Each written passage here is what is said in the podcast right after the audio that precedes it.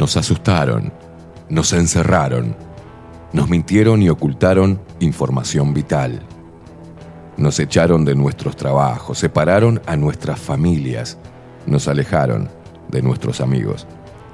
Experimentaron con nuestro cuerpo y firmaron contratos secretos sin consultarnos.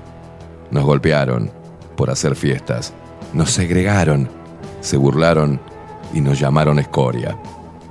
Atemorizaron a nuestros niños, nos taparon la sonrisa con un trapo, nos persiguieron, insultaron y censuraron. Nos llamaron inmorales, nos denunciaron, mataron de angustia a nuestros viejos, nos expulsaron a un supuesto mundo paralelo para no inoculados y mal vacunados. Intentaron callarnos, corrernos y eliminarnos. Nos trataron de locos, deleznables, indecentes, irresponsables y anormales. Nos querían en una cámara y apenas lograron aislarnos. Pero peleamos, nos informamos, aprendimos sobre leyes, sobre ciencia y medicina, sobre derechos consagrados, repasamos la historia, nos movilizamos, bailamos, nos abrazamos, nos besamos, nos encontramos y nos hicimos más fuertes, nos unimos, nos conectamos. Ahora el problema es de ustedes, ya que pasaron de subestimarnos a temernos. Hoy somos padres, hijos, hermanos, abuelos, hombres, mujeres y niños, seres humanos de todas las edades, de todos los palos y pelos políticos, de todos los estratos sociales y culturales, del interior, del exterior, de acá a la vuelta y de a kilómetros de distancia. Hoy decidimos no creerles absolutamente nada y enfrentarlos. Estamos más fuertes y preparados que nunca para hacerles la guerra. Intenten encerrarnos de nuevo y verán en qué nos hemos convertido. Hoy no cedemos, no retrocedemos ni ante los palos. Hoy no pasarán ni nos doblegarán. Hoy pisamos fuerte el suelo de nuestra tierra, nos cruzamos de brazos y levantamos el mentón, desafiándolos con la verdad. Hoy somos lo que siempre debimos haber sido. Seres humanos con el corazón encendido, la mente fría y un espíritu reforzado de energía guerrera. No somos sus esclavos. Hoy somos una puta legión con hambre de libertad.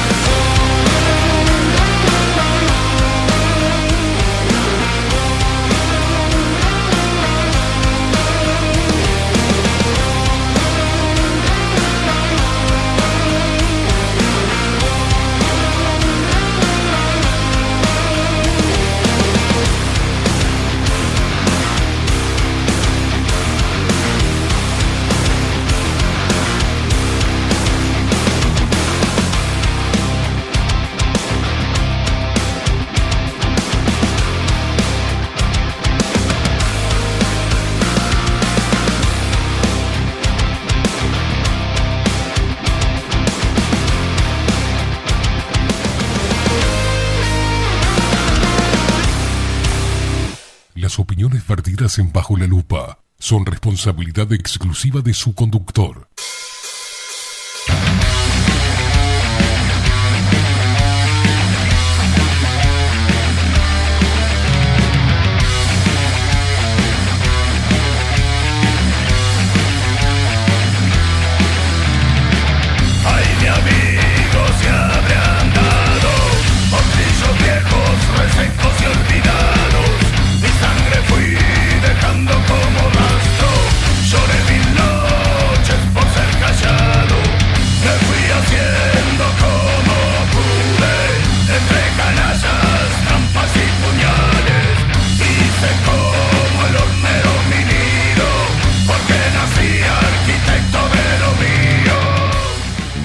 Muy, buenos días. Bienvenidos a un nuevo programa de Bajo la Lupa por aquí por bajo la lupa.uy. Más independientes que nunca.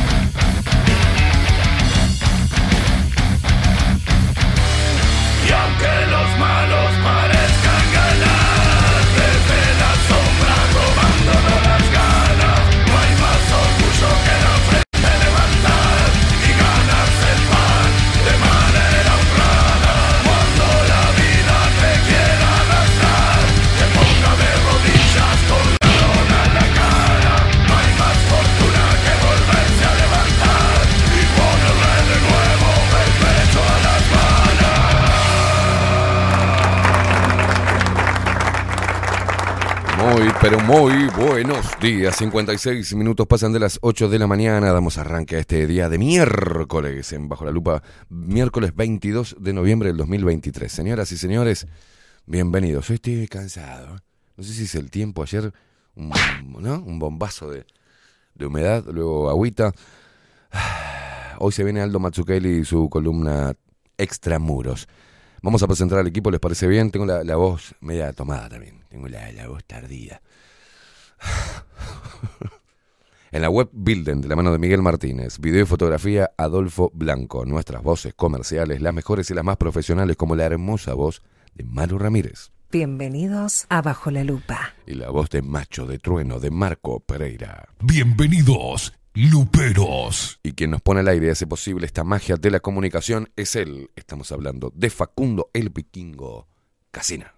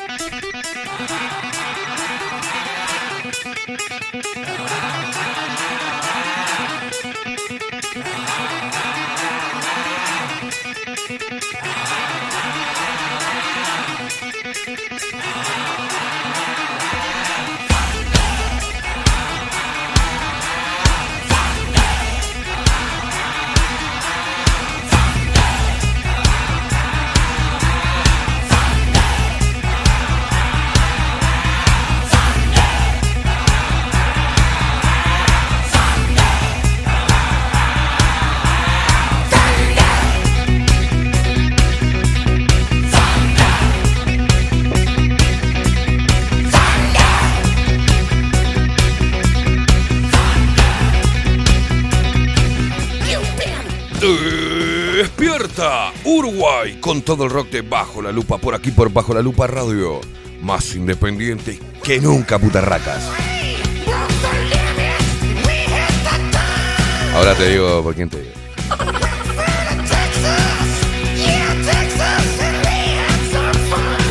Hay una putarraca gallega.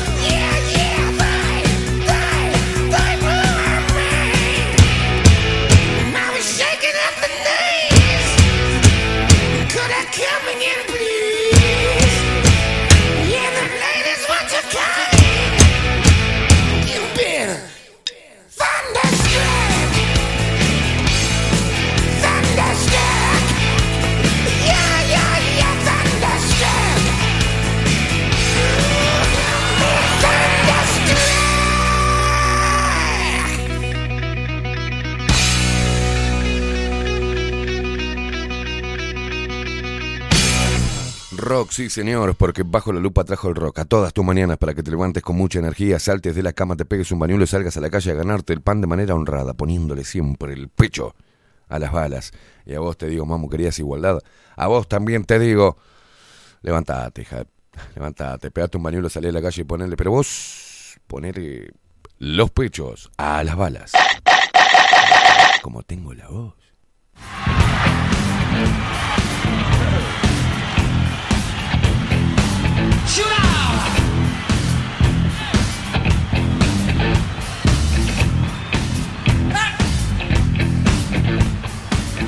Walks down the street. Ain't no sound but the sound of feet. To go. Are you ready? Hey, are you ready this? Standing on the edge of your seat? Out the doorway, the bullets to the sound of beat. Hey,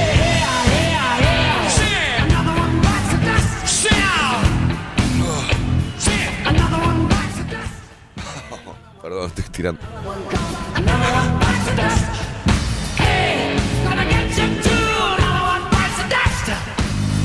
Shoot out. Se despierta todo el Uruguay, se despierta el interior del país. Paisanos guapas y las paisanas piernudas.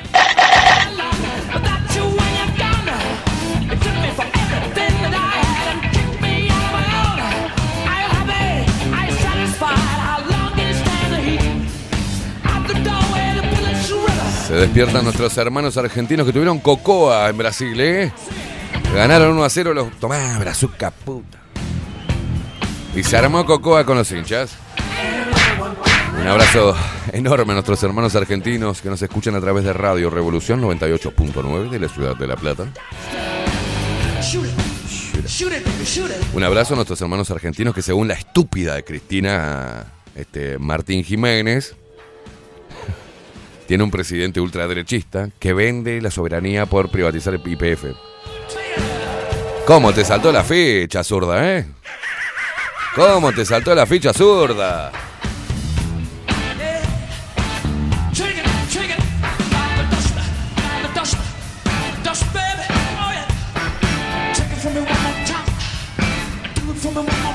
A mí que le hackearon el Instagram a la pelotuda esta. A mí nunca me convenció la mongólica esta, pero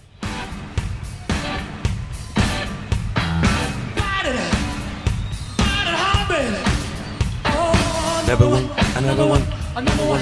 another one, another one. Bite it. Bite it. La tenés adentro también, Cristina Martín Jiménez.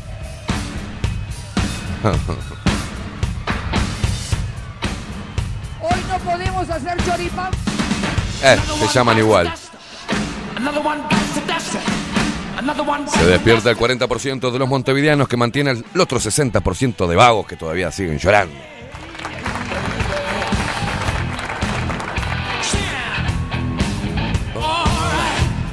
Se despiertan los locos que andan desparramados por el mundo y nos escuchan y nos ven a través de nuestro sitio web bajo la lupa.uy y también lo hacen y se suscriben, sí, se suscriben a nuestro canal de Twitch bajo la lupa guion bajo uy.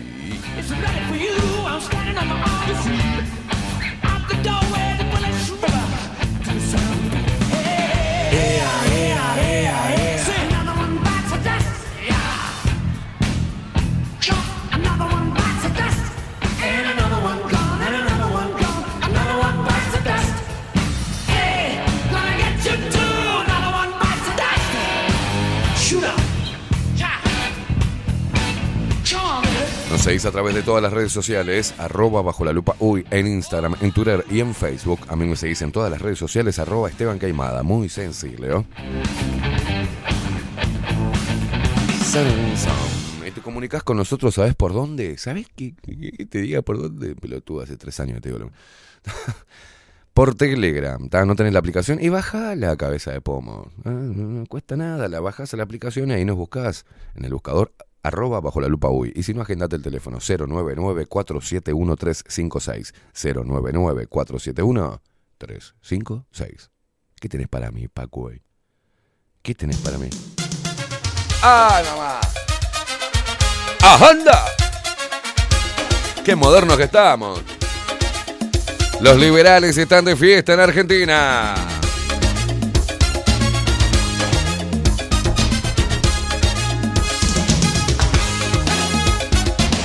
El festejo a Lana.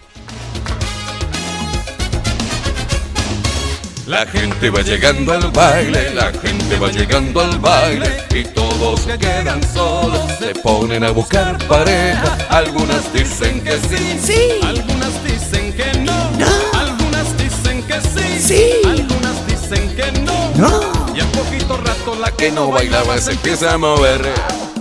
Y al poquito rato se Agarra el más feo con loco placer. ¡Esa! ¡Ay, qué buena está la fiesta liberal!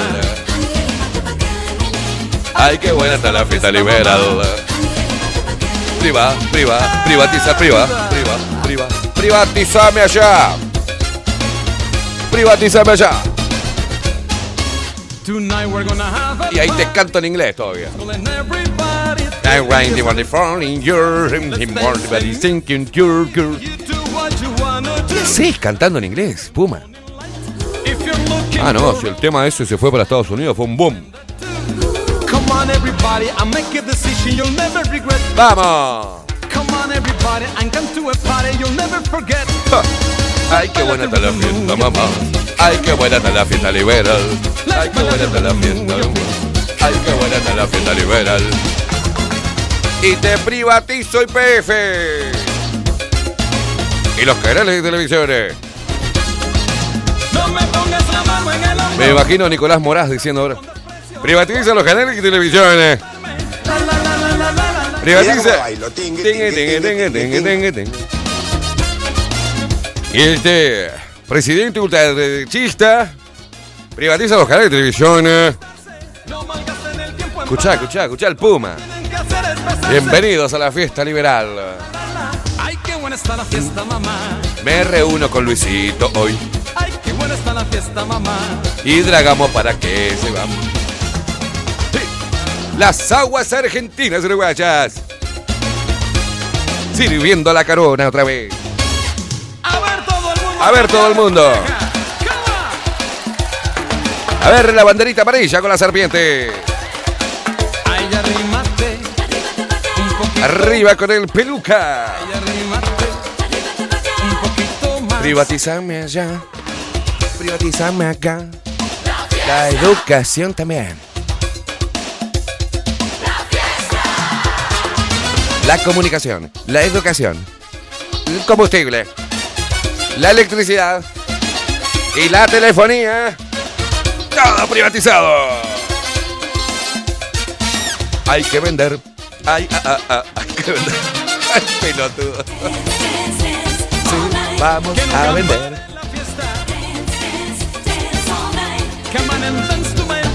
Vamos a privatizar. Vamos a privatizar. Come on, girls. Qué modernos que estamos hoy, por favor. Este tema es el boom del verano 2023, ¿eh? Ay, qué buena está la fiesta liberal. Guasti Folly Manefulio Muy, ¿qué, qué dice? No me mires así Con desprecio, yo soy, yo soy, soy el peluca, te privatizo hasta el agujero. ¡Vamos! Los zurdos están como locos.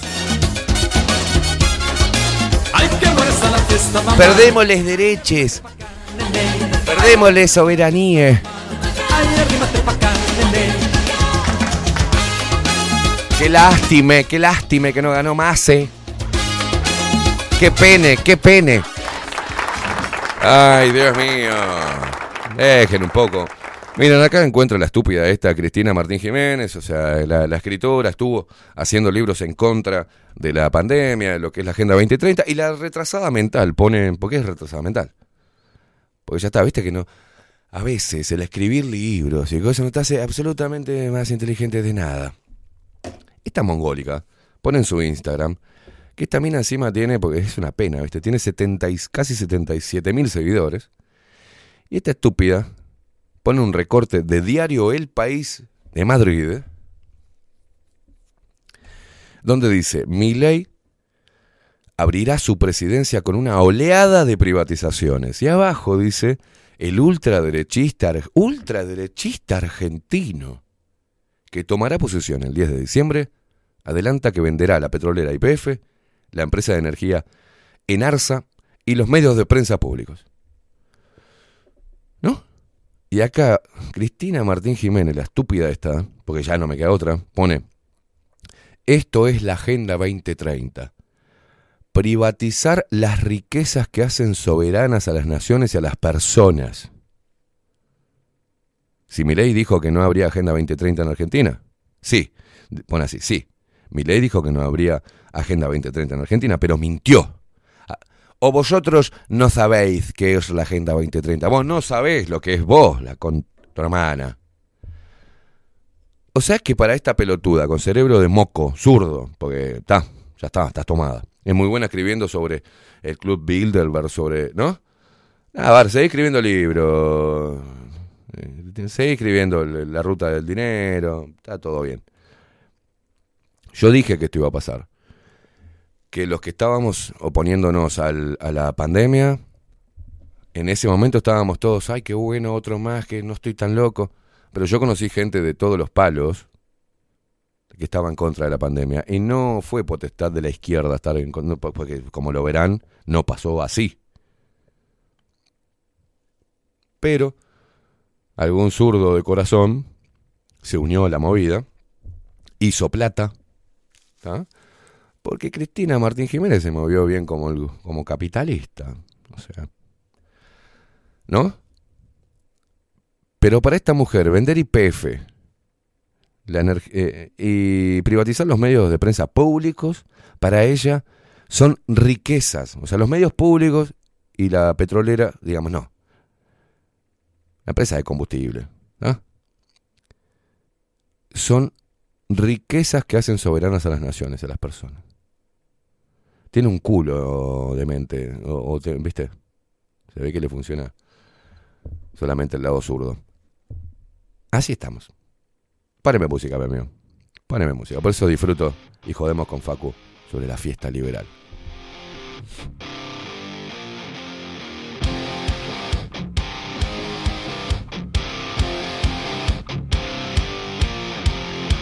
The secret side of me, I never let you see. I keep it caged, but I can't control it. So stay away from me, the beast is ugly. I feel the rage and I just can't hold it.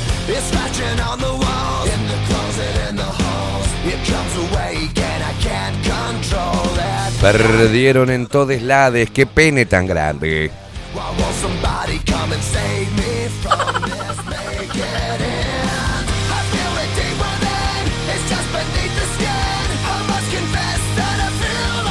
Tan enojados. Mirá lo que es el día de hoy. Montevideo 18 grados. 13 minutos pasan de las 9 de la mañana. Así está el cielo. En nuestra querida Montevideo ciclo inclusiva.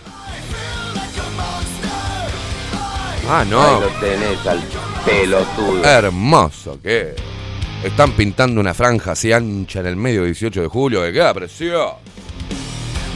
Ah, no, no.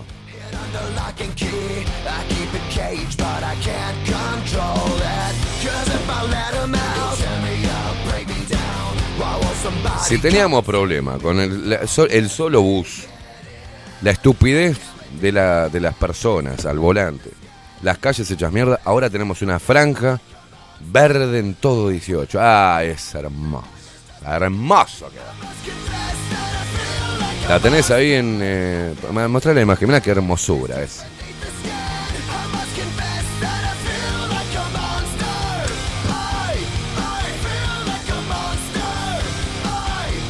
Piensa que, que estamos en, en, en- Europa estos boludos. Mirá, mirá qué lindo. parece una, la, la pintura de la cancha de fútbol, sí, con una cosa de loco. Si- césped sintético eso. Me encanta una pintura a base de petróleo.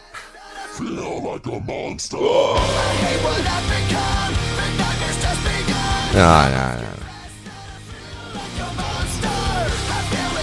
Dice Nati Ramírez, eh, buen día, no sabés cómo están los orcos, dice, se siente lindo, están queriendo armar lío, ahora más firme que nunca contra los zurdos, dice, eh, te alegramos la semana, quemada, eh, dice, se dice por lo, por lo bajo que la, que la escaloneta se dejó perder contra Uruguay para que los orcos no usaran el resultado a favor. Bueno, no, no, no, no, invente, Nati.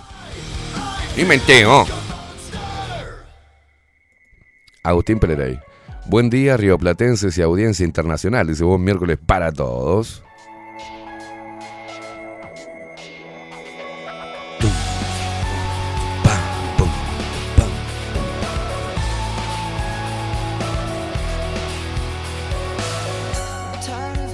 La gente que se comunica con nosotros a través de nuestro canal de Twitch, bajo la lupa guion bajo uy. ¿Qué querés, papá? ¿Qué querés?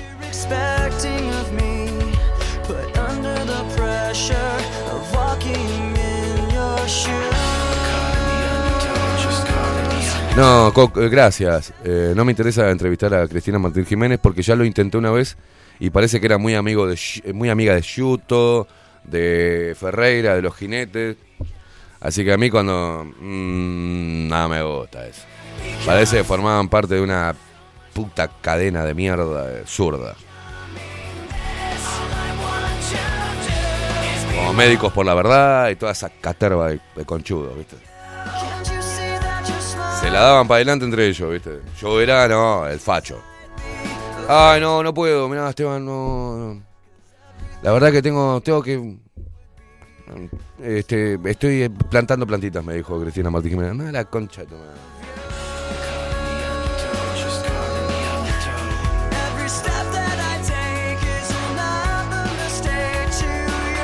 Miren, no, no, yo no, no encuentro. cada vez estoy más orgulloso.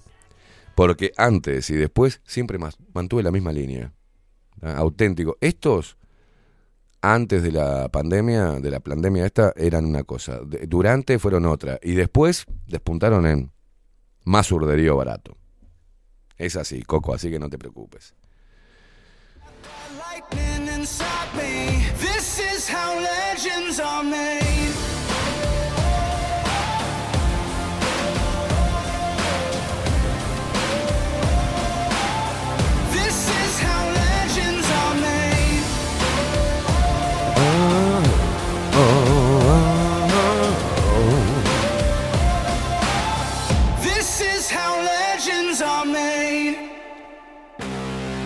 Porque ahora están, ahora están con eso. Ay, privatiza, privatiza. Sí, señores, privatiza. Cuando estatizan, no dicen nada. Ahora, cuando se privatiza, ay, sí. Ay, ay, salta. Vamos a perder los derechos. ¿Qué derechos, pelotudo, zurdo de mierda?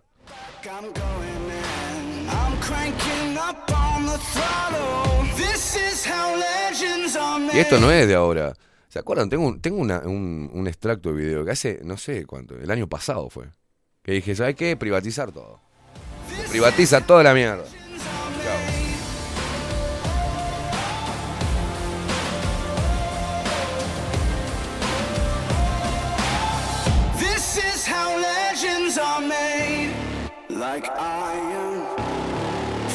Sargento Pimienta dice, hola animales, esta gallega no se estará dando vuelta como la otra rubia que, que ahora es pro diversidad. ¿Quién es la otra rubia que ahora es pro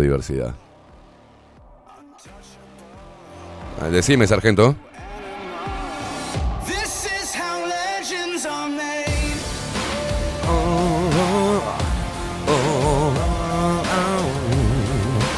Buen día, Luperiada, dice Coco Leite. Nosotros nos damos para adelante en- entre nosotros también. Dice eh, Claudia Lana, exacto. Kaimi, Virginia, dice estoy triste por el niño boliviano. ¿Qué pasó? Ganamos bien. Argentina ganó bien ayer. Brasil está tirado. ¿De qué niño boliviano habla?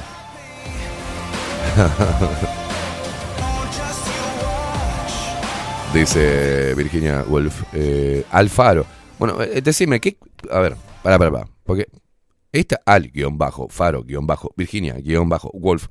¿Es un chabón? ¿Es una mina? Porque la otra vez habló como varón. Yo no sé si es varón, le estoy diciendo Virginia. Pero lo la, la única certeza que tengo es que los argentinos ya tienen la mejor vicepresidenta del mundo y de la historia. El resto me succiona un ex, dice. ¿Quién sos? ¿Cómo te llamo? Cocoleite Chávez decía, expropiese y Milei privatícese. Claro. Pau Rosario, Argentina, dice lo más gracioso al verso, que es Alberto, diciendo que no se siente responsable de la derrota de Massa. Dios mío. ¡Ganamos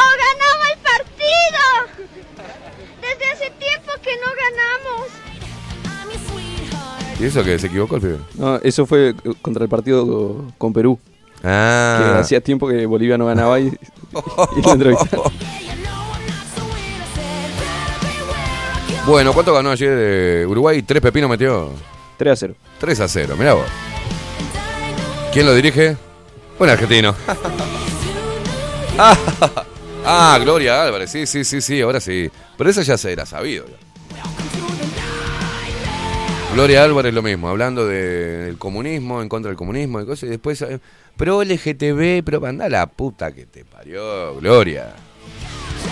Tremenda operadora. Es como que Agustín Laje ahora, ¿entendés? Sa- Salga con, con una banderita LGTB.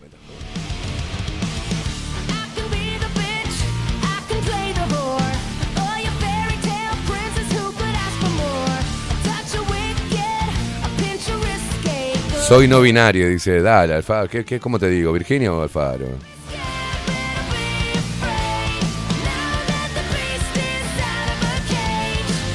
Un argentino, un amigo. ¿Te acordás de esa publicidad? ¿No te acordás, Facu? Buscalo, un argentino, un amigo. Son unos hijos de puta. Elis dice, buen día, aquí presente siempre a tu lado, dice, vamos y vamos bajo la lupa. Dice, aquí tenemos al futuro presidente de Uruguay, un hijo de remil puta, fuera Orsi. ¿Qué? ¿Qué? ¿Gustavo subía? ¿Qué? No, me muero, me muero. Elis, ¿en serio? Me estás jodiendo. Ah, no, no.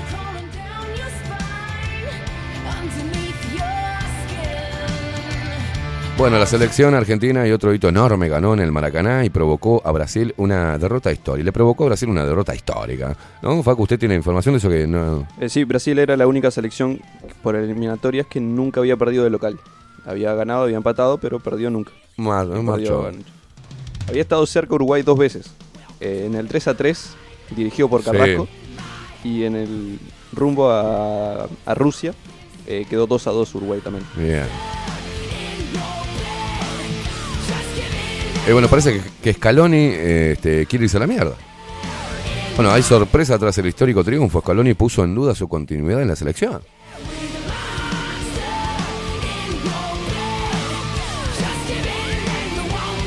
Está bien, el loco dice, mirá, ¿sabes qué? Salimos campeones, me van a contratar de diferentes clubes, vamos a hacer plata, nos vemos en Tokio. Que agarre la manija otro.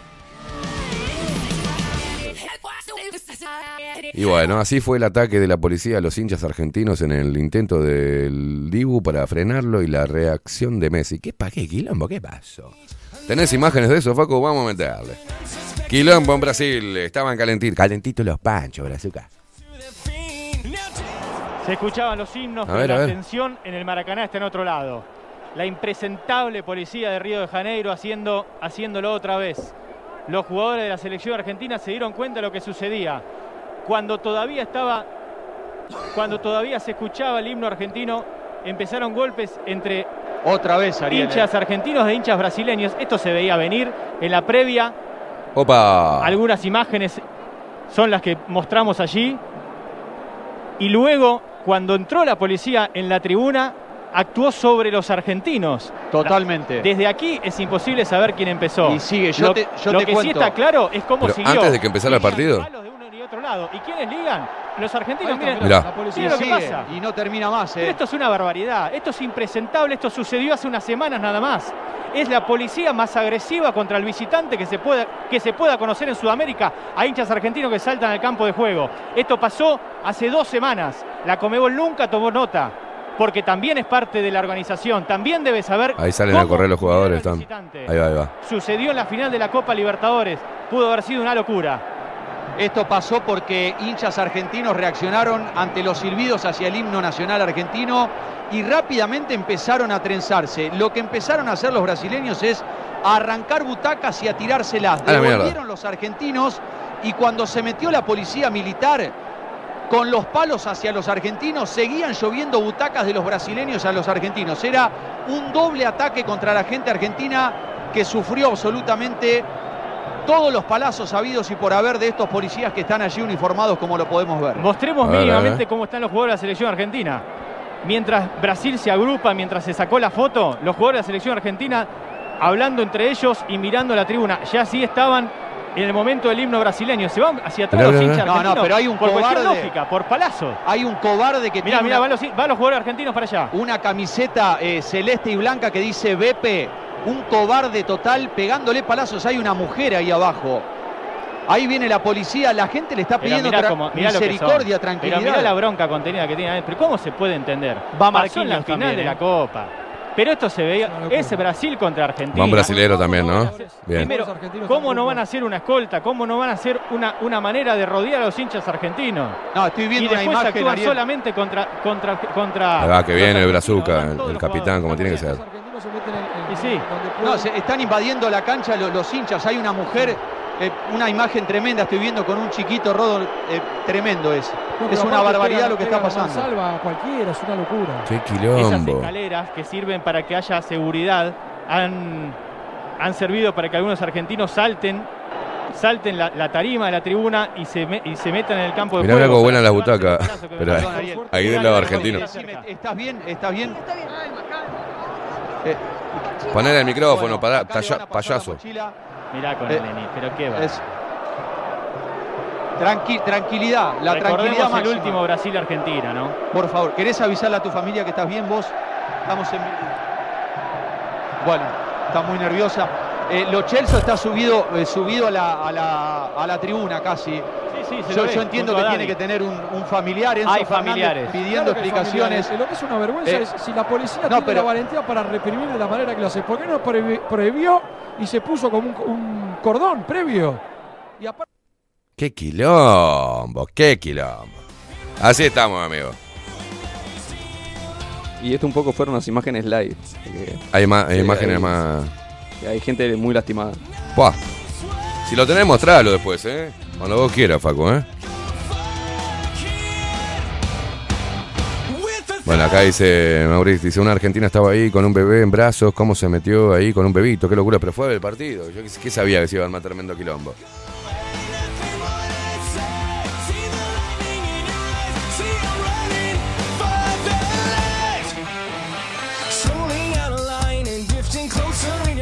So play it out, I'm wide awake. It's a scene about me. There's something in your way, and now someone is gonna pay. And if you can't get what you want.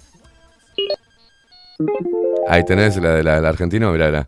Casi 2 millones de turistas llegan por año a Uruguay, que significan más de 900 millones de dólares. Dándole los mejores servicios, se genera más desarrollo y más trabajo. Por eso un turista es un amigo. Mirá. Por ejemplo, un ruso, un amigo. Un australiano, un amigo. Una alemana, una amiga. Un brasilero, un amigo. Dos españoles, dos amigos. Una japonesa, una amiga. Un mexicano, un amigo. Una canadiense, una amiga. Un argentino, un amigo. Un hermano. Un Qué hijo de es un puta. amigo. Dale la bienvenida. Ay, Dios. Yo cuando vi esa publicidad digo, ¿qué hijos de puta? ¿En argentino? Prrr. Sí, un amigo también.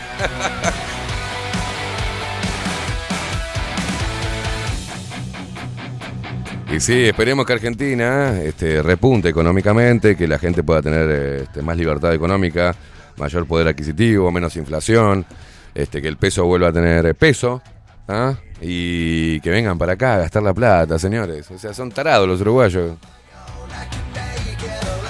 Somos boludos. Que vengan acá así para disfrutar de las playas y poner la, la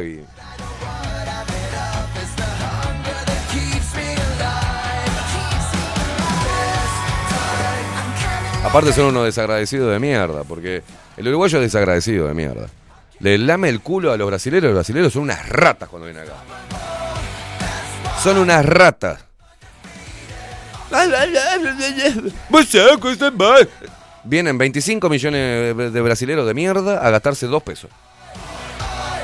El argentino viene, viste, Una- el, Uruguay es nuestro país, hermano, pon- pone la guita, deja propina, alquila, no te rompe los huevos. Ah, pero el argentino, el argentino, el porteño, el baboso, mundo, sí, te la pone toda, papá.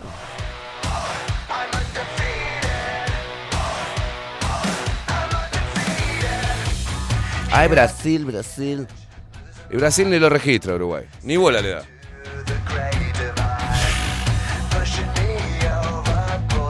Uruguay es esa mina que no le das bola y anda atrás tuyo, así igual.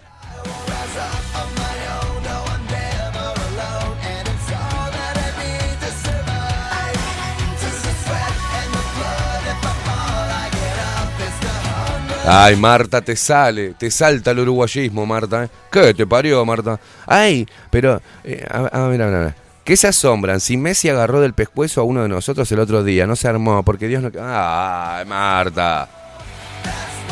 Sacate, sacate el bate, sacate el dulce de leche y Gardé, Marta.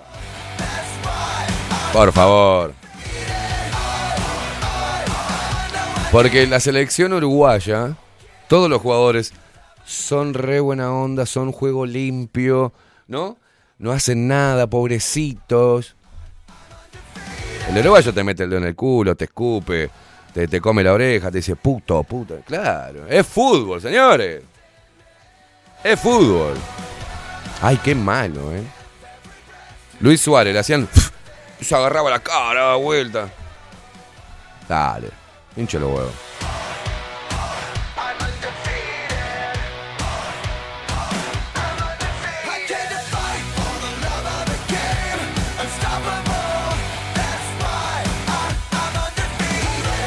Bueno, un gesto inesperado.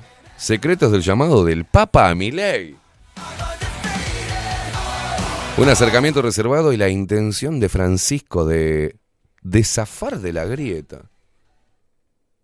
Así, así escribe Clarín. No, le dicen al Papa, ¿por qué lo llamaste? No, para zafar de la grieta, ¿viste? Así dice, gesto inesperado, secretos del llamado del Papa a Milei, un acercamiento reservado y la intención de Francisco, el Papa, de zafar de la grieta. Dios querido, te llama el Papa, Milei. ¿Qué quiere?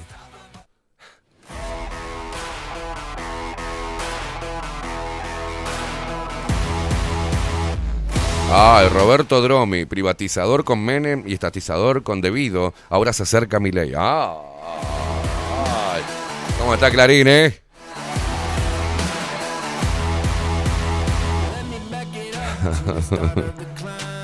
Mientras tanto, en nuestro país, ¿qué sucede? Oh, nuestro presidente Luis Lacalle Pou se juntó con Xi Jinping. Ay, se juntó con Xi Jinping. Alcanzaron un acuerdo. Las primeras declaraciones del mandatario chino, que dijo lo siguiente.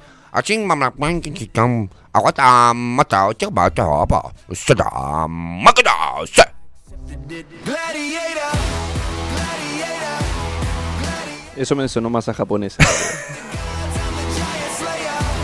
Es todo lo mismo, son de los ojos canciller, hermano. Los amarillos de mierda. Chino, ponja, coreano, la misma mierda. Nunca había escuchado Ojo de Canciller. Claro, ojito del canciller. Hace diga, sí ya. Luis la calle Pau. ¿Qué importa? Se parece, Raval. Banco pan de azúcar.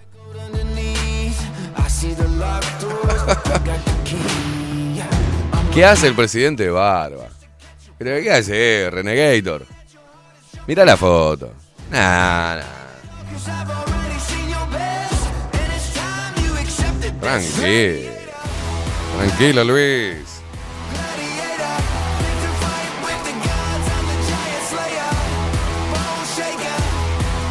Bueno, se viene el acuerdo, el acuerdo Luis Lacalle Pou y Xi Jinping alcanzaron un acuerdo. Las primeras declaraciones del mandatario chino fueron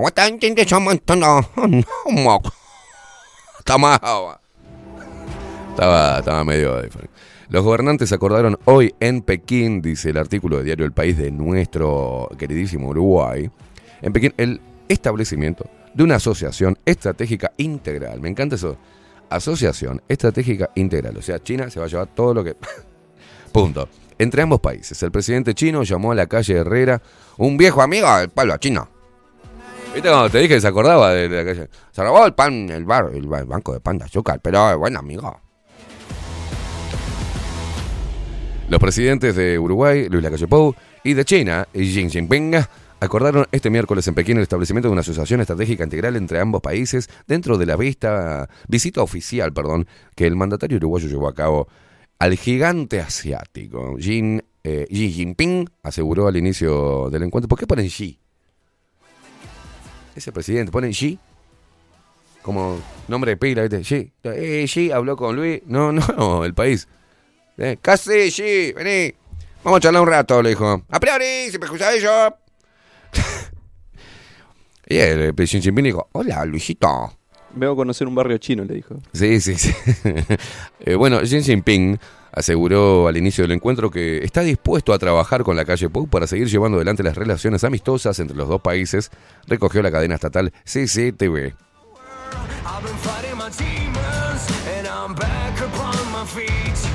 Y Orsi dijo, está bien que vaya, igual lo tratado con China que lo haga porque nos van a servir cuando yo sea presidente.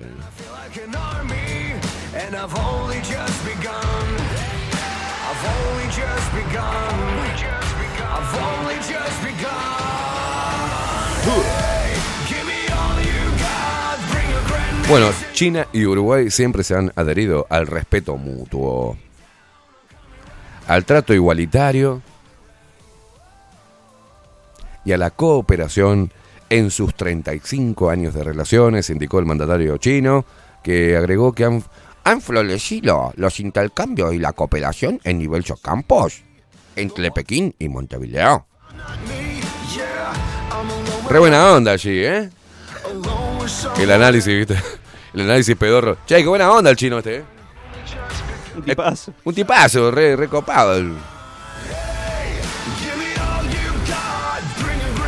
También recordó que durante la pandemia de la COVID-19, los dos países se cuidaron mutuamente y lucharon con un solo corazón. Ah, ¿En serio está diciendo eso, Xi Jinping? Qué hijo de puta. Qué bravo este chinito también con la lengua, ¿eh? Los dos países en pandemia se cuidaron mutuamente y lucharon con un solo corazón. Y aseveró que ambos pueblos honran el espíritu de la solidaridad y amor fraternal. El presidente chino se refirió a sí mismo al, eh, a sí mismo al padre del actual gobernante y expresidente de Uruguay, Luis Alberto Lagalle Herrera, a quien describió como un viejo amigo del pueblo chino. Me imagino la calle Herrera china, ¿no? En uno de esos tuburios tomando whisky con unas chinas ahí, ¿no? Masajeando, descalzas, paseando la espalda con un habano. le dijo, ¿Qué hace allí? Tráeme un par de chinas más.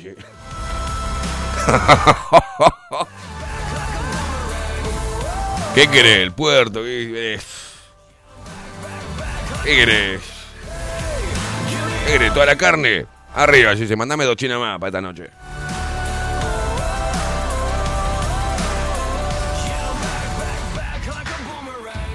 Xi Jinping, el presidente de China, explicó que la profundización de las relaciones bilaterales se ha convertido en el consenso general de las sociedades de los dos países, informó CC CCT, CCTV, que desde mm, que de momento no ha difundido declaraciones del presidente uruguayo. ¿Por qué no? Deben haber sido importantísimas lo que, dijo Luis Lacalle Pou allá. ¿No? Por lo menos habrá aprendido a decir xie ¿no? Bueno, dame, mandame una. Xie, xie xie, xie xie, xie xie. ¿Qué opina Luis Lacalle Pou sobre este encuentro? Xie xie, xie, xie xie, xie xie, xie xie, xie xie, xie xie, xie xie.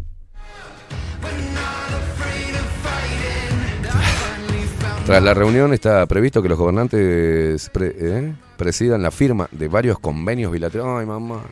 Luis, fuiste a vender todo, Luis. Fuiste a venderle todo. Convenios bilaterales cuyo contenido todavía no ha sido difundido. Posteriormente, eh, Xi Jinping ofrecerá un banquete en honor del mandatario uruguayo. Ay, man. Este- che, Xi, ¿esto de azúcar impalpable? No, eso es lo que le gustaba a tu padre también. Ah, Xi bandido.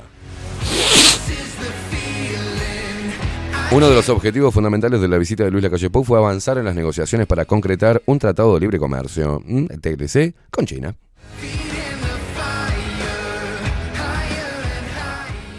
Uy, qué larga la no. Oh. Ah, claro, claro. Eso significa a priori sin perjuicio de ello. ¿Cómo, cómo, cómo? A ver. Me muero. Ah, ahí va. A priori y sin perjuicio de ello. Gracias, Lupita. Ponémelo de vuelta, por favor, a ver cómo. Me lo quiero aprender.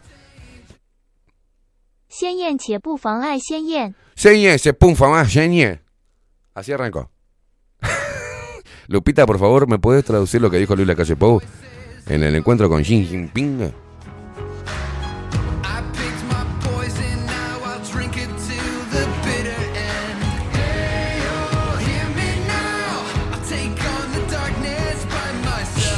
Xiang Xiang Qian, Bu Fang, Xiang Xiang. 鲜艳且不妨碍鲜艳。 Señe, se pum, fama, señe. ¡Qué grande, Luis! Se mandó esa en China, dijo a priori sin prejuicio de ello, pero en chino. Señe, se fu, fan, yan, xian, xian. Y lo miró, y lo miró, viste cómo hace que hace. Diciendo, ¿cómo tú, eh? Qué hijo de puta. ¿Pero qué fuiste a hacer allá, Luis? Solo pasás a saludar, dijo. ¿Cómo se dice solo pasás a saludar en chino? Por favor, Lupita. ¿Cómo se dice solo pasé a saludar en chino? Luis Lacalle Pou fue con una comitiva que se reunió con la comitiva de Xi Jinping, donde estaban vendiendo todo. Y dijo, no sé, solo pasé a saludar. Ahí va. Solo eh. pasé a saludar. Bien, por favor, pásamelo también. Que yo... ¿Cómo, cómo de vuelta? Nuestra inteligencia artificial, Lupita, nos está dando material exclusivo.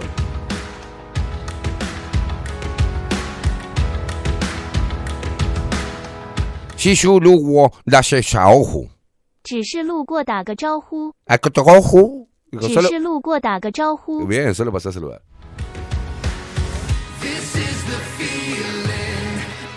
¿Tenés el videito de solo pasé a saludar? Eh, si lo tenés por ahí, pasalo, que es hermoso. Richard que dice buenos días, si precisás traductora de chino, Cose te puede dar una mano. Marce, buen día, Esteban y Faco. ¿Escuchaste a que elegante dio marcha atrás? No deja la música y la... Olvídate, pa, dijo. Olvídate, pa. Nos vemos en el próximo Luna Park. ¿Qué pasó, Argentina? Luna Park fue cuna de, de grandes artistas, de grandes shows. Y ahora está elegante. Buena jornada, dice por acá Marce. Carlos Pirata. Hola, buen día. Aún no asumió mi ley, pero según informaciones negocian internamente retirarle potestades a Villarroel, el manejo de la seguridad, darle todo ese poder al secretario de Casa de Gobierno de mi ley, que ya designó algún, comis ¿eh? algún comisario con causa por narcotráfico. Esto huele mal, ¿no? Abrazo. Mira, ¿cómo están, eh?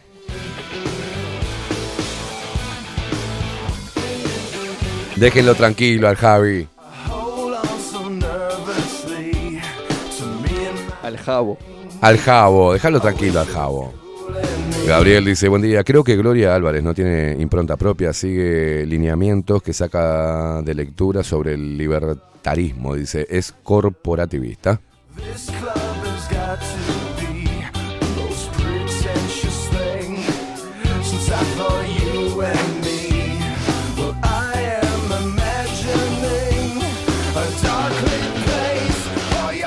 ¿Cómo? ¿Todo bien? Para mí que, ¿Qué pensás que debería ser mi ley, la primera medida? no sé, pero te quería decir que para mí más se hubiera ganado si los primeros días antes de balotaje hubiera tomado menos merca. Bueno, sí, Argentina es hermoso. Masa nalga fácil. Bueno, el Banco Mundial diseñó un innovador mecanismo de financiamiento para incentivar a los países a alcanzar objetivos ambiciosos centrados en el clima y la naturaleza. Uruguay es, en este caso, el primer país en el mundo en utilizar este préstamo que alcanza los 350 millones de dólares y cuya meta es reducir las emisiones de metano un 33% entre el 2028 y 2032 y al menos un 36% entre el 2033 y 2037. Si ya lo sabemos, ya lo hablamos eso, amigo. ¿Por qué me mandas esto?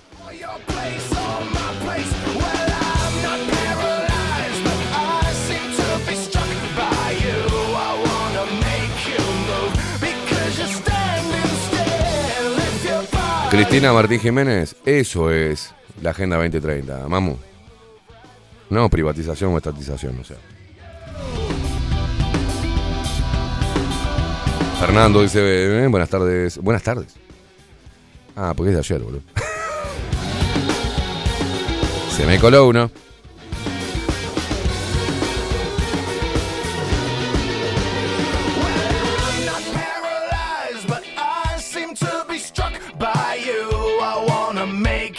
Move because you're standing still. If your body matches what your eyes can do, you probably move right through me on my way to you.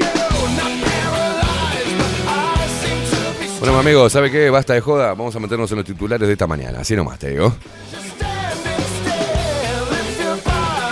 Hoy no tengo ganas de joder con ustedes, ¿eh? Están, mo- están- están muy zurdos hoy. ¿eh?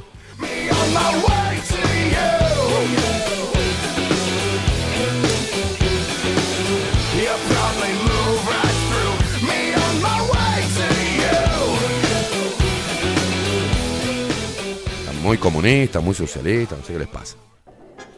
Los titulares. Veamos qué dicen los principales portales hegemónicos de noticias. Para seguir manteniendo a la población distraída y discutiendo sobre temas que no representan el verdadero problema del globalismo.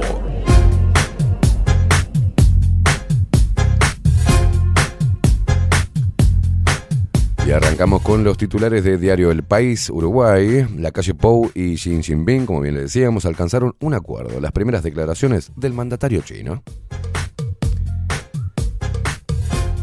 Ayer jugó nuestra selección y venció 3 a 0. Ganó 3 a 0, ¿no? Así quedaron las tablas de las eliminatorias tras la goleada 3 a 0 de Uruguay ante Bolivia en el centenario.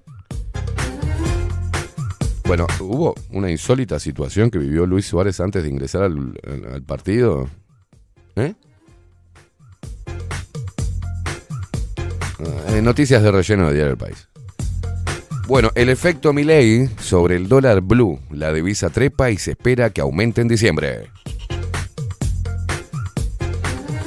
Israel y Hamas acordaron una tregua de cuatro días y la liberación de 50 rehenes. Atención.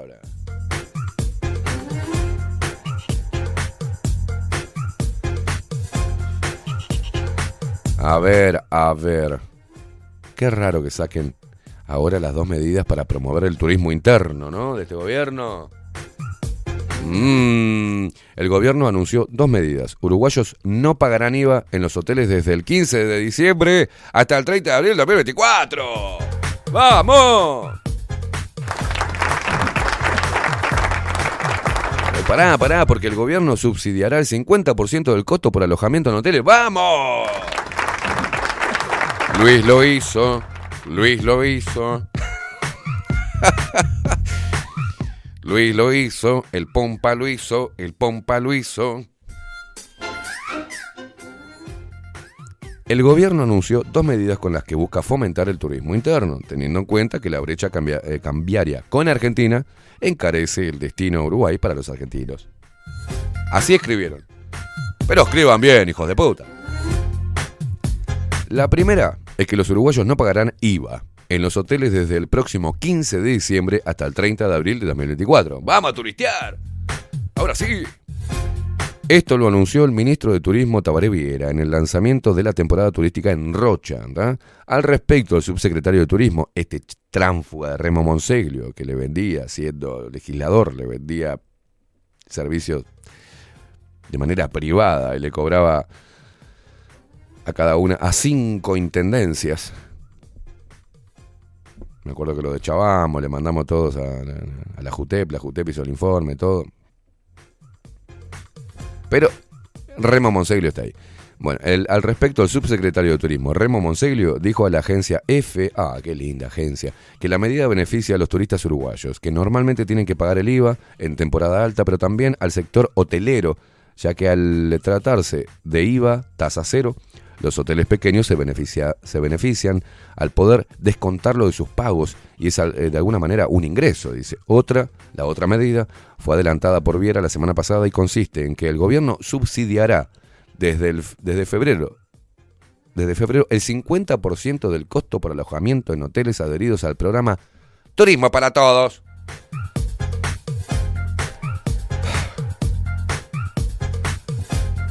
Tabaré Viera dio más detalles en el lanzamiento de la temporada turística. Allí dijo que en este subsidio, que este subsidio será para trabajadores que perciban menos de nueve bases de prestaciones y contribuciones. Ah, eh, no es para todo.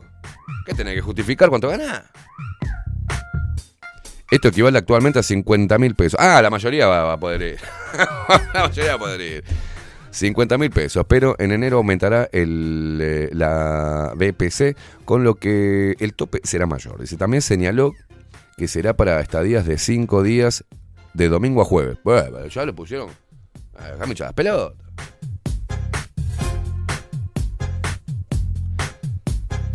El chanta de Remo Monseglio explicó a la agencia F, una agencia totalmente transparente y objetiva, que se trata de un sistema de libre adhesión de los hoteles y que todavía está por, por determinar cuáles van a ser los alojamientos que se unan al programa. No obstante, señor... Ah, está, pura, pura, pura, pura para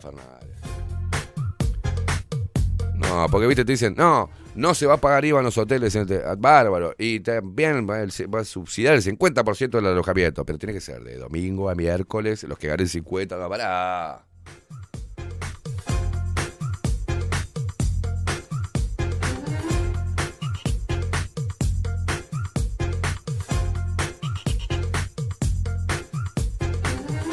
Bueno, tras su polémica salida de ACE, Bañulo saca un nuevo libro y critica aspectos del sistema de salud. Hermoso, interesante para leerlo. Ay, Dios mío, y están en el 8M, están como locos, porque continúa el aumento de las denuncias por casos de violencia doméstica. Ay, Dios mío.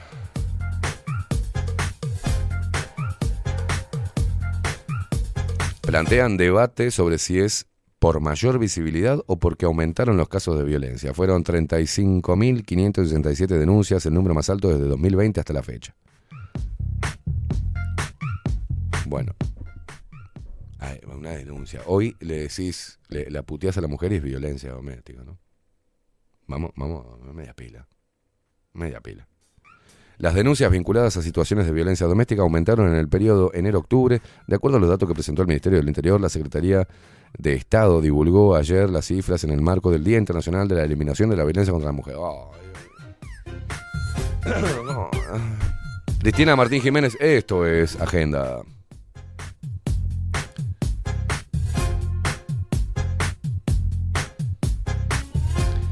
Che, la otra vez, Graciela Bianchi compartió compartió un Twitter, la boluda. ¿Te acuerdas cuando Carolina Cose compartió la, foto de la actriz porno diciendo que esta es la estudiante que hizo no sé qué? ¿No? Graciela Bianchi también compartió. Compartió la foto del, la foto del niño polla. Yo no sé qué hace. El tweet era que no, este, ya eh, realizó la primera operación este joven en el, hospital del Cerro de la Mongólica. Comparte, es el niño polla.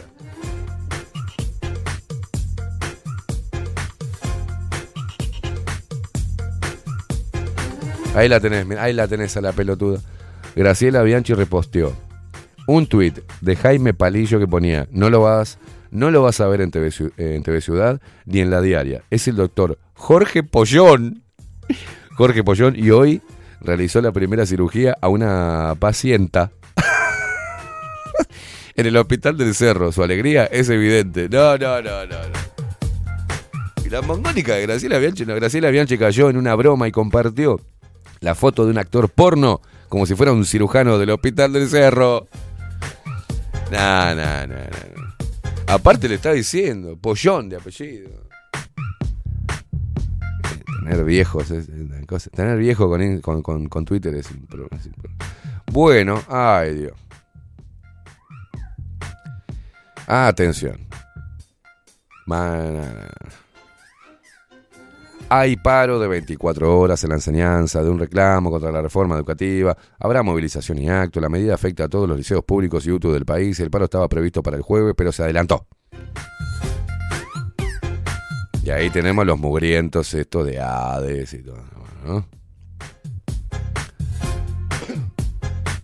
Los sindicatos de secundaria y UTU activan hoy un paro nacional de 24 horas contra la transformación educativa. Entre otros reclamos, ¿no? La medida es en el marco de una concentración y acto convocado para este mediodía frente a la sede del CODICEN por la coordinadora del Sindicato de la Enseñanza del Uruguay por la misma causa. La medida afecta a los liceos públicos, pero no a los privados. ¿Esta noticia de hoy? ¿La noticia de hoy? Hoy es 22 y esta noticia dice 21. Fue ayer el paro y no le dimos bola.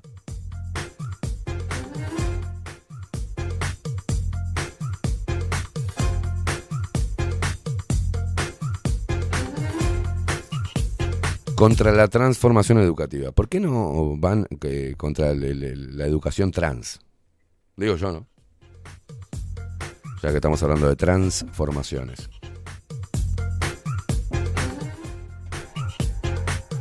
Increíble, ¿no?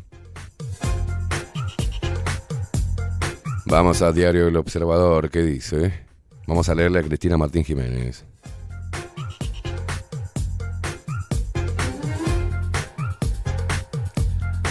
Bueno, atención. Lo más relevante en los portales es el, encuentro de Luis Lacalle Pou con Xi Jinping.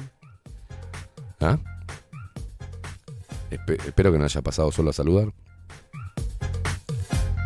Bueno, ¿Cuáles son los acuerdos que firmaron la calle Pou y Xi Jinping en China? Los mandatarios de ambos países cerraron convenios en áreas distintas como justicia, ¿Eh? ciencias, ¿Eh? economía y comunicaciones. ¿Eh?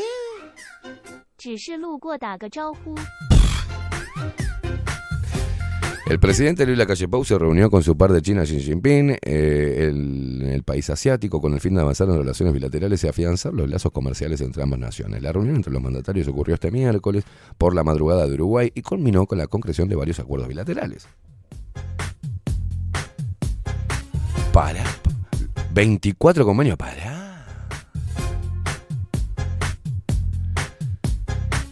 A ver, a ver, a ver, a ver, a ver, a ver. Los 24 convenios bilaterales que firmaron Uruguay y China. Asistencia jurídica mutua. Uruguay y China acordaron que se prestarán la más amplia asistencia jurídica recíproca posible en las investigaciones, los procesamientos y los procedimientos judiciales vinculados a asuntos penales.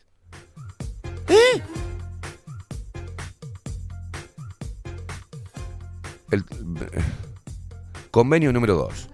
Las rutas de la seda. Ambas partes firmaron un plan de cooperación bilateral para impulsar la construcción conjunta de la franja económica de la ruta de la seda y la ruta de la seda marítima del siglo XXI. Este plan busca impulsar actividades relacionadas a la cooperación en economía digital, tributaria, puertos pesqueros de alta mar, avances en materia de cooperación energética, industrial, alimentos y promoción en temas como la planificación de cuencas hidrográficas. Bajo del mar. La puta madre. El riego eficiente, el desarrollo de la mini hidro de, mini hidroeléctricas. Todo agua, Luis está, está vendiendo el agua. Luis. Me vuelvo loco. La construcción de pequeñas represas, no. Pará, pará. Y la creación de un laboratorio conjunto.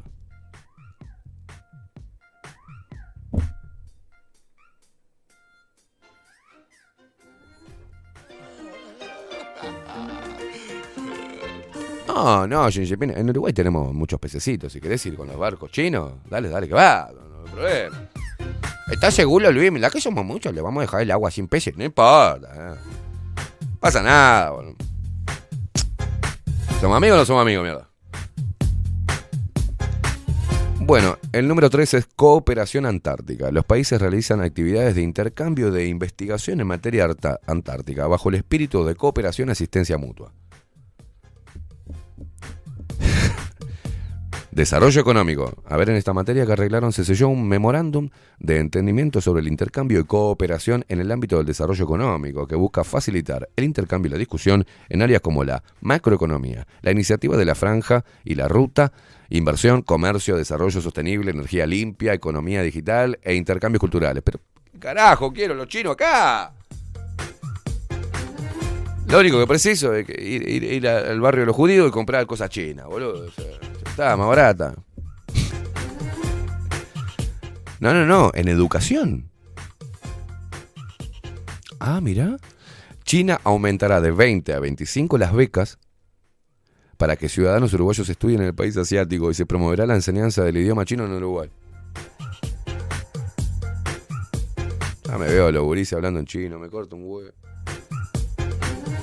Ya me veo. Mira, el, el, niño uruguayo promedio en, dentro de 10 años va a ser que en vez de decirte dulce, ¿me puede decir cómo se dice dulce o travesura? No, no, para ser bien autóctonos, ¿no? Bien tradicionales.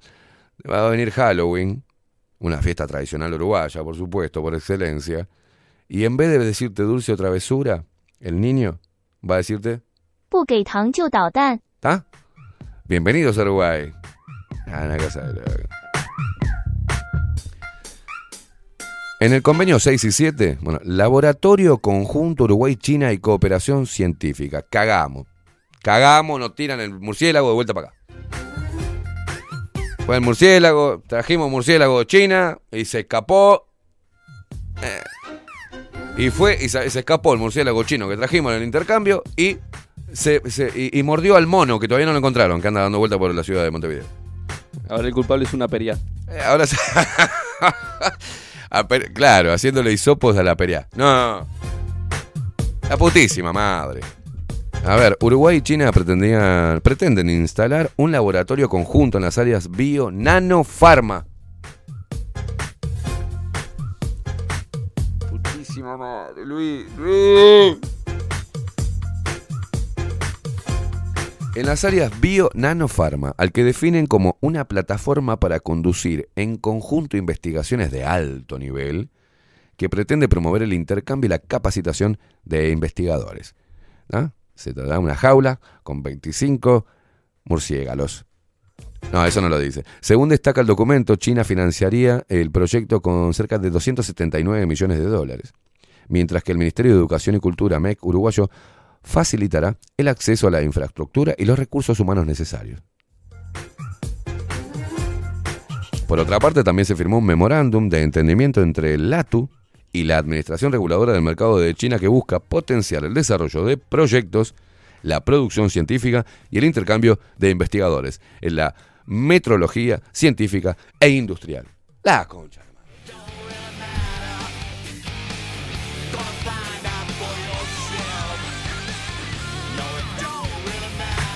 Chinese Democracy. Cooperación en la industria de información y comunicaciones. ¿Qué carajo tendrá que ver? Bueno, está. Los gobiernos de las dos naciones cerraron un acuerdo para mejorar el intercambio y la cooperación en áreas como la transformación digital y tecnologías de la comunicación, la biofarmacéutica, las energías renovables, así como en parques de alta tecnología y zonas de cooperación y campus de innovación para pequeñas y medianas empresas, pymes, entre otros ámbitos. Atención, geociencias y recursos minerales. No te digo, este hijo de puta va a ir a vender todo. ¿Qué vamos a ir a sacar nosotros de China? Porque acá dice, se trata, ¿no? Cooperación, investigación, inter- intercambio. ¿Qué carajo a nivel geociencia podemos nosotros ir a, ¿no? Y recursos minerales. Bueno, ambos países promoverán una cooperación en investigación científica y técnica en esta área, impulsando el intercambio de estudios y visitas científicas con la realización de cursos y talleres de corta duración. El punto número 10, sigamos. Bájame, bájame un poco. Bájame un. No, porque. me quiero cortar un huevo. El, número, el convenio número 10 que firmaron eh, Uruguay y China es Plan Quinquenal de Cooperación Agrícola. Los chinos van a decir, ¿cómo están nuestras vaquitas? ¿No? ¿Cómo andan nuestras vaquitas? Se trata del segundo plan estratégico a cinco años, firmado por los ministerios del área de ambos países, que busca fortalecer la colaboración en agricultura, agroindustria y pesca. Esto que suena tan bonito, los chinos nos van a dejar sin morfi, boludo. Nos van a dejar sin morfi. Los chinos nos van, van a empezar a ver.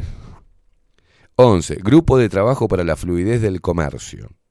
A lo que le dijo, mira, Luis, le dijo, Jinping, tengo mucho chino, lo tengo que mandar para allá. Ah, viene bien. Nada. No, yo te mando 2 millones de chinos y vos mandás 20 y te doy 25 becas. Genial. No, no, genial. Grupo de trabajo para la fluidez del comercio. El país asiático y el sudamericano quieren crear un grupo de trabajo que se encargue de, de analizar la evolución de la corriente comercial entre ambas naciones para promover su expansión y crear un canal directo de consultas que permita abordar posibles barreras comerciales y su eliminación. 12, 13, 14 y 15. Inversión en economía digital y desarrollo verde. Me cago en todo lo cagable. Se cerraron dos acuerdos de entendimiento para la promoción de cooperación en materia de inversión en las áreas de economía digital y desarrollo verde, mientras que el primer acuerdo busca fomentar el desarrollo de pagos financieros, almacenamiento inteligente, visualización en el área y fuera de la, de- la línea, inter- Internet de las cosas, Big Data, computación en la nube, blockchain, inteligencia artificial. Lupita, ven los chinos el segundo intenta fomentar la inversión en las energías limpias, claro, porque Luis es un globalista, está perfecto. Después se enojan los blanquitos cuando digo que es un fucking globalista, ¿no? Y mira cómo te lo digo, fucking globalista. Además, se firmaron dos memorándum de entendimiento relacionados en estas materias. En lo que respecta al desarrollo verde, el convenio busca impulsar el desarrollo sostenible y con bajas emisiones de carbono para luchar contra la crisis ambiental global. Mientras que para la economía digital se busca que ambos países promuevan la transformación digital de industrias tradicionales. Bueno, número 16. Cooperación cultural.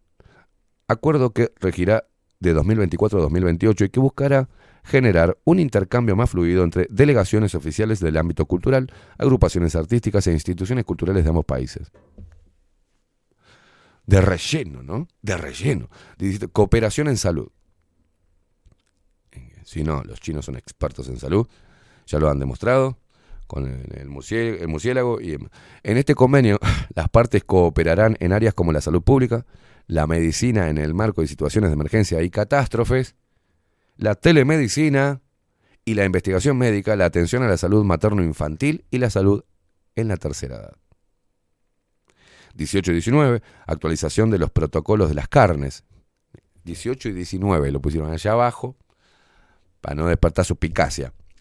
Las naciones cerraron dos acuerdos que actualizan los protocolos de las carnes bovina, ovina y caprina. En el primer caso se permitirá la exportación de estómagos. Hecho que según el Instituto Nacional de Carnes podrá implicar exportaciones por 40 millones de dólares al año a China. Además, en las tres carnes se redujo el periodo de cuarentena antes de su envío al país asiático de 90 a 46 días. ¿No? Número 20. Equinos deportivos. El convenio contiene los requisitos de cuarentena y sanidad para la exportación de caballos deportivos de Uruguay a China. Número 21. Citrus frescos. Este acuerdo permite la exportación de limones a China. Ya, nos quedamos sin limones en Uruguay. No, vos te vas a comer el todo apestado, los mejores limones se van para China. Hace rato ya que pasa esto, ¿no? Pero ahora lo están. Lo firman como si fuera, bueno, de ahora en más. Eh. 22. Exportación de animales marinos vivos. La concha de la loba. Para un poco, Luis. ¿Querés vender hasta las ballenas que vienen acá a Rocha? No seas malo, Luis. a pedido de China, se establecieron requisitos de cuarentena e higiene para la exportación de animales acuáticos comestibles a China. Para así dejar de depender de las listas particulares de especies autorizadas por la aduana china. 22 y 23. Intercambio de información y noticias y cooperación audiovisual. Ah, buenísimo. Dice que Luis me llamó ayer, me dijo, che, Esteban, mirá que hice, fui eh, a ver a Xi Jinping. Le digo, qué bueno, Luis. Yo estaba en casa tomándome un vino. Le digo, ¿y qué onda? ¿Cómo te fue? Bien, bien. Dice, "Este, traté de vender lo menos posible. Le digo, bueno, bueno. Dice, pero bueno, hice un intercambio de información y noticias y cooperación audiovisual y bajo la lupa va a salir en China. Bien, Luis. "Oh, vamos. Van a salir tus, tus puteadas con. ¿No? Ahí va. Bienvenido.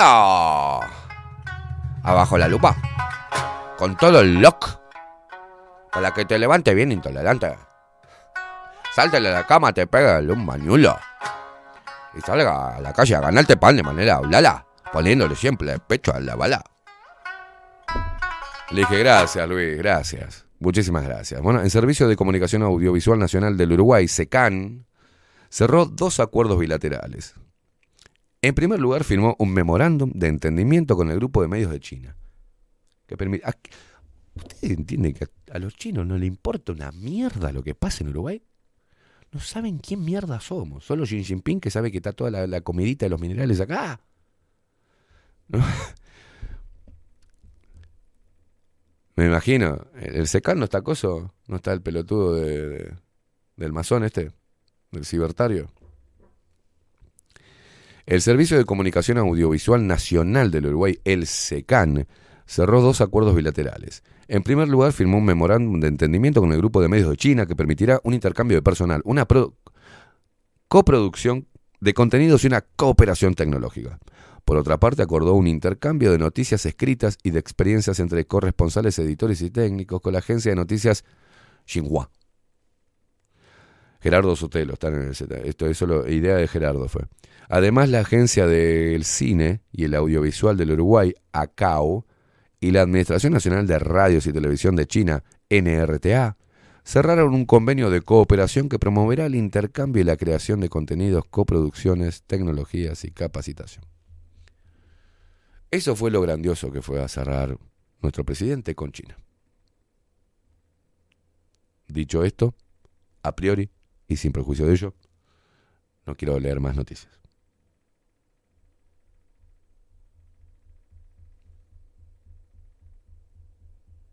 ¿Estás pensando igual que yo?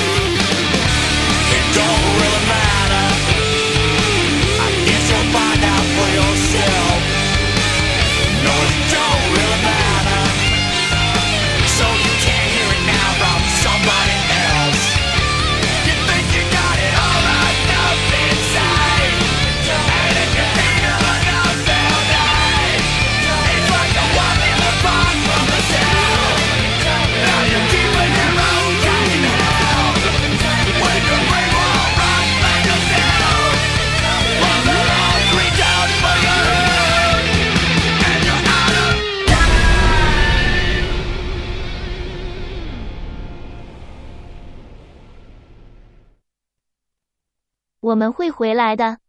Digo, ya volvemos. Ya volvemos.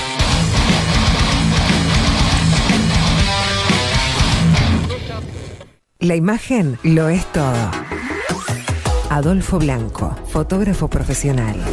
Una buena foto guarda tus recuerdos y también puede vender tus productos. Cobertura fotográfica de cumpleaños, bodas, eventos empresariales, retratos, books, fotos de productos, fotos para web. Fotógrafo profesional, Adolfo Blanco, 099 150 092. Mercado de Carnes La Vaquilla. Ofrece a sus clientes los mejores cortes y la mejor atención. Ventas por mayor y menor. Descuentos especiales a parrilladas, colegios y caterings. Envíos sin cargo. Teléfono 2-208-9877. Horarios de lunes a sábados, de 7 a 13.30, de 17 a 20 horas. El tierno sabor de nuestras mejores carnes a su mesa. Mercado de Carnes La Vaquilla. Avenida San Martín, 2555. Teléfono 2-208-9877. Envíos sin cargo. Builder. Transformación digital. Creamos la estrategia de transformación digital para que tu empresa avance y se adapte a los desafíos de hoy. Desarrollo y posicionamiento web, community management, planes de marketing digital. Builder. Transformación digital. Comunicate al 094 400 060 o escribinos a hola arroba builden.uy. Café Jurado, directamente desde la planta hasta su propia taza, siempre garantizando la mejor calidad. Café Jurado, su cuerpo, su intenso sabor y su aroma hacen de nuestro café un placer único. Desde 1912, pasión por el café. Estudio Jurídico Notarial, Perezcal y Asociados. Más de 25 años de experiencia en todas las materias, representando a estudios nacionales e internacionales. Una amplia trayectoria en materia penal, sucesiones y reivindicaciones. Más de dos décadas de experiencia recuperando terrenos ocupados. Torre Gorlero, oficina 20, 21 y 22. 099-309-319. Estudio Jurídico Notarial, Perezcal y Asociados. Mostrá tu mejor sonrisa. En Timbo, consultorio odontológico, te ofrecemos la atención y todos los tratamientos necesarios para recuperar tu salud bucal. Reserva tu consulta diagnóstico sin cargo al 099-750-182. Te esperamos en Colonia 1181, oficina 505, esquina Cuareim. Nombrando a Bajo la Lupa, obtendrás un 10% de bonificación. No postergues más la sonrisa que te mereces. Timbo, consultorio odontológico. 099-750-182. Mercería Las Labores. La mercería más antigua del país, desde hace más de 100 años junto a vos. Tristán Baja 1524, abierto de 9 a 19 horas. Visítanos en www.lanerialaslabores.com.uy. Facebook, Mercería Las Labores. En Instagram, Mercería Lanería Las Labores. 094-893-881. En artículos de mercería y lanería, lo que no encuentra aquí no existe.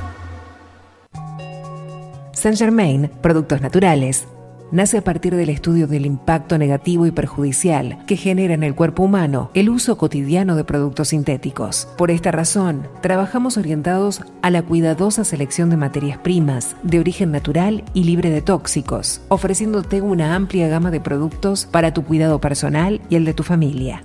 Arroba Saint Germain Cosmética Natural. Saint Germain, es tu alternativa natural. Claravisión. Somos una empresa joven con un equipo de profesionales con más de 30 años de experiencia en la toma de visión y en la adaptación de lentes de contacto. Nuestra misión es mejorar la calidad de vida a través del trato profesional y personalizado con nuestros clientes, satisfaciendo sus necesidades y resolviendo sus dificultades de visión. Comunícate con nosotros al 2402-1370 o al 099-660081. Óptica Clara Visión, Eduardo Acevedo 1581. Mejorar tu calidad de vida es nuestra misión. Todos los productos que necesitas los encontrás en Mini Market Teoneco.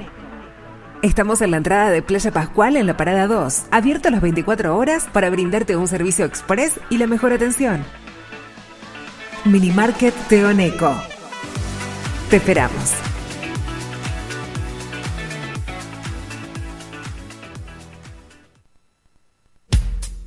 Wolfer Contenedores. Realizamos oficinas, viviendas y proyectos a medida. En Wolfer Contenedores armamos el proyecto para tu vivienda con uno o más contenedores. Visita nuestro showroom en Ruta 1, kilómetro 155-500 y elegí tu vivienda. Wolfer Contenedores para entrega inmediata. Informate al 094-263-705 45 20 31 63 o en wolfer.com.uy. Wolfer Contenedores desde Colonia y Montevideo para todo el país. Grupo Service. Servicio técnico especializado. Huawei, iPhone, Xiaomi. Trabajamos con todas las marcas. Contamos con servicio express. Cambio de pantalla en 30 minutos.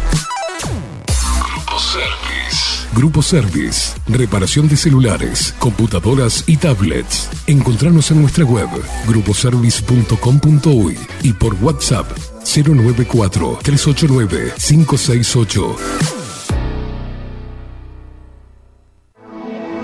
La venta o la compra de tu próxima casa puede ser un dolor de cabeza. O puede que no. Estamos preparados para acompañarte en cada etapa del proceso y que la recuerdes como una experiencia muy especial. Somos un equipo profesional que trabaja en red con más de 500 agentes. Eso asegura una amplísima llegada de tu propiedad a potenciales clientes y un acceso a una base de datos enorme con múltiples opciones, tanto si tu compra es para vivir o para alquilar. Comunícate con nosotros al 091 74 36 62 y seguinos por Instagram, arroba para bienes-bajo. Más servicios, mejores negocios. Pescadería El Italiano. Ubicados en el puertito del buceo, les ofrecemos pescado fresco todo el año y gran variedad en mariscos, productos de excelente calidad, llevando confianza a su mesa. Los esperamos con la mejor atención personalizada. Pescadería El Italiano, de martes a domingos, de 8 a 20 horas. Contamos con envíos. Pescadería El Italiano. Comunicate al 2-622-7930 y por WhatsApp 095 43 3502. La Carola. 13 años haciendo las mejores paellas y tortillas españolas de Montevideo. Sus chefs, Marcos y Carola, no solo ofrecen las mejores paellas, sino que también tienen las mejores pavlovas de la ciudad. Cuentan con un jardín exclusivo para tapeos, degustaciones de vinos y reuniones familiares. También ofrecen un menú express con opción de pasta y jugos naturales. De martes a viernes a partir de las 20 horas, sábados y domingos, también al mediodía. Instagram, La Carola Tapas. Gonzalo Ramírez 2225, esquina Juan Polié. Reserva tu lugar 099 24 20 72. La Carola, el clásico de la ciudad. Hola, ¿cómo estás? Mi nombre es Maru Ramírez. Soy locutora profesional desde hace 26 años. Cuando me preguntan, ¿cualquier persona se puede dedicar a la locución? Mi respuesta es bien sencilla. El 20% es la voz y el 80% es lo que vos haces con ella. En los workshops que doy de locución comercial, descubriremos no solo si quieres ser parte de este mundo, sino también cómo trabajar de tu voz, cómo organizarte, cómo ejercitar tu voz para una mejor dicción, modulación y respiración. No, no importa que no tengas conocimiento de locución. Lo que importa son las ganas de aprender y descubrir un mundo nuevo que te pueda ayudar a conocer tu voz y una nueva forma laboral. Te espero. Dale, comunicate por WhatsApp al 095-062-082 o por Instagram arroba marulocutora. Si estás en Miami, Florida y querés renovar los pisos de tu hogar o reformar tu baño y tu cocina, la mejor opción es CM Great Services, la empresa de construcción que le da vida a tu diseño. Más de 20 años de experiencia avalan nuestro trabajo. Reformas, revestimientos de pisos, baños y cocinas. En Miami, Florida, CM Great Services. Contactanos al 786 536 8822. Ahora también estamos en Twitch. Seguinos en Bajo la Lupa guion bajo UI. Bajo la Lupa contenidos, más independientes que nunca.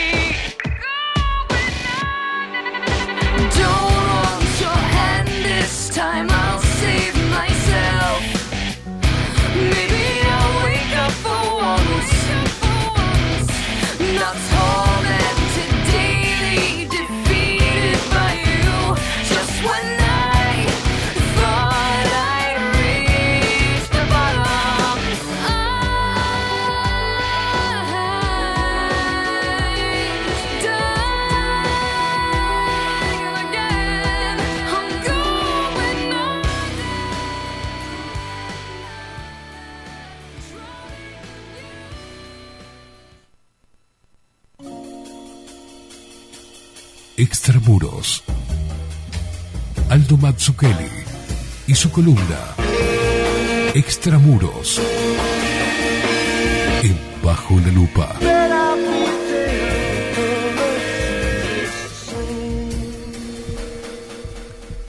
Aldo Mazzucchelli. Buen día, ¿cómo va? Bien, bienvenido a la, fiesta liberal. Eh, Un impacto, ¿no? La- eh, Muy bueno, muy interesante. Quiero decir, vamos a ver lo que pasa, pero estuve mirando una entrevista que le hizo Fantino. Supongo que la vio todo el mundo.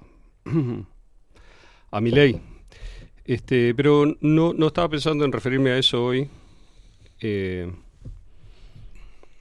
sino más bien a una idea que yo debo estar equivocado, porque yo noto que mucha gente ve o tiene una sensación de que los que estamos criticando algunas cosas de fondo, digamos, del sistema, estamos eh, en una gran minoría, en una gran minoría, valga la, la Mm. paradoja, ¿no? O sea, y que no hay mucha esperanza. La otra vez me reuní con, con, con un par de amigos, un- una, una persona que vino de Francia, con una amiga que me, me lo, me, me- me juntó con él, digamos. Y yo les decía, yo soy, opti- eh, soy optimista, digamos, respecto de todo lo que está pasando. Y un poco lo conversábamos eso, porque no es la posición, digamos, este, común. Y capaz que, capaz que yo estoy equivocado. Pero yo lo que veo es que donde hay brutalidad, digamos, uno debería ver fragilidad. Es decir, que la brutalidad la, y todas las manifestaciones de imponerse por la fuerza, por ejemplo, la censura, es una de las más claras, vienen de una fragilidad. Eso es un punto central. Me gustaría desarrollarlo hoy un poco. Escribí algo que mm, capaz que lo publicamos en la revista que está por salir, este, sobre la fragilidad. Que es una fragilidad sistémica, o sea, como civilizatoria, más que personal de alguien, ¿no? Mm. Y a veces también se confunde que uno ve gente que parece muy fuerte o que tiene mucho poder y tiende a considerar que eso este, es señal directa de fortaleza. Evidentemente el poder es una fortaleza de algún tipo, militar, en capacidad de toma de Mm. decisiones, pero eso no es de lo que estamos hablando, sino de el sustento que permite que ese poder se mantenga y se reproduzca y siga en la dirección que viene, digamos, por mucho tiempo. Entonces yo, yo creo que hay este, síntomas de fragilidad. Este, yo creo que desde, desde que empezamos con, con, Extramuros, pero mucho antes yo personalmente en ensayos y demás, había estado, me di cuenta que se- en los ensayos tomaba forma, digamos, ¿no? Se, se ponía de manifiesto una especie de, de, que, se está produciendo una especie de debilitamiento de los argumentos que, la que el sistema que en el cual vivimos elaboró y usó desde que se esta- estableció este nuevo orden, digamos, a partir de la Segunda Guerra Mundial, ¿no? El orden en el cual todavía, de alguna manera, mal que bien, estamos, ¿no? Aunque ya hemos hablado muchas veces de que ese orden está eh, lleno de grietas y modificándose, mutando a otros órdenes o a otras formas de orden, o en fin, teniendo grandes cambios, ¿no? Este, y creo que hubo, para mí, hubo cinco, yo diría, pues, podría at- atrasarlo más, pero en, el en este siglo que estamos hubo cinco cosas que pasaron, cinco fenómenos que para mí fueron eh, como de abrir los ojos, ¿no? O sea, que me llamaron mucho la atención, cada uno en su momento. El primero fue el 9-11, y con, con- justo yo viajé a Estados Unidos en esa época y estuve expuesto, por decir así. O sea, lo busqué y lo encontré, porque todavía la red era muy abierta en ese momento todavía. Y en YouTube, por ejemplo, y incluso en, en- en sitios de, de- de producción audiovisual más o menos mainstream, digamos, había documentales, testimonios, entrevistas de gente seria, muy seria, que cuestionaba totalmente lo que había pasado el 9-11. Claro. Decía, esto no pudo pasar así, ingenieros, arquitectos. Después se formó un grupo, ingenieros y arquitectos por la verdad del 9-11, que es un grupo muy grande a esta altura en el mundo, pero bueno, ese es el primer fenómeno, el 9-11, ¿no? Y la sorpresa de esto no pudo haber pasado así como se dice, ¿qué fue lo que pasó? ¿no? Segundo, ya en, en la segunda década del siglo, para mí fue un gran impacto ver cómo todos los medios mainstream se, eh, empezaron a reproducir todos la misma este, posición respecto de algunos eventos políticos grandes. Uno es el 9-11, otro es la crisis del 2008, otro fue la elección de Trump, Estados Unidos, y diferentes cosas, ¿no? O sea, cómo hubo una especie de alineamiento cada vez más estricto de, las, de todas las voces grandes, Mm. ¿no? El tercero, la pandemia. El cuarto, eh, la guerra de Ucrania y el quinto, lo que está pasando ahora en Gaza. ¿no? Y ver cómo, es decir, ¿qué, qué- qué pueden tener que ver todos ellos entre sí? ¿no? ¿Por qué me llamaron todos la atención y por qué los conecto naturalmente hasta así, antes de empezar a pensar? ¿no? Entonces ahí hay una, una cosa que me llama la atención. Y yo, ese es mi camino de pensamiento en estas cosas, este, eh, creo que lo que, está en- lo que tienen en común esas cinco cosas, y podríamos elegir otras más, es la imposición unánime que a raíz de cada una de estas cosas pasó, digamos, ¿no? o se llevó a cabo, de una verdad oficial, que es frágil e insostenible. ¿no? Es decir, y creo que es cierto que esta verdad no está, eh, es decir, estas verdades oficiales, o este, mejor dicho, este fenómeno de unanimidad forzada, no está todavía a la vista para mucha gente. Pero me parece que está el esfuerzo que se pone, digamos, en, en, en, evitar que la gente piense sobre estas cosas, que es un esfuerzo que demanda tanta energía, tanta coordinación, tanto dinero también eh, y, y tanta, sobre todo, digamos, este energía mental o espiritual, no sé cómo Mm. llamarle, para mantenerlo, que no puede durar mucho tiempo, yo creo. Es decir, es una cosa defensiva y es una defensa contra una fuerza que yo creo que es mayor, ¿no? Este, el esfuerzo que están haciendo para mantener la historia oficial, Exacto, digamos. exacto, exacto. Sostener la historia oficial. Exacto, eso mismo. Usted lo dijo perfecto y mucho mejor que yo. Entonces, este, ahí también hubo un, un subfenómeno, digamos, que vale la pena mencionar, porque para mí fue muy importante al verlo, que es este, que la fragilidad de cada una de esas narrativas, la de 9-11, etcétera, este, fue compensada, como quien dice, o está siendo compensada por una presión por parte del poder. Cuando digo el poder, me refiero muy concretamente a las eh, fuerzas que son capaces de financiar y controlar los grandes medios de comunicación, en este caso, este, una gran presión sobre la comunicación de parte de ellos. Y ante esa presión, la mayoría de los medios revelaron su naturaleza dependiente del orden del sistema. Es decir, revelaron que no solo existían como formas de salud y limpieza, digamos, del sistema, cuando el sistema funcionaba bien o cuando funcionaba, sino que también funcionan ahora como justificadores de su decadencia, ahora que no funciona, ¿no? Es decir, eh, hay una especie de matrimonio, digamos, irrompible entre esa estructura de grandes medios y el sistema tal como es. No, irrompible quizá no sea, porque es dable pensar que una parte, digamos, cuando, si estalla, digamos, esta legitimidad, las narrativas empiezan a caer, entonces el, eh, algunos medios van a cambiar, seguramente van a tratar de adaptarse, como se adaptaron los periodistas la semana pasada a toda velocidad, digamos, a- y son todos bielcistas ahora, cuando, digamos, es- Sí. hace un mes, digamos, estaban, decían que no iba nadie a ver a la selección, decían que Bielsa, que el avión se iba a mover y que Bielsa iba a hacer un desastre, que iba a ser divertido, que iba a durar poco, muy poco. Dijeron, me acuerdo, algunos que lo iban a echar pronto. Este, todos que Uruguay no podía jugar como al fútbol, es decir, que Uruguay tiene que jugar a la mierda que juega, jugaba según ellos siempre, cosa que tampoco es cierta. Bueno, entonces, algunos medios cuando, cuando las narrativas como la de Bielsa, anti-Bielsa, caen, digamos, se dan vuelta, como un- una vuelta carnero y se acomodan. Los que pueden, todos los que pueden lo hacen, ¿no? Pero hay algunos que están demasiado comprometidos y les va a costar mucho esfuerzo, digamos, despegarse ¿no? Claro. de, de las cosas que hicieron y dijeron. Este, ahora, entonces, mi lectura más general de todo esto que estamos hablando, porque también uno tiene habitualmente conversaciones con, con- con gente que y recurre en todos nosotros una pregunta que es, pero ¿cómo puede estar pasando lo que está pasando? Así, ¿Cómo puede ser que gente habitualmente bien informada, inteligente, que suponemos bien intencionada y tal, no vea las cosas que están pasando? Mm. O que confunda, no sé, digamos, los hechos de una manera tan grosera, o que use justificaciones que ni ellos mismos creen, pero que son claramente como una barrera para no tener que considerar las cosas, ¿no? Entonces mi lectura más general es que todo esto pasa por una fragilidad particular en que ingresó ese sistema que llamamos Occidente, ¿no? O sea, yo me refiero al sistema político y social que se consolidó, digamos, en la modernidad y después se exportó, ¿no? De Inglaterra, Estados Unidos y Francia, fundamentalmente hacia otra zona del mundo, ¿no? Eh, el resto de Europa, Estados Unidos, eh, perdón, Australia, Nueva Zelanda, no sé, Hispanoamérica en buena medida. Esta fragilidad que digo es histórica, debe tener muchas causas distintas, algunas las podemos vislumbrar, muchas no las sabemos o quizás sean difíciles de, de conocer, Pero, por ejemplo, yo creo que una es la incoherencia entre las prácticas y políticas del poder y los discursos o narrativas que fueron creados para justificarlas, ¿no? Históricamente. O sea, esa incoherencia se agudizó por la aparición de un nuevo tipo de control social que es la red, ¿no? O sea, que es el internet y que son las redes sociales, sobre todo los teléfonos inteligentes. Mm. O sea, esa idea de periodismo espontáneo en tiempo real, ¿no? Sí. O sea, uno saca una foto, manda, desmiente una narrativa, la desarma en, en un segundo.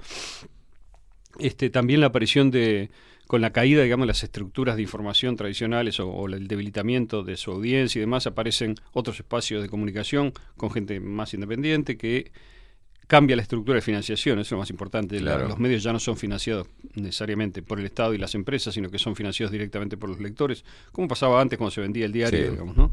Eso había cambiado mucho. La publicidad, como hablamos muchas veces, había sido, había pasado a ser un porcentaje muy, muy significativo de la financiación de los periódicos, por ejemplo, o de los medios. Este, bueno, de los medios audiovisuales siempre fue la financiación principal, porque siempre fueron gratis. La gente nunca pagó para ver la tele. Claro. La- los canales de aire, como se decía, ¿no? Luego el cable sí, se paga y tiene su cierta, digamos, este, las empresas de cable tienen cierta medida de financiación por parte de los, de los este, abonados.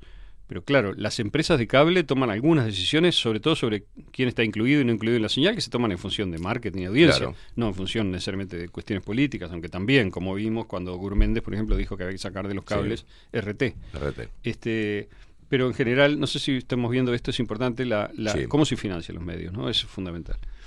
Entonces, toda esta nueva cosa, digamos, de los youtubers y de, la, de los canales que reciben, o de los medios que, como usted y como yo, recibimos financiación de Mm. los lectores, digamos, este, eh, esa es una, es una razón de que se haya generado esta disonancia o incoherencia entre lo que se hace y lo que se dice que se hace y lo que se hace y cómo la gente lo conoce. También hay seguramente causas económicas que siempre se mencionan, la naturaleza expansiva del capitalismo, la demanda de recursos crecientes, pero que no todos ellos son renovables ni infinitos, ¿no? Entonces eso genera también un tipo de este, requerimientos políticos de cómo conseguir esos recursos, de cómo organizar el mapa de influencias, el poder a nivel internacional y demás.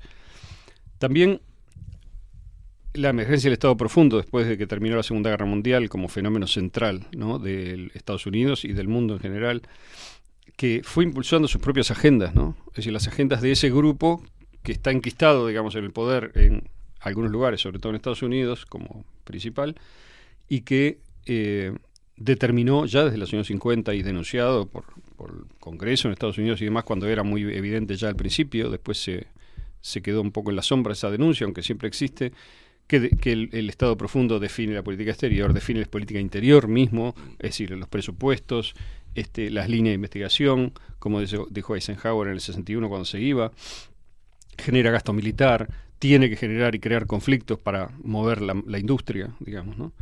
Este, y ha desplegado con el tiempo muy costosas y muy complejas operaciones de ingeniería social y biopolítica para moldear la población de acuerdo a sus planes, finalidades y demás, ¿no? Entonces, esta existencia de este estado profundo, que no creo que nadie niegue a esta altura, pero sobre todo sus efectos, han tenido, yo creo, una, una especie de efecto de debilitamiento también del sistema, paradójicamente. Es decir, muy fuerte ese núcleo central, pero ese núcleo central, en la medida en que es incoherente respecto de la filosofía de fondo de el liberalismo, el capitalismo, el, este, los supuestos fines del Estado, entra en conflicto con todo eso.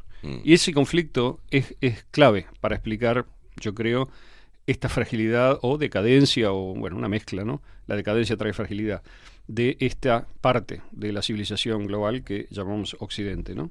Que claro, es muy importante porque Occidente no se re- reduce solamente a los países, digamos, de Occidente, sino que también se, re- se refiere a todos los grupos sociales, clases, elites, etcétera, que en el mundo entero viven de acuerdo a esta lógica, ¿no? O sea, participando de ella, ¿no? También hay factores que son los que más me interesan acá, de tipo, de, tiene que ver con el pensamiento, o son de tipo espiritual, o, como se les quiera llamar. Eh, y me interesan porque es el modo en que eh, cada individuo tiene, o, o es capaz como de sentir que tiene o no tiene combustible para tener esperanza, por decir así, ¿no? Es decir, porque con la falta de fe y el reinado del materialismo, ¿no? que son factores que, los queramos o no, están en la esencia de la modernidad occidental. Y con la, con la falta de fe y el reinado del ma- materialismo ese que, digo, viene una, acentuación de los factores materiales, ¿no? O sea, particularmente la- una acentuación que es sorda, porque raramente se habla de ella, pero que es totalmente central de la necesidad de dinero y poder, dinero y poder. Este, y, y la, y los factores materiales que, que se conectan con eso y que permiten obtenerlo y usarlo, ¿no? O sea, es, es tan obvio esto que parece que casi uno no debería mencionarlo porque parece que uno está, digamos, como empobreciendo todo el análisis, ¿no? Diciendo, bueno, cosas que todo el mundo sabe. Sí, todo el mundo sabe que el dinero y el poder Mm. son centrales. Bueno, quizás yo lo que estoy tratando de decir es que ya lo sabes, pero en realidad no te das cuenta de lo central que es. Es peor, digamos, o más, o más este o, dicho de otra manera, es como si lo supiéramos, pero lo quisiéramos olvidar todo el tiempo. Quizás está bien que lo queramos olvidar, y yo creo que puede ser una buena señal, ¿no? De querer enriquecer la realidad. Pero yo creo que ese hueco, digamos, ese hueco espiritual que tiene Occidente, que se llena con dinero y poder por sí mismos y sin ninguna otra consideración, ahora voy a tratar de explicar esto mejor, este, es lo primero que hay que mirar para poder salir, digamos, de la telaraña de falsos argumentos, de falsos razonamientos y de, y de falsas discusiones entre nosotros también. Es decir, a los que denunciamos eso, en un momento, hace poco tiempo, se nos llamó negacionistas. ¿no? Como si nosotros negásemos, yo creo que en el fondo estaba como una queja, porque nosotros estábamos negando las supuestas grandes virtudes de la ciencia materialista, por un lado, o de la democracia occidental. Este, sin embargo, yo creo que es Occidente el que se niega a reconocer lo que pasa, ¿no? Y lo que le ocurre a sí mismo como, como, como conjunto, ¿no? O sea, son nuestras sociedades, la, gente que vive en nuestra sociedad es la que está en una parte negándose a ver.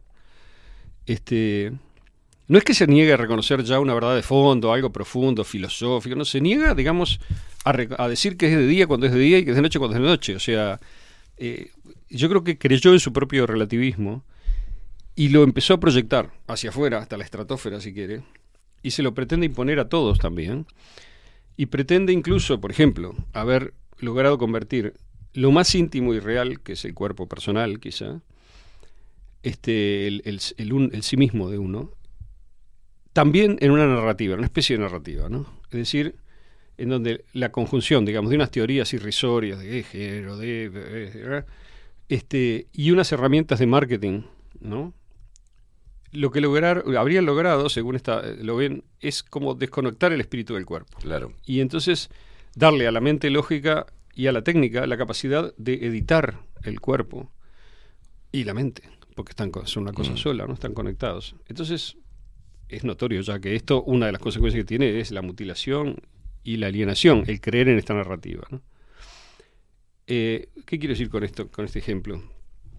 Que tenemos que hacer una separación, yo diría radical, entre eh, las narrativas que se esgrimen para justificar lo que se hace y las razones que operan implícitamente en las decisiones que se toman. Y esas razones que operan en las decisiones que se toman son dinero y poder. Las narrativas intentan vestir esto, ¿verdad? De toda clase de argumentos. Este, yo entiendo que decir esto es como que empobrece a, a nuestra cultura, a nuestra civilización, la hace como más triste de lo que de lo que nos gustaría. Sin embargo, creo que más triste todavía es no reconocer este problema, ¿no? O sea, no verlo.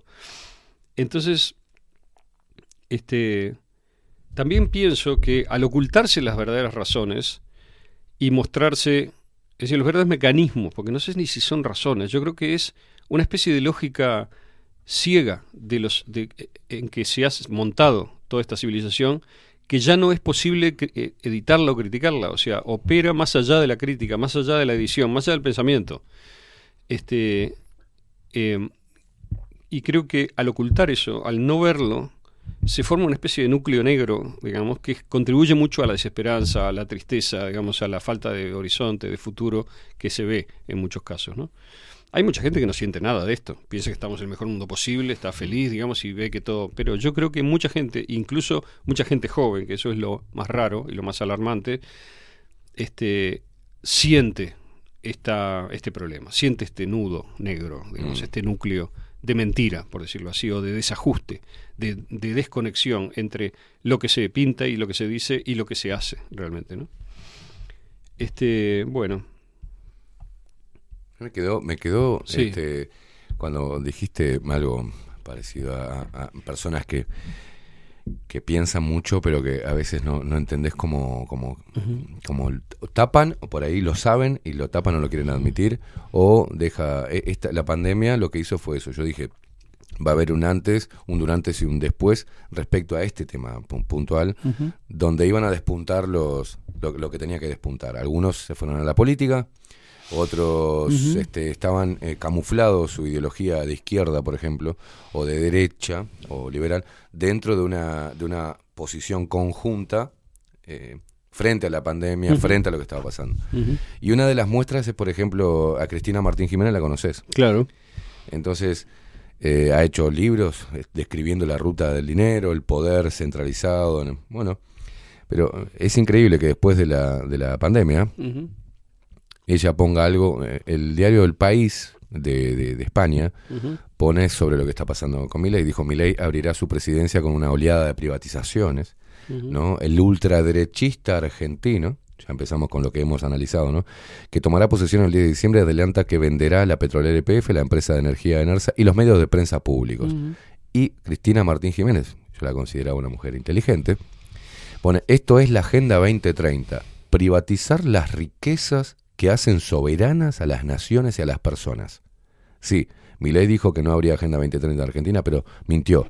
Vosotros no sabéis qué es la Agenda 2030. Ujú. Eh, entonces vos decís, ¿cómo puede tener un análisis tan, tan pedorro una mujer que viene Así que los, me- los medios son la riqueza. Bueno, la riqueza, que yo decía eso hoy, para Cristina Martín Jiménez, los medios de comunicación públicos y la empresa petrolera o de energía son los, lo- las riquezas soberanas. Estamos todos locos. ¿Y, cómo puede tener un análisis tan... No, no me quisiera desviar, pero es importantísimo lo que, lo que decís. Hace poco alguien, no recuerdo quién, francamente, me, me mandó un mensaje invitándome a participar en una mesa con ella. Y yo intuitivamente, sin saber nada, no contesté el mensaje. O sea, me olvidé, Mm. digamos. Primero dije, no, esto no, no me suena, voy a ver, y después me olvidé. Creo que son mecanismos que uno tiene, ahora que estamos hablando de lo consciente y lo inconsciente, como Mm. para este como para mm, tomar decisiones, orientarse respecto de la gente también. Este, yo pienso que todos somos imperfectos y nos equivocamos en cosas. digamos. A ellas, yo nunca me cayó simpática, francamente. Ella, no, no la escucho, no me interesa mucho. Pero porque le, le veo un tono que no me gusta, Mm. digamos, un tono como de absoluta, este, digamos, como es como defensivo y parece ofensivo, no sé bien. O Sí. sea, es algo que no me gusta en el, en el tono, no me gusta nada. Y cos- ese, el tono para mí es lo más importante de todo, ¿no? La voz, por ejemplo, de la gente, ¿no? Claro. No solamente el, el- el modo como habla, sino hasta cómo suena la voz, ¿no? Bien. Es muy importante para mí, para... Pero bueno, capaz que es, es una demencia mía, digamos, ¿no? pero yo le doy mucha importancia a eso, mucha importancia. Entonces, eh, bueno, volviendo a, bueno, eh, lo de ella, lo que me decís, para no dejarlo colgado, me parece que podría ser un caso más de tantos que hemos visto de este momento de transición, que puede ser largo, Mm. aunque quizá históricamente sea muy corto, pero en tiempo de una vida humana puede demorar 10 años, yo que sé, 20 años, lo que sea, Mm. eh, en donde eh, las categorías viejas siguen operando y la gente se orienta, porque mucha gente que quiere hacer carrera política o mediática piensa en términos de lo que le va a favorecer Sí. y de su audiencia, y tiene un miedo cerval a decir algo que va a perder audiencia. Exacto. Entonces, eh, bueno, o sea, eso está bien para, la- para los medios, no está bien para pensar, es lo pésimo Claro. para pensar. Porque te inhibe de decir las cosas que van a desafiar verdaderamente al público, de modo que el público se va a enojar contigo. Lo cual, si tu intención es pensar simplemente y mantenerte fiel a lo que consideras cierto, verdadero, correcto o lógico o lo que sea, no sé cómo llamarle, no lógico, es intuitivamente cierto, entonces eh, vas a perder audiencia necesariamente, alguna. Después Mm. van a volver igual, Sí. eso es lo que pasa siempre, porque la gente sigue, sigue procesando las cosas, digamos, ¿no? Pero bueno. Entonces, eh, yo creo que si uno mira cualquier fenómeno imaginario, el que quiera, ¿no? Masivo, eh, por ejemplo, mi ley, pero podemos eh, Sí, decir sí. cualquier otro, ¿no? La ecología, ¿no? En cada uno de ellos va a ver que se cumple eh, que el dinero y el poder se han impuesto de antemano como las razones profundas para definir la acción. Este, y entonces se va a actuar para maximizar la conveniencia de dinero y poder, eh, los que estén operando en ese caso, ¿no? en Mm. ese fenómeno, y se va a elaborar cualquier narrativa ¿eh? para justificar esa acción, de modo que no se diga cuáles son las razones de la acción, sino que se diga otra, cualquier otra cosa. Este, yo creo que la modernidad tiene dentro de su inconsciente, por decir así, una, este, em, una sensación de que no tiene legitimidad. Es decir, al haber arrebatado, digamos, la legitimidad de lo trascendente y habérsela apropiado, surgió una discusión eterna que no ha sido resuelta, no, porque no se puede resolver, sobre cuál es la fuente de legitimidad del poder. ¿no?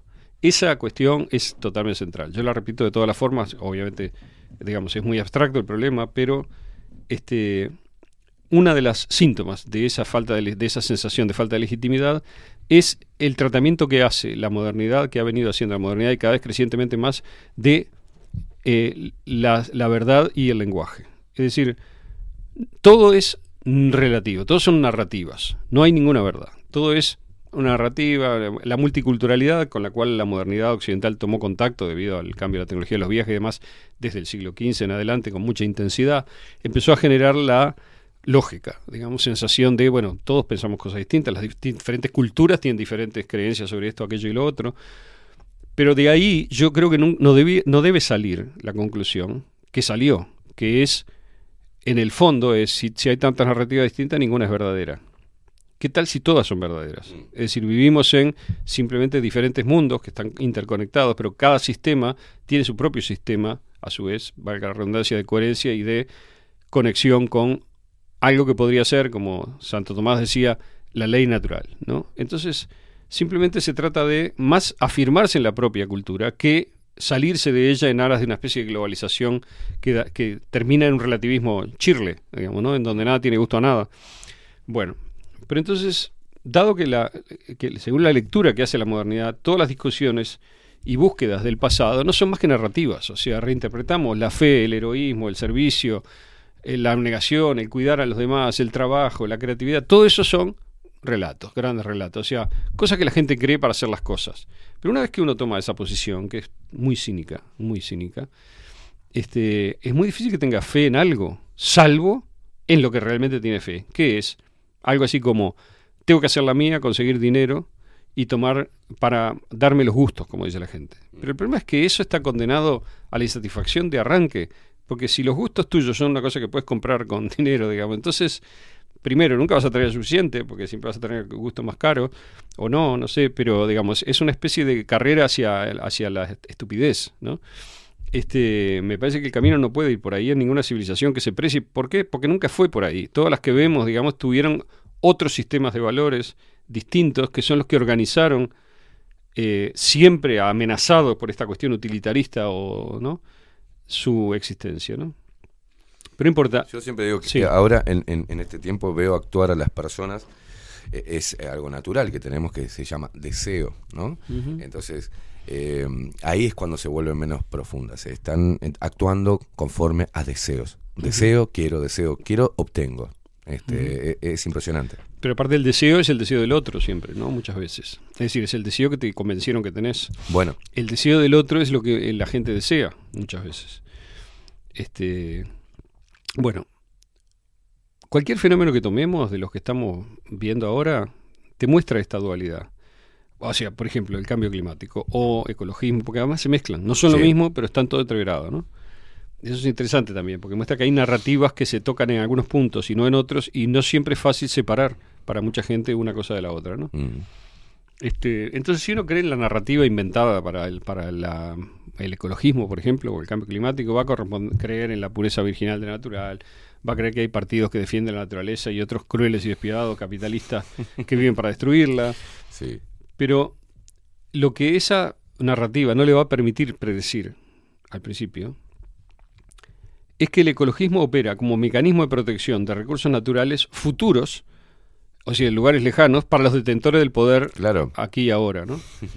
Este, tampoco va a, ven- va a ver venir, dado que creen esa ideología equivocada, que cuando los llamados ecologistas lleguen al poder, como han llegado en tantos Mm. lados, en Holanda, por ejemplo, ¿no? Mm. el amigo Mark Rutte, y se apoderen de la fuente de dinero, inmediatamente comenzarán a planificar y apoyar la depredación de la naturaleza que hasta ayer consideraban intocable. Solo que lo hacen seleccionando qué cosas eh, son las que consideran que hay que destruir Mm. y a esas cosas dejan de llamarle naturales, le empiezan a llamar de otra manera. Por ejemplo, el ganado, digamos, ya no es natural, eh, es antinatural y debe ser destruido. Y obviamente que están respondiendo a una agenda de, de apropiación de tierra, inversiones, etcétera, destrucción de la independencia de la gente debido a que las unidades de producción más chicas, digamos, son más independientes Sí. del- de los mandatos de esa especie de poder central, etcétera, ¿no? Entonces, este, este es un ejemplo, pero se pueden poner otros, ¿no? Podemos tomar este Milei, pero por ejemplo, pero siguiendo con el, eh, para cerrar con el tema de que hablaba recién de ecología, si uno no entiende que ese logos occidental, digamos, ha quedado cada vez más reducido a dinero y poder, ¿no? Y sí cree en las narrativas, entonces yo diría que hasta la más mugrienta compañía petrolera le va a vender bonos de protección del medio ambiente, ¿no? Y uno va a invertir encantado en esos bonos, ¿no? Y le va a dar dinero a distintos agentes que están conectados de múltiples formas con la petrolera. O sea, se las va a dar el Estado, se las da a una compañía intermediaria o se las da a quien sea. Piense en Milley. No voy a hablar de Milley en general, es un fenómeno muy contradictorio, muy interesante que tiene Sí. patas para todos lados y rayas para todos lados. Me, me gusta que, eh, por ejemplo, la, la contradicción que ahora se están haciendo obras en, en de, de ciclovía, las ciclo, las ciudades cicloinclusivas Mm. para reducir la y la línea verde con la cual están pintando es una pintura a base de petróleo, es que es hermoso, ¿viste? es hermoso. Este, Claro. Tóxica hasta para el que la está aplicando, pero bueno, va a ser una parte donde Claro. Montevideo verde.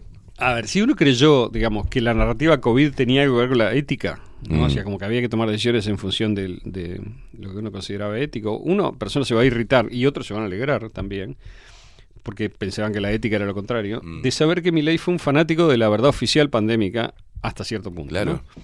O sea, la declaración significativa al respecto que yo le recuerdo fue acusar al gobierno en funciones, al de Fernández, ¿no?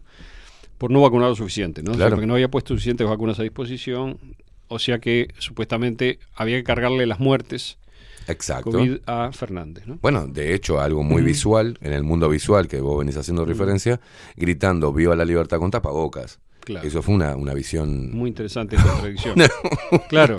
Una que imagen- estás tocando un tema importante porque yo creo que el Milei, que tiene ideas fuertes y que pueden ser muy desafiantes en algunas materias, sobre todo eh, en relación con el Estado y con muchas otras cosas, no tiene, no, no sé si profundiza suficientemente en, en la relación que uno tiene con el cuerpo, ¿no? O sea, Claro. yo, yo de Milei estoy en un periodo de duda.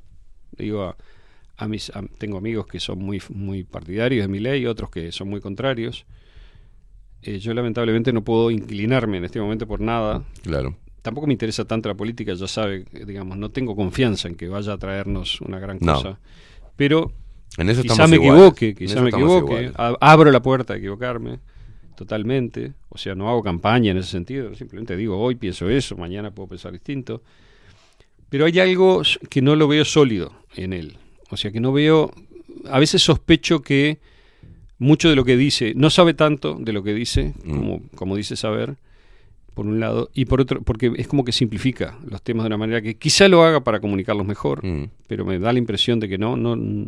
Y por otro lado, bueno, su política exterior me parece abominable, digamos, esa especie de, de apego a cualquier cosa que haga Israel está bien, Mm. me parece infantil completamente y solo puede explicarse porque reciba dinero, digamos, enorme de esa comunidad. Porque si no, no veo cómo, digamos, un político responsable puede, por ejemplo, no abrir la boca respecto de lo que está pasando Exacto. en Gaza y confundir una guerra con un genocidio. Eso no es una guerra, es un genocidio.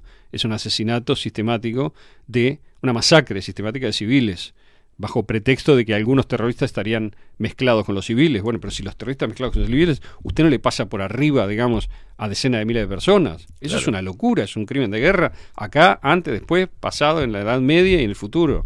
O sea, no hay ninguna manera de no hablar de eso. Ahora, si Milei no habla de eso, yo no escuché.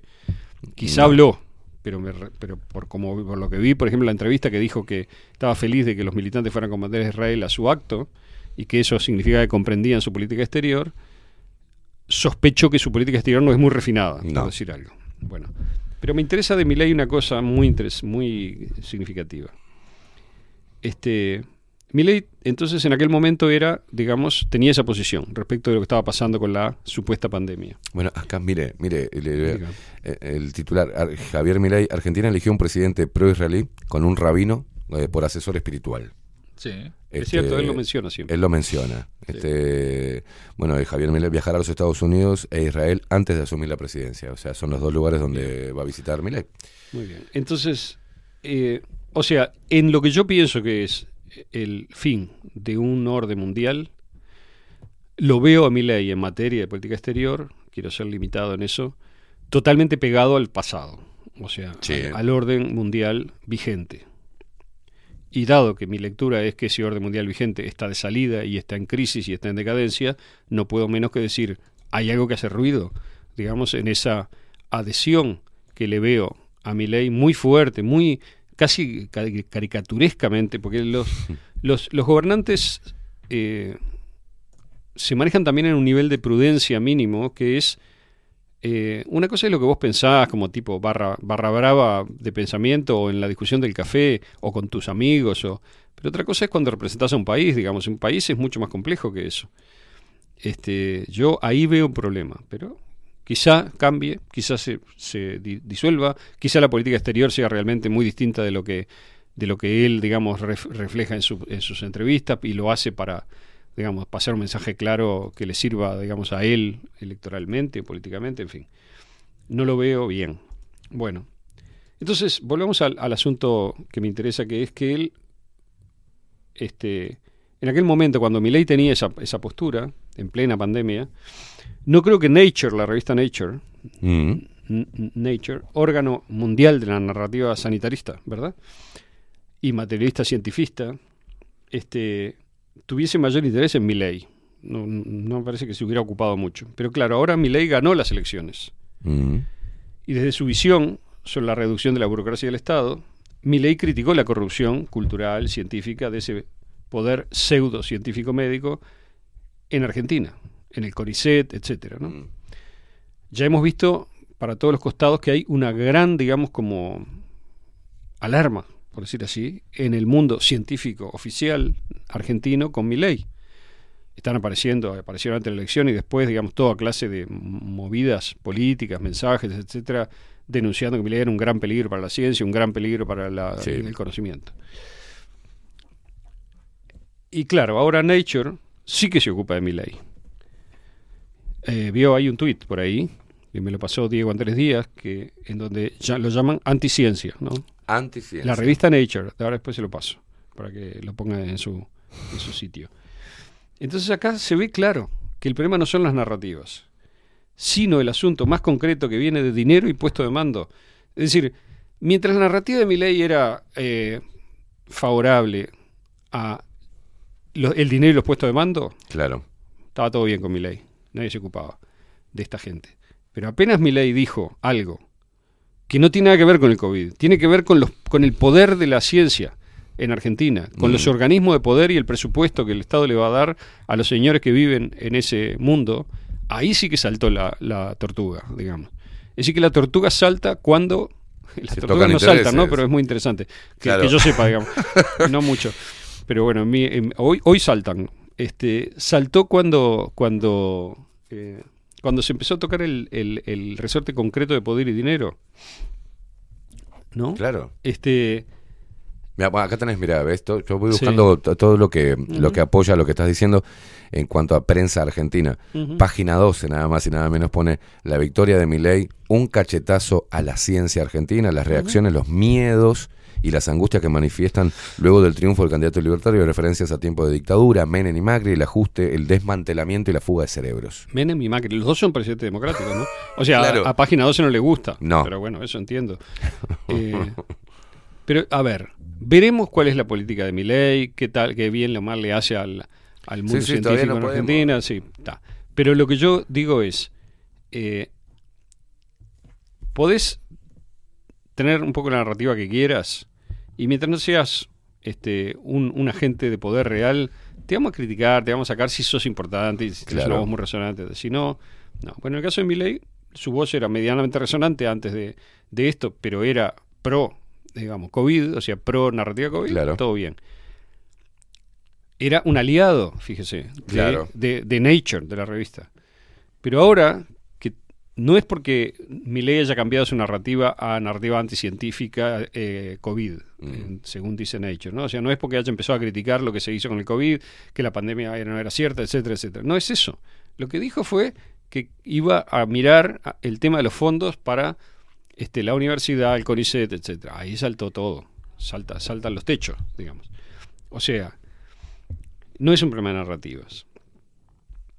Este, antes, Milei no jugaba en el terreno de la plata. Ahora juega en el terreno de la plata, porque es el presidente y va a tener algo que decir respecto de cómo se administra la, la guita, ¿no? Este, bueno.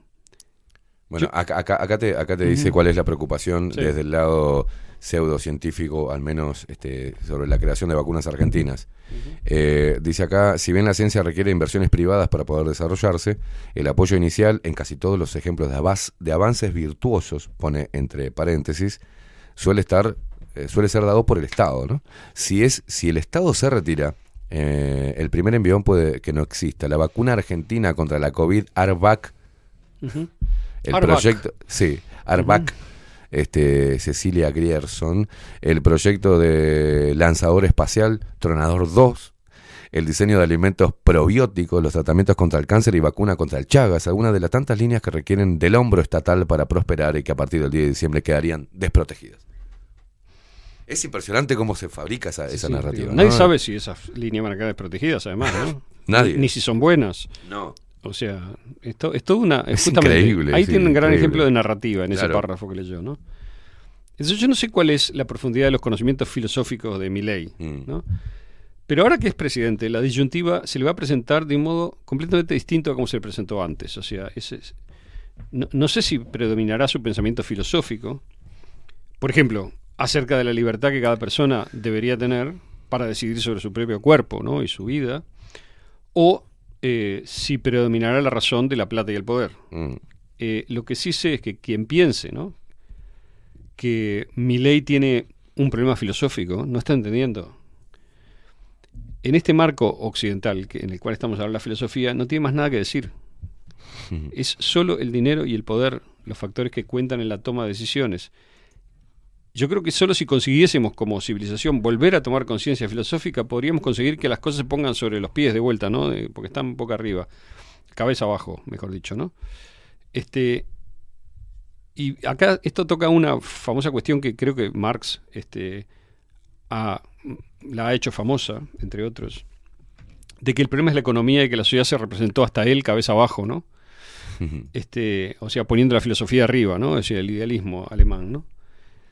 Ahora, eso que Marx decía también se puede interpretar de, cierto modo, que es que en caso de que tomásemos conciencia de, esta cuestión, de qué está arriba, si la economía o la filosofía, para decirlo rápido, podríamos este, poner eso en, en la cabeza de la gente y que se intente, digamos, tomar decisiones mucho más racionales que de mera eh, eh, hago la mía y no me interesa nada, ¿no?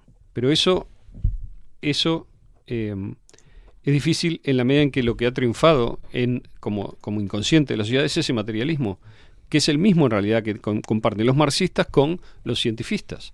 Claro. Y por eso la gente se, se sorprende de que muchas veces la izquierda, digamos, sea tan estatista y materialista.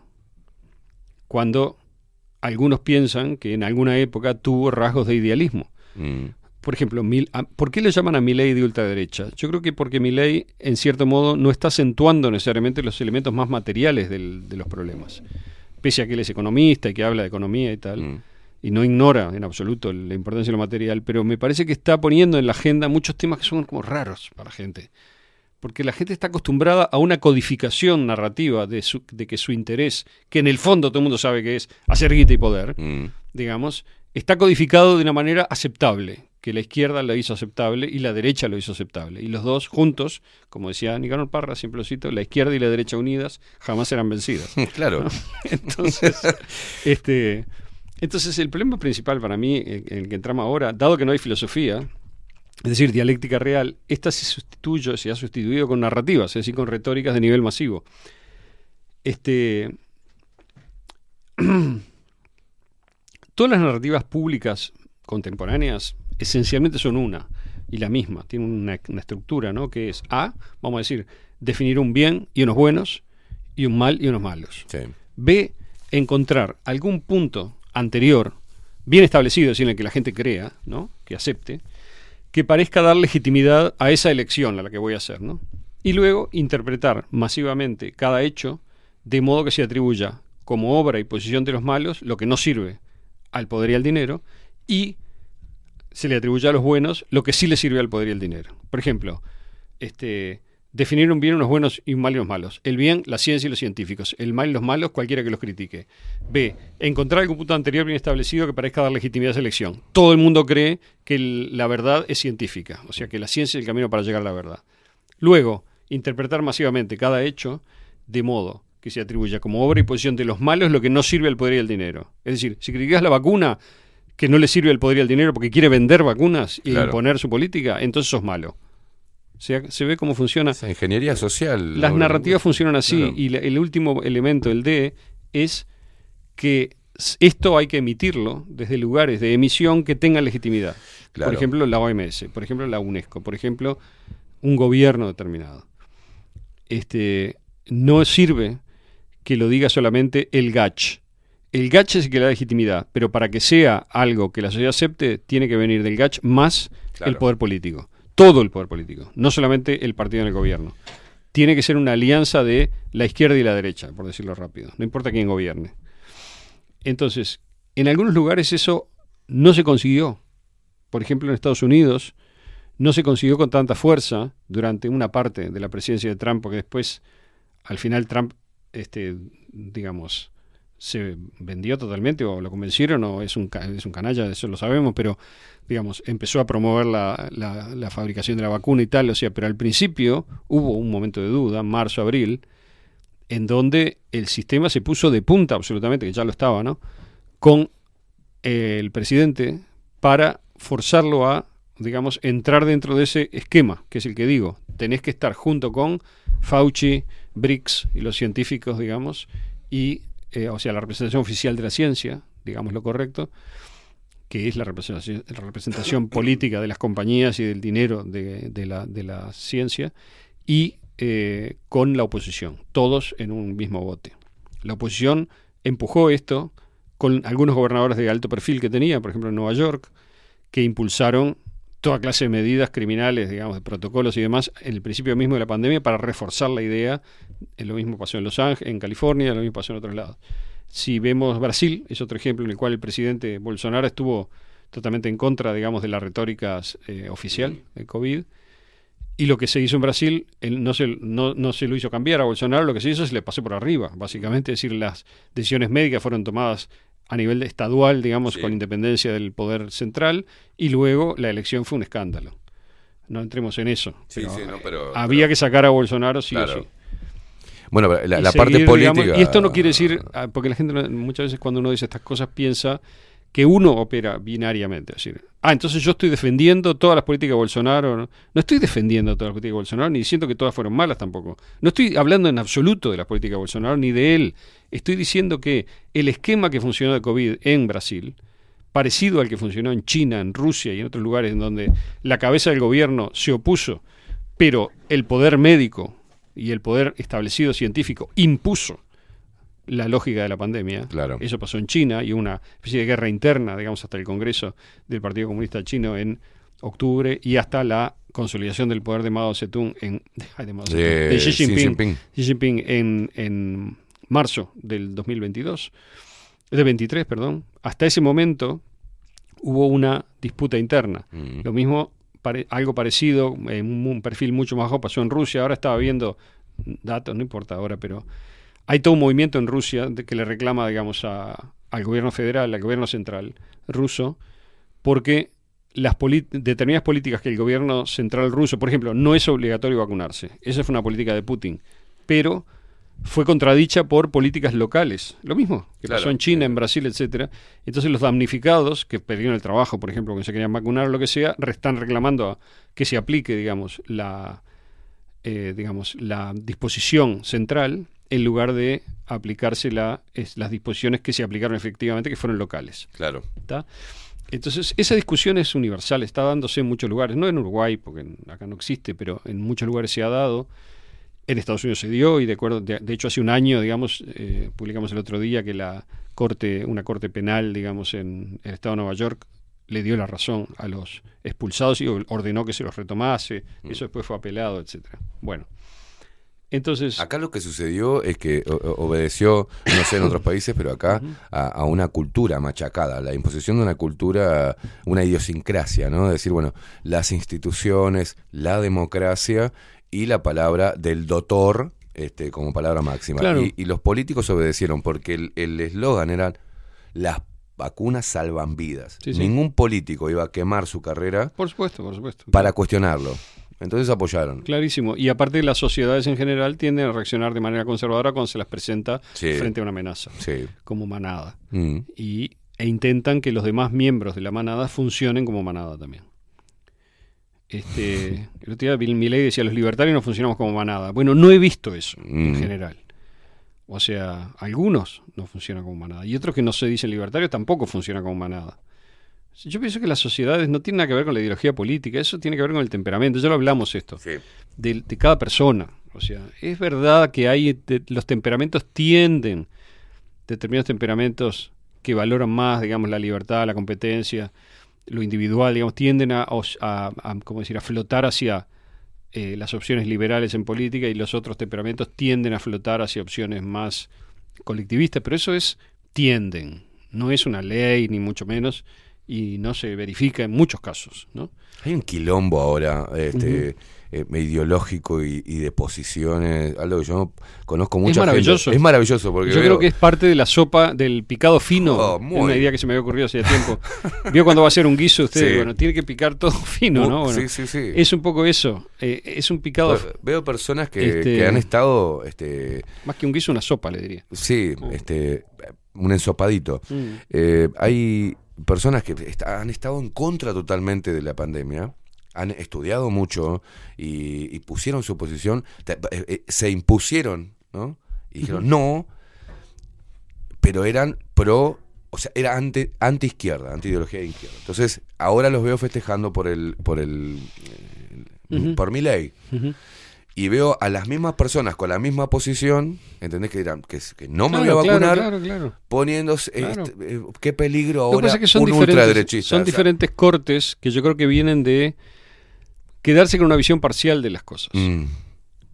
y rechazar la necesaria eh, el necesario rechazo a todas las este, variantes ideológicas Exacto. del mundo anterior del orden vigente exacto. el problema es que es un orden vigente también Sí, sí.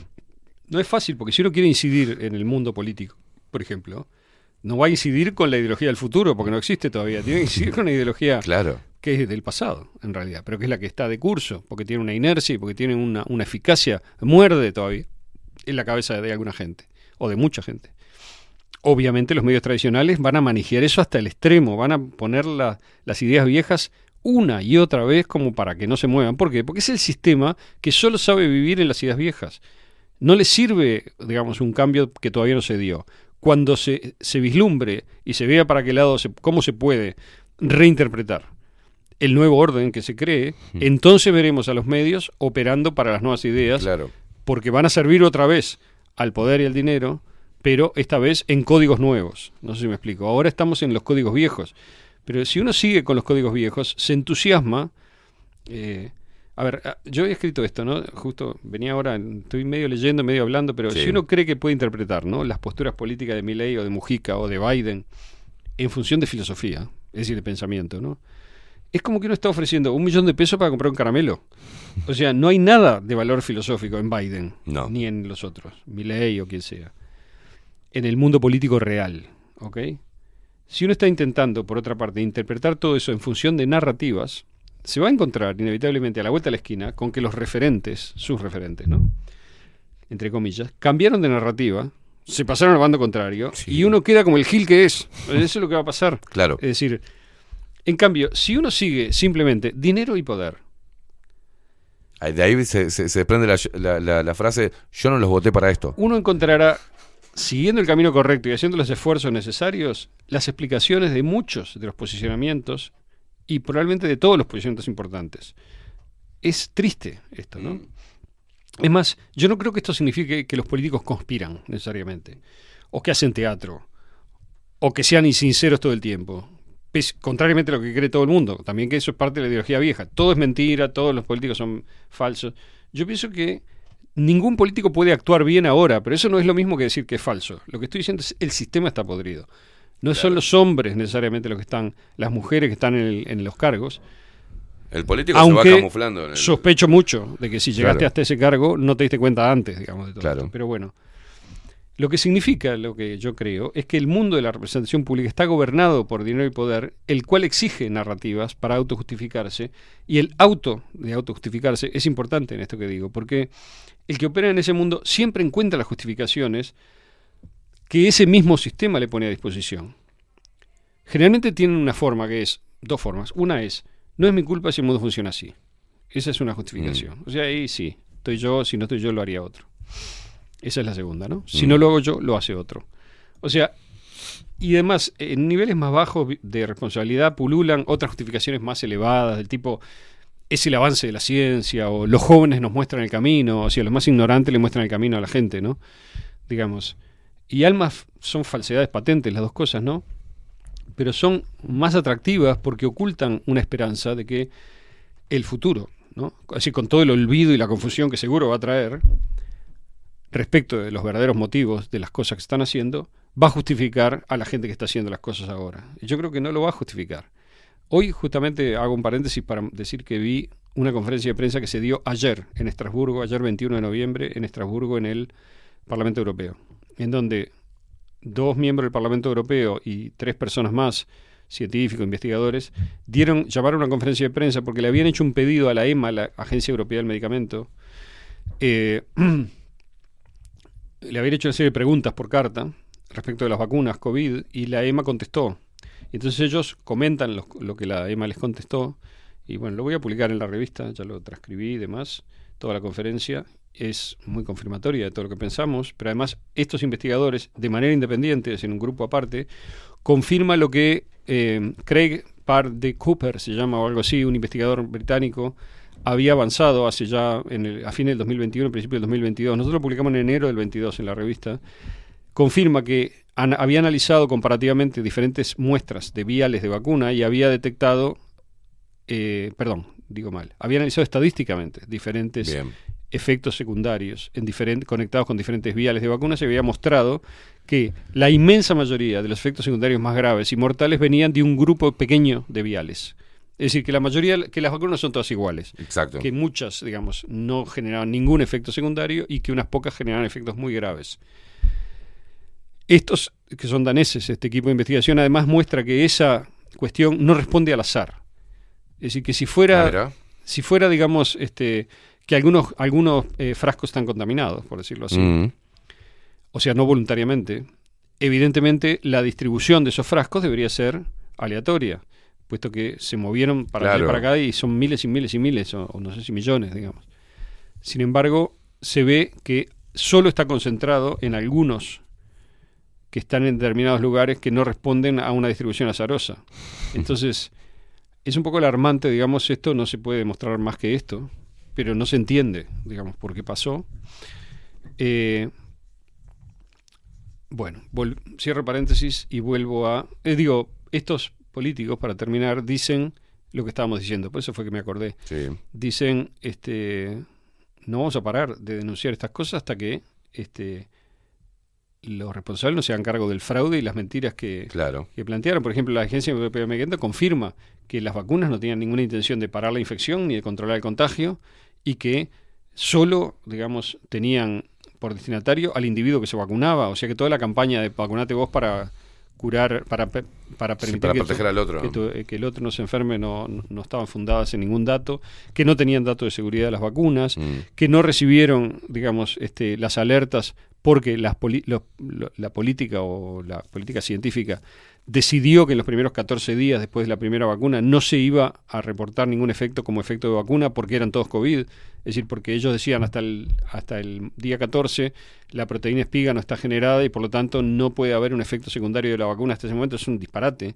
Pero eso fue lo que se usó como excusa Mm. para ocultar los efectos secundarios de la vacuna que se producen fuertemente los primeros 15 días después de la inyección y atribuirlos todos a COVID. O sea que tenemos Claro. ahí la explicación de lo que vimos en Uruguay. De marzo a julio tenemos una cantidad impresionante de muertes, todas COVID.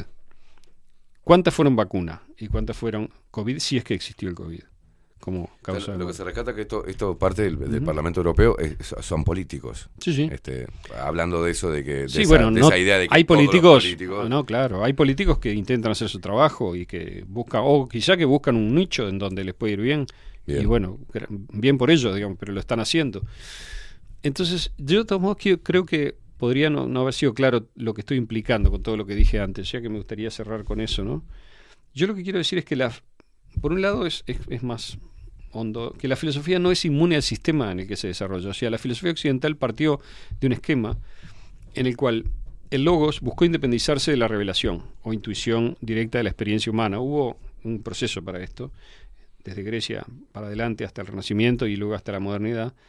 Se apoyó en la vía lógico-matemática, ya desde Pitágoras, Platón, etcétera, como una de las vías de buscar la verdad, pero luego, en el largo camino que siguió, en algún momento esa distinción se convirtió en una oposición. O sea, el, el logos objetivizado en ciencia experimental se volvió tiránico Claro. y comprendió que su única legitimidad, porque obligado por su metodología había abandonado la revelación que está patente en el interior de cada uno de nosotros, dado que había abandonado eso, precisaba narrativas para revestirse y buscar legitimidad. En lugar de intentar practicar, no sé, la ley natural de que hablaba Tomás, ¿no? comenzamos a construir eh, el bien de acuerdo a nuestros intereses reales, los cuales, dado nuestro materialismo fundamental, solo pueden ser un utilitarismo desnudo y un afán de dinero y poder. O sea, eso es lo que realmente fue pasando cada vez más en conflicto con las narrativas explicativas y mejoradoras, digamos así, de esa, de esa verdad, ¿no? De fondo. Todo esto ya fue intuido por Nietzsche, por Marx, por Freud, por Derrida, por Foucault. Muchos, digamos, lo denunciaron o lo, o lo, o lo- o lo mencionaron, pero no creo que esa redención, digamos, que intentaron haya hecho otra cosa, otra cosa que demorar ¿no? y profundizar el estallido de esta crisis que estamos ahora sin cambiar su naturaleza. Yo creo que Occidente está desvestido, está recubierto con unos harapos narrativos, ¿no? Que, ¿Cuáles son? Yo qué sé, que las torres gemelas de 100 pisos se cayeron solas, de modo vertical, por el fuego de dos avioncitos en el piso 85. Es decir, a ver si entendemos, que los 15 pisos de arriba, estoy diciendo más o menos los pisos, Mm. ¿no? Obraron como una especie de martillo perfecto, ¿no? Que por su propio peso, el de 15 pisos, operando de modo exactamente vertical, sin ningún desvío, ¿no? Porque normalmente las cosas no se caen verticalmente, se- se- ¿no? O se caen parejas, digamos, ¿no? Habría eh, aplastado, hundido a los 85 pisos restantes, que están hechos del mismo material que los otros 15, ¿no? O sea Mm. que no veo como 15 son más pesados y más poderosos Y- que y en la 85 punta todavía. aguantando, claro. Y hundió todo el resto en la tierra, de tal modo que no quedó nada. Se pulverizó todo, digamos, se convirtió todo en una nube de humo, de polvo, que estuvo semanas o días flotando por, sobre el, agua ahí en la ciudad de Nueva York. Y, de- y encima quedaron fuegos, digamos, este, inexplicables que ardieron durante meses después de la caída de las torres. ¿Qué es eso? ¿Dónde están, ¿De dónde salen esos fuegos? ¿Y cómo puede pasar, digamos, que todo ese disparate haya sido creído?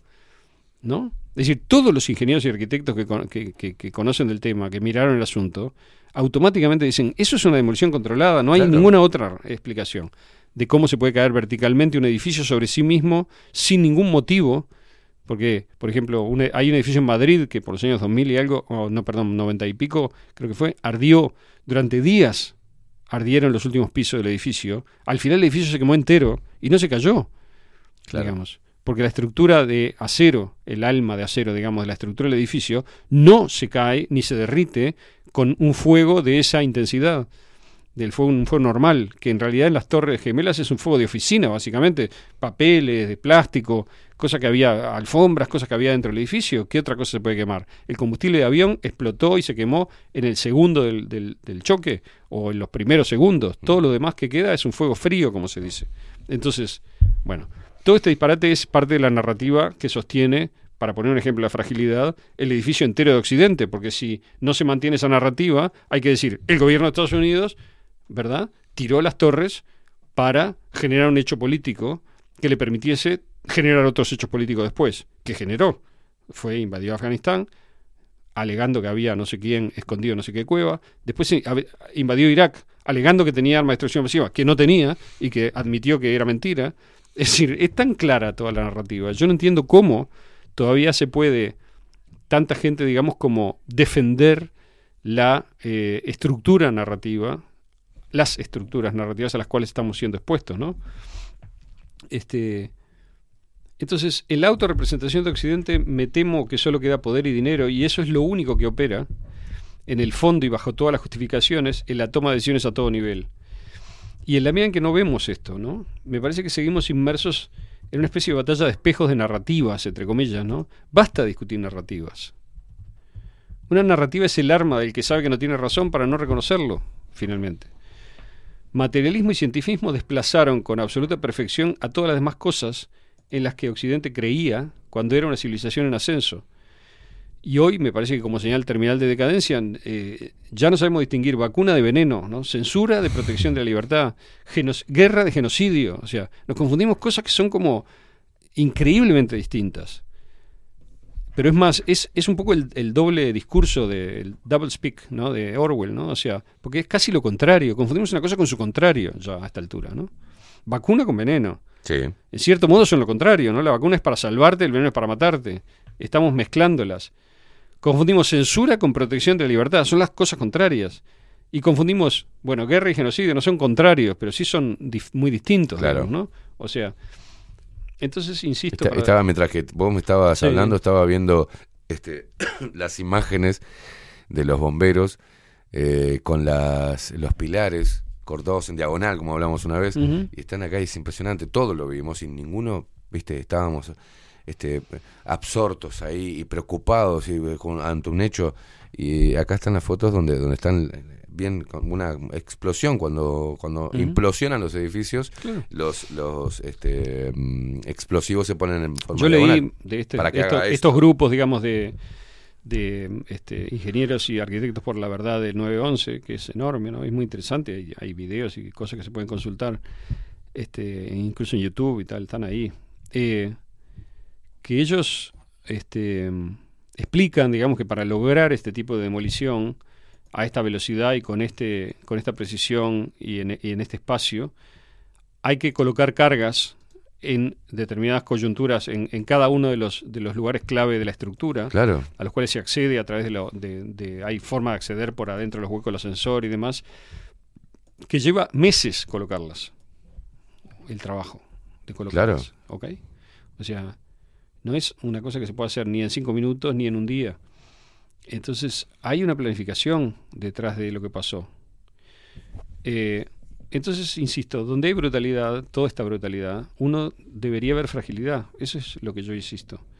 Y donde hay, por ejemplo, un intento de exterminio, como es lo que está pasando ahora con el conflicto en Israel, yo creo que uno debería percibir que los límites propios que una cultura es capaz de fijarse a sí misma se terminan rompiendo a veces. Y que cuando se rompen, esa cultura carece de legitimidad. Está dispuesta a hacer cualquier cosa porque siente que no tiene nada, nada que perder. O sea, yo creo que, que hay algo, digamos, de un límite interno que se rompió en Occidente. Mm. Y en particular eso se ve ahora mucho en la crisis de Gaza y se ve mucho en que incluso, yo pienso que incluso políticos en Estados Unidos y demás que están como pasando mensajes ambiguos, porque por un lado están apoyando 100% a Netanyahu, haga lo que haga, pero por otro lado se dan cuenta de que el mundo entero está viendo, digamos, que hay una cosa que no, que no cierra ahí. Haya pasado lo que haya pasado el 7 de octubre, incluso aunque no haya habido complicidad, que yo creo que sí la hubo, de una parte por lo menos del gobierno en Israel para que pasara lo que pasara como excusa, aunque no haya pasado eso, lo que pasó el 7 de octubre no justifica lo que se está haciendo. No hay justificación posible para emprenderla con una masacre de civiles. Pero además es peor, porque ya lo hablamos esto y hay eh, videos sobrados, digamos, y hay, a- ayer vi lamentablemente una canción de niños israelíes, digamos, este, que la pusieron y después Mm. la sacaron de Twitter, pero la tengo, este, que es espeluznante, ¿no? O sea, hay un adoctrinamiento y un con- conven- convencimiento de parte de la gente en Israel, no solamente del poder, sino de rabinos y de personas comunes y de instituciones y demás, de que está bien masacrar y, y eliminar a la gente en Gaza. No a los militantes, a todos, a los niños, a las mujeres, a los hombres, a todos. Destruir el lugar para que nadie pueda volver a vivir ahí. Y luego apropiarse del lugar, ¿no? Entonces, no sé, me parece que cuando pasa eso, es cuestión de tiempo que los hechos históricos terminen cuadrando con esa verdad profunda de que perdiste, la, la- perdiste el límite, digamos. Y cuando una civilización pierde el límite, pierde su legitimidad. O sea, o viceversa, cuando pierde su legitimidad, pierde sus límites. Estamos viendo la pérdida de límites. Porque lo que está pasando ahora no había pasado, yo creo que desde la Segunda Guerra Mundial hasta ahora. Nunca. O sea, que hubiera habido una, una em, eh, operación de esta escala que no distinguiera deliberadamente entre civiles y combatientes, digamos. Claro. O que bajo la excusa de decir hay algunos combatientes escondidos entre los civiles, arrase con decenas de miles de personas. Independientemente de, lo, de, de- de que no tiene ninguna responsabilidad en el asunto, me explico. Entonces me parece que eso que no es el problema solamente que se esté haciendo, sino que el mensaje que se pasa es está bien hacerlo. Eso es lo, es lo que me llama la atención particularmente. Y que me llama mucho la atención que gente que conozco, muy valiosa y muy buena gente, esté dentro de, lo- como decía la vez pasada, una especie de locura colectiva. Mm. Porque una primera cosa que hay que hacer es no justificarlo, decir no, pero no está bien. O sea, hasta puedo, si me querés decir que entienda las causas, vamos a tener una discusión, porque yo creo que no hay causa para eso. Pero, de todos modos, histórica, pero de todos modos, este puedo entender que vos juzgues que haya causas de fondo que puedan, digamos, este, respaldar la posición de Israel de eh, querer establecerse ahí, etcétera. Pero igual el método, la forma, digamos, es completamente inaceptable en cualquier caso. O sea, yo no creo en lo primero tampoco, pero lo segundo es inaceptable, no es discutible. Y sin embargo hay gente que lo plantea así, y te, incluso que te dice, bueno, hay que empezar por el 7 de octubre. O sea, termina, eliminan toda la historia anterior. Pero aún si aceptás que hay que empezar por el 7 de octubre, no se justifica lo que está pasando. Entonces, ¿cómo puede ser, no que no se justifique, eso es, es claro para mí, ¿cómo puede ser que se, se lo diga abiertamente, a cara descubierta, como está bien hacer esto? Mm. Y que mucha gente lo acepte y lo respalde. Eso es lo que me deja mudo, verdaderamente. No sé qué más decir. Mira, a mí, a mí lo, en, una- en esta, en una visión positivista, saliendo, este, veo lo que es eh, O más bien positiva, capaz. Positiva, no positivista. positiva. Este, positiva. eh, tenemos guerras desde el 2020 a la fecha son tres años. Tuvimos conflictos bélicos con muertes, este, un teóricamente un virus mortal que un poco más iba a arrasar a la, a la raza humana, una supuesta cura que terminó eh, subiendo los niveles de, mor- de- de mortalidad. Tenemos diferentes grupos financiados para transexualizar, evitar que se junten un hombre y una mujer que procreen y a la mujer que no la logran este, transexualizar, igual le dan miedo y le dicen que tener un bebé es malo, ley de aborto, un montón de cosas, químicos en los alimentos, mierda. Y a pesar de todo eso, la raza humana sigue creciendo. Ujú. Somos más personas todavía a nivel mundial que lo que éramos en el 2020. O sea, viene aumentando la cantidad. claro. No, Entonces, la- no la- se volvió negativa la demografía. No. Claro, sí, la no. natalidad. Entonces siguió adelante. Entonces a veces, ¿sabes qué me da? A veces, de- o trato de hacer ese ejercicio, de pensar que esto es como, como un pequeño grupo este, que se fogonea a través de los medios y de la, de la cultura y que hay mucho movimiento de dinero, pero que es como un borbollón de una minoría y, le- y hay una gran mayoría que sigue adelante de forma natural con su vida. Este, hago ese ejercicio a veces para no pensar que el mundo se cae a pedazos, que la, la raza humana está en, en- eh, con, este, eh, en peligro de extinción y que la espiritualidad se radica totalmente. No, yo creo que, que hay algo que no pueden controlar, que es ese- eso cíclico del ser humano y ese instinto de supervivencia. Que cuando se da cuenta que lo establecido es lo que atenta contra la vida, automáticamente se vuelven los, los rebeldes, este, en este caso adoptando una versión hasta conservadora, ¿da? y volviendo a las raíces. Es como algo que, que no se puede dominar. Entiendo eso. y estoy de acuerdo que pasa algo así. Al mismo tiempo también hay momentos, la historia lo muestra, Mm. en los cuales hay autodestrucción masiva. Sí, sí, claro. Es decir, no es solamente, que- no es- o sea, la especie no desaparece, pero la idea de que la gente se pone rebelde y se, se, re- se resiste, digamos, a ser, este, a morir o a Sí. desaparecer, o sea, yo creo que este- en este caso está combinada con otro fenómeno contrario, que es que cuando una especie, un grupo, un grupo, se siente siente que ya no tiene sentido, o que ya no va a ningún lado, lo que sea, se autodestruye. Sí, claro. Y eso es parte de lo que estamos viendo también, porque hay una lectura conspiracionista, digamos, de este todo lo que pasa, esas, esas convergencias de cosas que usted mencionó, como que está todo planeado de antemano. Y hay otra lectura, yo no digo cuál es la correcta, hay otra lectura que dice, cuando una civilización entra en decadencia, en, eh, se dan espontáneamente formas de autodestrucción. Es decir, aparecen pestes, aparecen hambrunas, aparecen guerras, Mm. son las formas típicas con las cuales miles y miles, millones de personas mueren.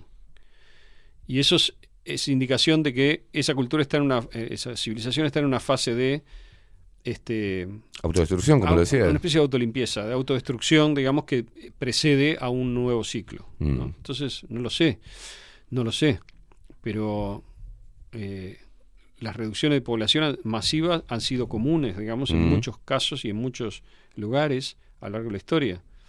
Este, no estoy diciendo que está justificado, que es bueno, no estoy diciendo nada de eso. Digo, es el fenómeno, es como pasa. Este, las guerras muchas veces están Sí, sí, conectadas sí. con eso, ¿no? Por ejemplo, Más allá del comercio en Paraguay, por ejemplo, la guerra de Paraguay en los años 60 del siglo XIX terminó con la mitad de la gente. Y a partir de ahí Paraguay se convirtió en otra experiencia diferente de la que era, Mm. ¿verdad? Eh, cuando cayó la Unión Soviética murieron, no sé si 10 o 12 millones de personas en la Unión Soviética a causa de las hambrunas, del caos, digamos, de la violencia interna, Mm. o emigraron, es decir, perdió, la Unión Soviética perdió una parte sustancial de la población, porque esa cantidad de, po- de población es sustancial para cualquiera, Mm. y más que la Unión Soviética, no- o sea, Rusia ahora no tenía una población demasiado grande comparativamente al territorio, era muy chica la población. O era chica relativamente, no sé, ciento y pico de millones, 150, 170, no sé cuánto tenía. Y no se recuperó. O sea, esas cosas demoran mucho tiempo en recuperarse Mm. y en cambiar. Eh, y bueno, quizá le está tocando a, a otra zona de la Tierra ahora estar experimentando una reducción en la, en la población que no corresponde a una reducción de la población de la Tierra. O sea, si uno mira, digamos, el, ¿cómo se llama? El, el, este, estos, estos sitios que van mostrando cuántos nacimientos hay por, en tiempo Sí, real. lo acabo de ver acá. Ahí va. Este, uno ve esos nacimientos y ve el crecimiento demográfico, pero ese crecimiento puede corresponder más a algunas zonas y menos a otras. Es decir, puede haber zonas que tienen crecimiento negativo y sin embargo la población total sigue creciendo de manera positiva. Entonces, no sé. Yo sobre el, el optimismo respecto de... No, no es optimismo, o sea, la, la- la visión que tengo de que estamos atravesando un periodo de cambio hacia un orden nuevo que puede ser mejor que el que tenemos, es lo que siento. Eh, y como siempre hablamos, esa transformación no necesariamente o muy probablemente no sea ni placentera ni agradable. Es decir, sea violenta y sea jodida y dure un tiempo. Pero bueno, eh, siempre pasa así, ¿no? 48 minutos pasan de las 49 minutos pasan de las 11 de la mañana. Aldo Mazzucchelli, un placer como siempre, Aldo, eh, con su columna Extramuros. Nosotros hacemos una pausa, Facu, ¿te parece bien? Eh, quédense ahí prendidos a bajo la lupa.uy, se quedan prendidos a bajo la lupa guion bajo hoy, que es nuestro canal de Twitch. Pausa, ya venimos.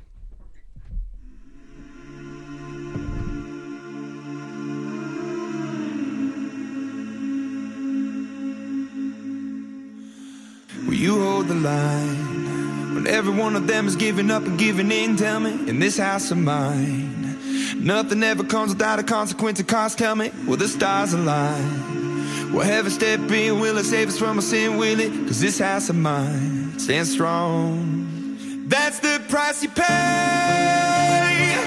Leave behind your heart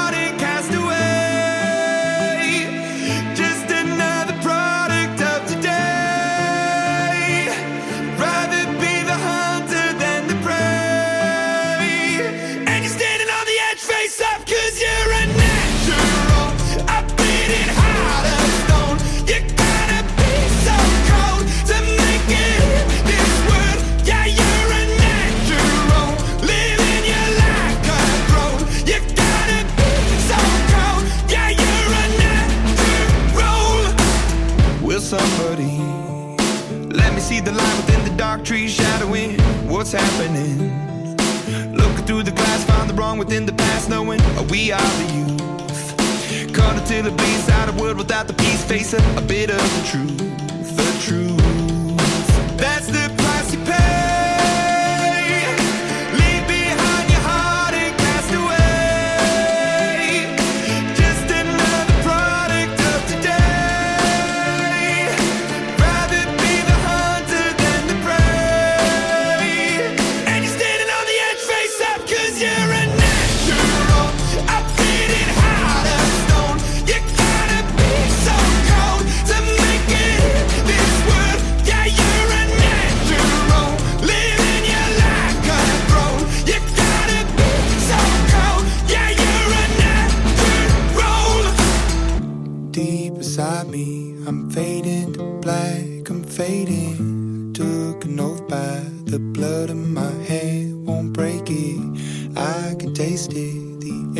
is a bonus. I swear. I'm gonna make it.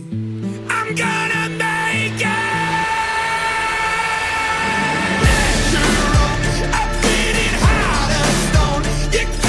be so told to make it.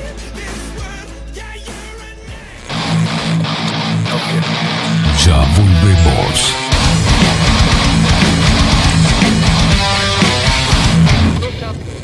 La imagen lo es todo. Adolfo Blanco, fotógrafo profesional.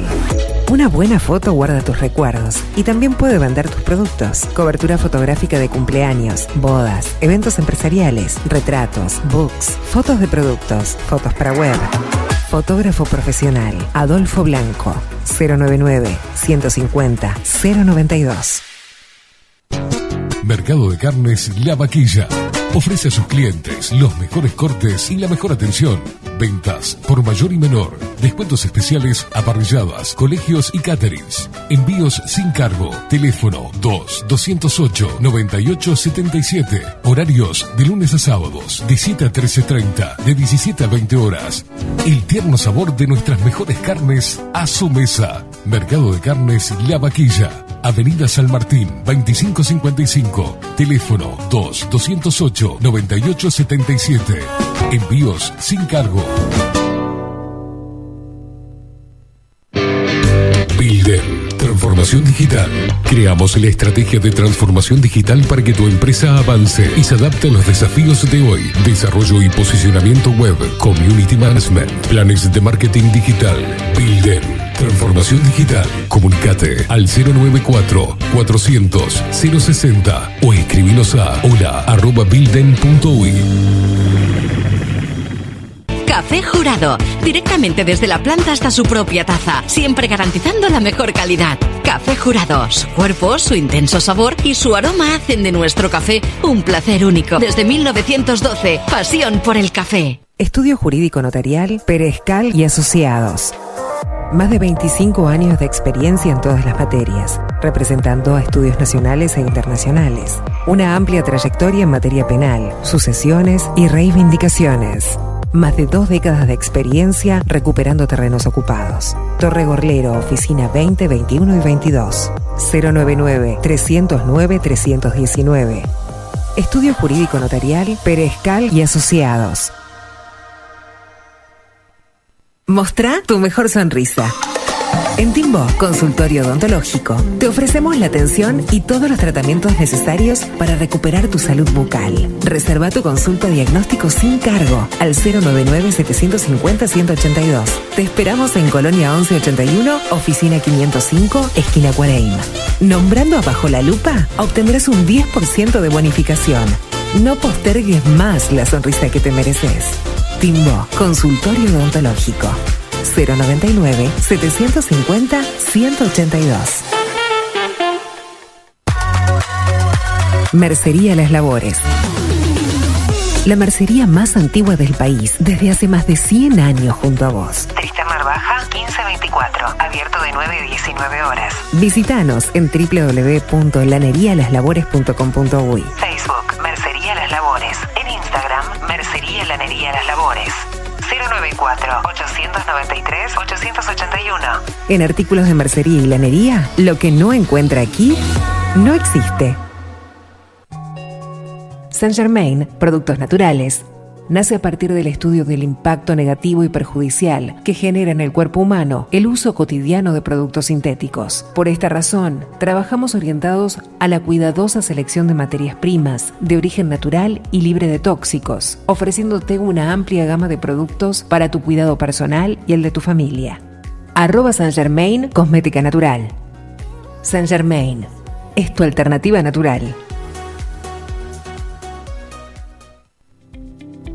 Claravisión. Somos una empresa joven con un equipo de profesionales con más de 30 años de experiencia en la toma de visión y en la adaptación de lentes de contacto. Nuestra misión es mejorar la calidad de vida a través del trato profesional y personalizado con nuestros clientes, satisfaciendo sus necesidades y resolviendo sus dificultades de visión. Comunícate con nosotros al 2402-1370 o al 099-660081. Óptica Clara Visión, Eduardo Acevedo 1581. Mejorar tu calidad de vida es nuestra misión. Todos los productos que necesitas los encontrás en Mini Market Teoneco. Estamos en la entrada de Playa Pascual en la parada 2, abierto las 24 horas para brindarte un servicio express y la mejor atención. Mini Market Teoneco. Te esperamos.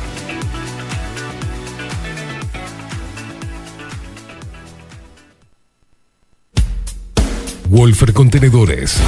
Realizamos oficinas, viviendas y proyectos a medida. En Wolfer Contenedores armamos el proyecto para tu vivienda con uno o más contenedores. Visita nuestro showroom en Ruta 1, kilómetro 155-500 y elegí tu vivienda. Wolfer Contenedores para entrega inmediata. Informate al 094-263-705 45 20 31 63 o en wolfer.com.uy. Wolfer Contenedores desde Colonia y Montevideo para todo el país.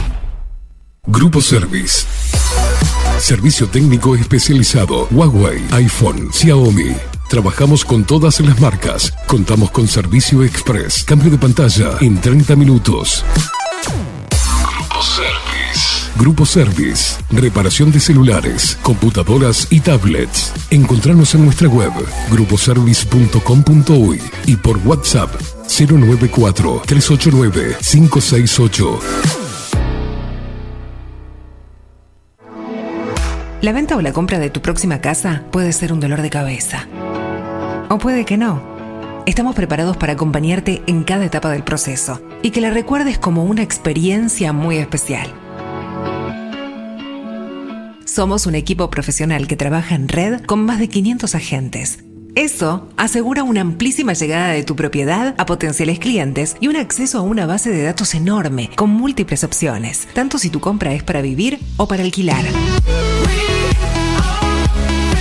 Comunícate con nosotros al 091 74 36 62 y seguinos por Instagram, arroba para bienes-bajo. Para bienes, más servicios, mejores negocios. Pescadería El Italiano. Ubicados en el puertito del buceo, les ofrecemos pescado fresco todo el año y gran variedad en mariscos, productos de excelente calidad, llevando confianza a su mesa. Los esperamos con la mejor atención personalizada. Pescadería El Italiano, de martes a domingos, de 8 a 20 horas. Contamos con envíos. Pescadería El Italiano. Comunicate al 2-622-7930 y por WhatsApp 095 43 3502. La Carola. 13 años haciendo las mejores paellas y tortillas españolas de Montevideo. Sus chefs, Marcos y Carola, no solo ofrecen las mejores paellas, sino que también tienen las mejores pavlovas de la ciudad. Cuentan con un jardín exclusivo para tapeos, degustaciones de vinos y reuniones familiares. También ofrecen un menú express con opción de pasta y jugos naturales. De martes a viernes a partir de las 20 horas, sábados y domingos, también al mediodía. Instagram, La Carola Tapas. Gonzalo Ramírez 2225, esquina Juan Polié. Reserva tu lugar 099 24 20 72.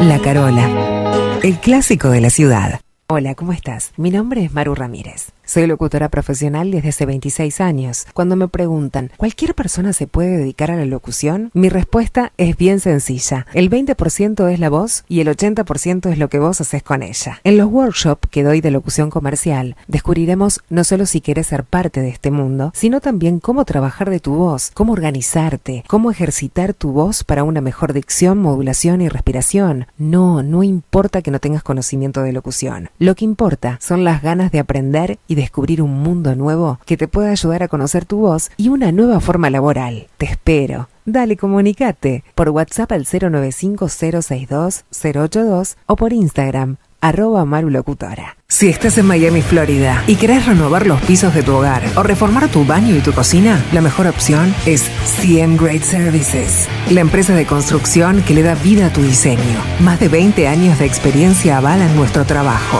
Reformas, revestimientos de pisos, baños y cocinas. En Miami, Florida, CM Great Services. Contactanos al 786 536 8822. Ahora también estamos en Twitch. Seguinos en Bajo la Lupa guion bajo uy. En Bajo la Lupa guion bajo uy. Bajo la Lupa contenidos más independientes que nunca.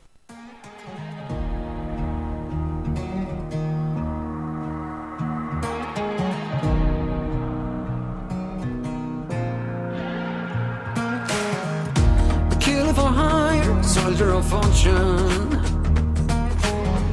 Gotta walk through fire for what's important. And the warrior's blood through your veins is coursing. Kill for hire, soldier of fortune. The whole world's watching every move. Take your shot, don't act a fool. All you got and all you ever need is one bullet in the chamber.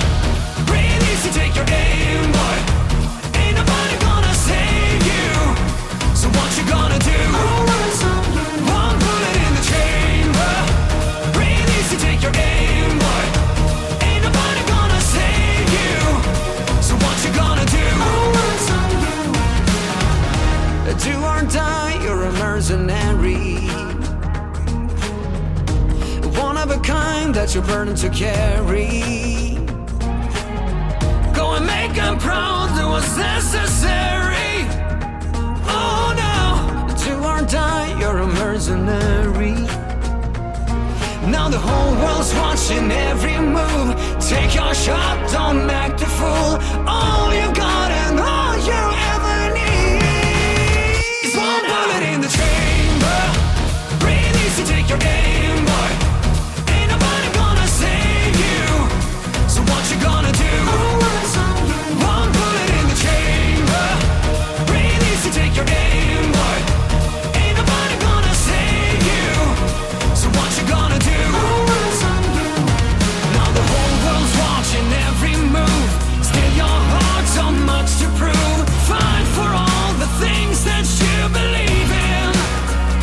Cuatro minutos pasan, eh, cuatro minutos pasan de las 12 del mediodía, estamos compartiendo contigo hasta, bueno, ya el horario es, se va a mantener así, a ver si lo, ¿no? lo, rearmamos para el 2024, pero nos encanta pasar horas contigo del otro lado.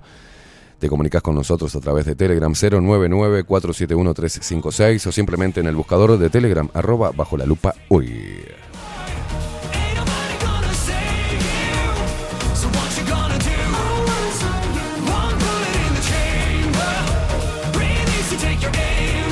Nos seguís a través de todas las redes sociales, arroba bajo la lupa hoy, en Instagram, en Twitter, en Facebook, a mí me seguís también en todas las redes sociales, arroba Esteban Queimada, Facu Casina en los controles, acompañándote. Ah, ¿Cómo está, ¿Cómo está afuera, Facu? Mostrame a ver un poquitito. Acá estamos en un tipo búnker y no. Ahí va, está soleado, está despejado, che. Qué lindo día, 22 grados. Así está la ciudad de Montevideo.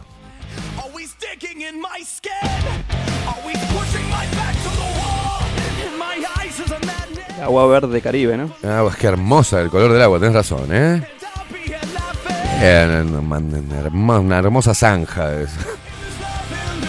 Está todo quieto, una cosa como que está. ¿Está en pausa esa imagen? No. Así es todo Uruguay. Hasta, hasta los peces están de, de paro. Si es que existe alguno con, con el agua toda podrida, ¿no? ¿Hay otro lugar mejor? ¿Puertito de buceo o algo? Dame una imagen un poco más alentadora de Montevideo, called.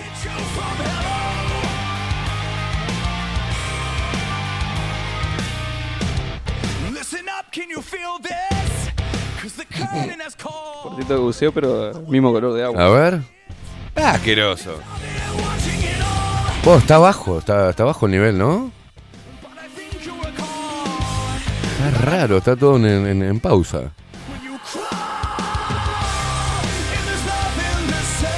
Horrible.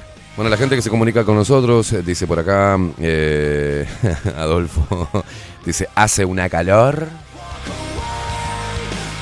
Federico dice, saludos Aldo y Esteban. Eh, ah, eh, Adolfo, ¿vas a venir para acá? Ya te, te pregunto. Le voy a mandar un audio. mirá.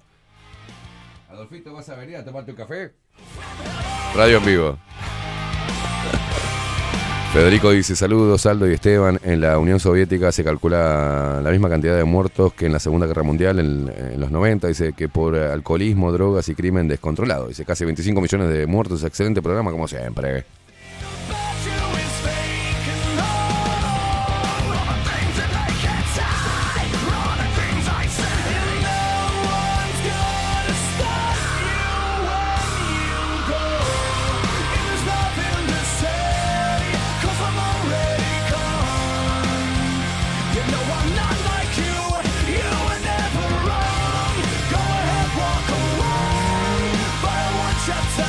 Lo cierto que, que estoy de a poquito construyendo una, una, una visión positiva de, todo este quilombo.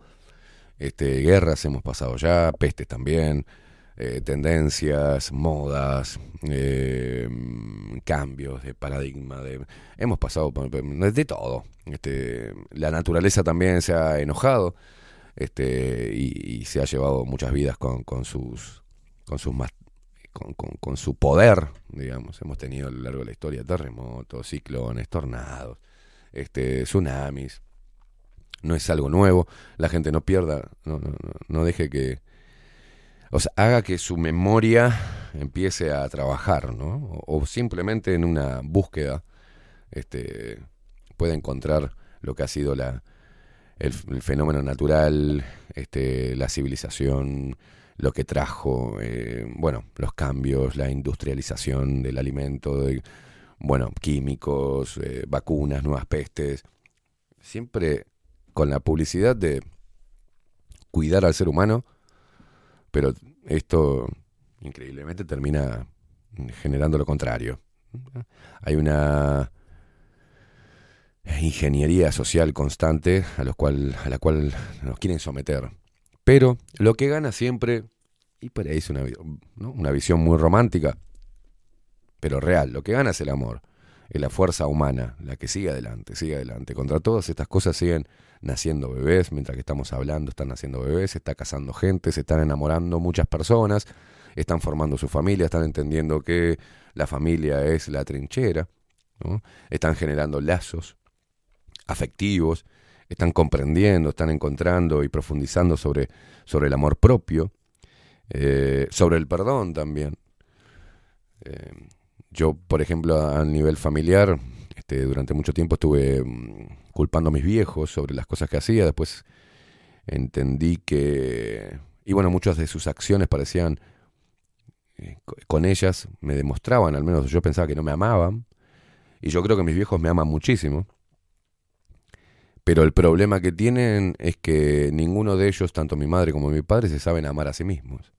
Entonces es imposible que puedan generar un amor sano, inclusive con sus hijos. Y esto no es, no es algo menor, no es una frase hecha, ni un eslogan, ni nada, no, hay que aprender a amarse para poder amar al otro y poder protegerlo, entendiendo que el otro, que el vínculo es lo más importante y que la construcción de una familia es la trinchera en estos tiempos. Para eso tiene que tener ambos integrantes de la pareja, el hombre y la mujer, tienen que trabajar para profundizar elevar la conciencia y entender y reordenar y, generar un orden de prioridades. Bueno, es un laburo. y Yo voy a hablar del hombre, no sé, no, me voy a arriesgar a hablar sobre la mujer. Me gustaría escuchar a alguna mujer este, hablar al respecto, pero el hombre, por ejemplo, en, en- en diferentes etapas de la historia humana, ha encontrado su poder o ha tenido un papel este, potente dentro de, de la existencia actual de la raza como tal, en esto natural. Y la otra vez estaba hablando con Flor, que le mando un abrazo, tenemos unas charlas espectaculares, la verdad que son muy enriquecedoras, para ella, para mí, y también para contagiar, digamos, eh, alentar a la gente a que haga este tipo de, que filosofe un poco, ¿viste? Pero yo decía, bueno, en un tiempo el hombre, la mujer se buscaba el hombre, o el hombre más atractivo, no era aquel que tenía más facha, sino el más fuerte. Porque instintivamente la mujer iba a buscar ese hombre que podía salir a cazar un mamut, proveer a la familia y cuidarla de que otros no, no maten eh, a los integrantes de su familia y, y que no los roben. Y bueno, era, era el que tenía, era el hombre valiente, aquel que tenía, que tenía un papel preponderante o era codiciado por las mujeres. El hombre fuerte, no importa su fisonomía, no, eh, eh, daba protección física en un momento donde eh, el simple hecho de tener un conflicto terminaba con la muerte de alguno. ¿No? Luego del, del poder físico y protector del hombre en los recursos, en la obtención de recursos básicos, el hombre pasó a tener, después de la civilización, bla, bla, pasó a, ocupar, a adquirir poder económico. Entonces la mujer encontraba en un hombre potente económicamente su supervivencia y su protección. Luego la mujer pudo obtener bienes materiales eh, por sí misma. La tecnología, estoy hablando con Martín también, que le mando un abrazo de Malevaje. Eh, bueno, nosotros cuando hablamos no hablamos al pedo. ¿eh? Eh, la tecnología le permitió a la mujer prescindir de cierta manera del hombre. Por ejemplo, una mujer que quiere hacer algo en la casa directamente ahora contrata a hombres para que trabajen. Increíblemente sigue siendo el hombre. Si una mujer quiere hacer un tajamar, va a contratar a hombres que vengan con las máquinas, a hombres, ¿ah? para hacerlo. ¿Esto quiere decir que la mujer eh, no puede hacerlo? Y puede hacerlo igual, pero este, tiene la posibilidad en un mundo comercial y con acceso a contratar. Entonces, bueno, ¿en qué lugar queda el hombre? ¿Qué tipo de protección le puede dar el hombre a esa mujer? Y quizás el hombre de hoy, necesariamente, no, quizás no, el hombre de hoy necesariamente deba adquirir sabiduría, sabiduría emocional, para generarle a la mujer un espacio seguro donde ella pueda desarrollarse libremente. Pero increíblemente también van a precisar el hombre fuerte que las proteja y también el hombre que sea su sustento en algún momento, sea su respaldo económico y no al revés. Entonces los hombres tenemos una, una, una carga, ¿ah? pero no es una carga pesada, sino entender nuestro rol, desarrollarlo de buena forma y después en la tercera etapa del hombre de hoy pulir unos aspectos que antes no se tenían en cuenta. Donde la inteligencia y sabiduría emocional corría ¿no? este, por cuenta de la mujer. Ahora no tenemos que salir a cazar mamuts para darle de comer a nuestros hijos. Eh, ahora la mujer puede obtener bienes materiales, este, independizarse económicamente. Bueno, la manía tarea tenemos, ¿no? Y una de, la- de- de las cualidades más buscada hoy, esto he hablado con muchas mujeres, es el diálogo, el poder del diálogo. El diálogo asertivo, la, la inteligencia emocional de un hombre, que inclusive la desarrolle tanto que pueda proporcionarle un poco de esa sabiduría a la mujer para que ésta pueda desarrollarlo por sí misma. Y es, y es importante tener estas cosas en cuenta, parar un poco la, el quilombo. Y muchos hombres estamos en ese camino. Y por suerte muchas mujeres también. ¿no? Entendiendo su rol, su maravillosa naturaleza y su poderoso complemento con el hombre. Entonces, una mujer que pueda simplemente sentarse en su apartamento o en su casa y entender que cada una de las cosas, inclusive el sillón donde está sentada, fue construido por hombres, va a dejar de demonizar tanto al hombre o creer que el hombre es prescindible para su vida. No lo es. Porque si vamos antes del sillón y a su propia existencia, lo que está pensando, todo su cuerpo, lo que está respirando y viviendo, gracias a un hombre también, a la unión de un hombre con su madre. Entonces, somos muy importantes, somos seres hermosos, cada uno en su rol y en su sexo. Y, y en este camino me he encontrado con hombres sabios al respecto, que están en un viaje de vuelta, que están o, mucho más elevado y que ent- entendieron y que siguen cometiendo errores y que siguen sintiendo miedo, pero que han entendido algunas cosas. Cuando yo vi este tema, por ejemplo, que vamos a poner ahora, Facu va a poner ahora, que es del pelado Cordera, yo le, digo, pelado, escuchame una cosa, este tema, este tema, es pro agenda. Pues la mujer te y aparte me parece como medio fetichista, que, que te pone una peluca, ahora lo vamos a ver. Lo vamos a ver y, y- y yo creo que nadie entendió este video, o muy pocas personas. Yo tuve la suerte de poder eh, elevar esa, esa, esa visión que tenía cuando, cuando, cuando escuché el tema, vi las imágenes, lo consulté y él me respondió algo que te lo digo después del video. Pero míralo, a ver qué significado le encontrás.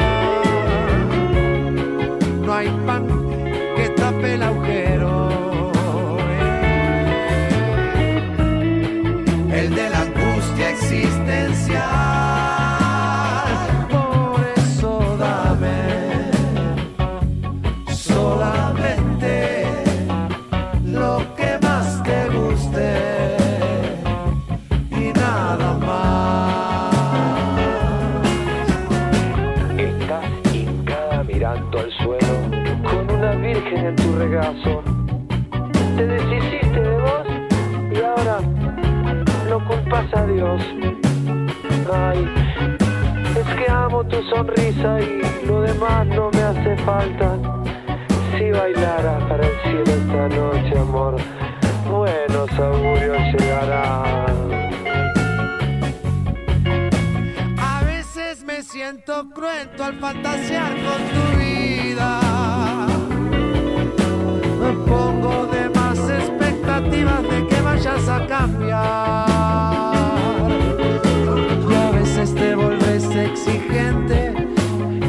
Esperando magia en mis propuestas. Pero alguna absurda respuesta te vuelve a decepcionar.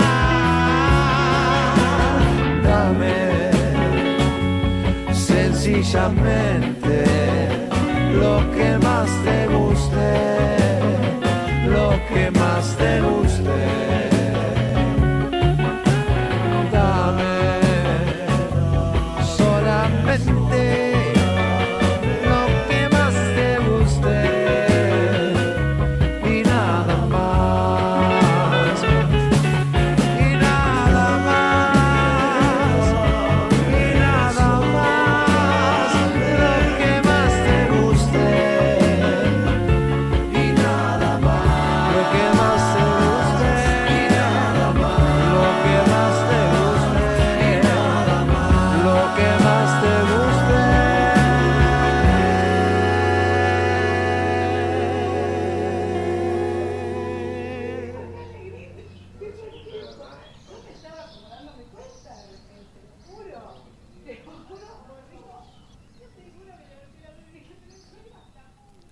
pelado Cordera.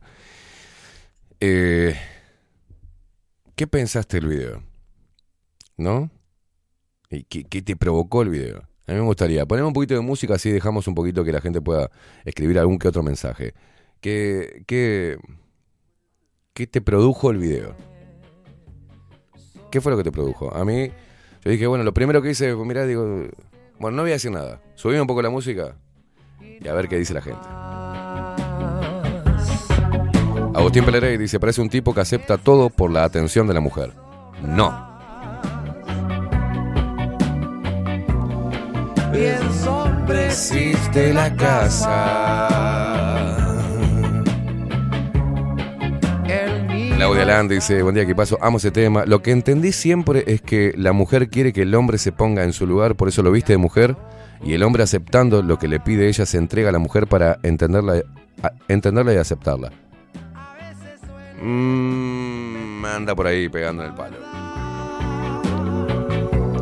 Claudia Barú dice, qué difícil, tal vez quiso ponerse en su lugar. Mm, ah. Interesante, viste, como una sola cosa despierta. Hay, hay un montón. hay- ¿Viste cuando.? Yo la otra vez hablaba sobre. ¿Viste cuando vas a hacer dibujo, por ejemplo? Y te ponen un jarrón y le dan diferentes sombras. Entonces, después cada uno en su ángulo este, puede. Perspectiva, ¿no? Eh, Flor me dijo lo mismo mientras que yo estaba explicando porque me. pero es la perspectiva con el cual mires el jarrón y lo dibujas. Y, te, maravilla ver cómo cada uno lo hace distinto. Este, respetando las formas, ¿no? Pero. Y, y, este, y este tipo, yo me acuerdo que cuando empecé a escribir poesía, lo hice en las redes sociales, terminé haciendo un taller literario, una cosa de locos. Y, y dando ejercicios. Uno de los ejercicios era, escribí algo sobre la inspiración. Empecé a buscar fuentes de inspiración y muchas eran imágenes. A mí me decían a veces, pa, qué bueno la imagen que encontraste justo para esa poesía. Y yo decía, no, este, no decía nada, pero me daba gracia porque en realidad la imagen despertó que yo escribiera eso, ¿viste?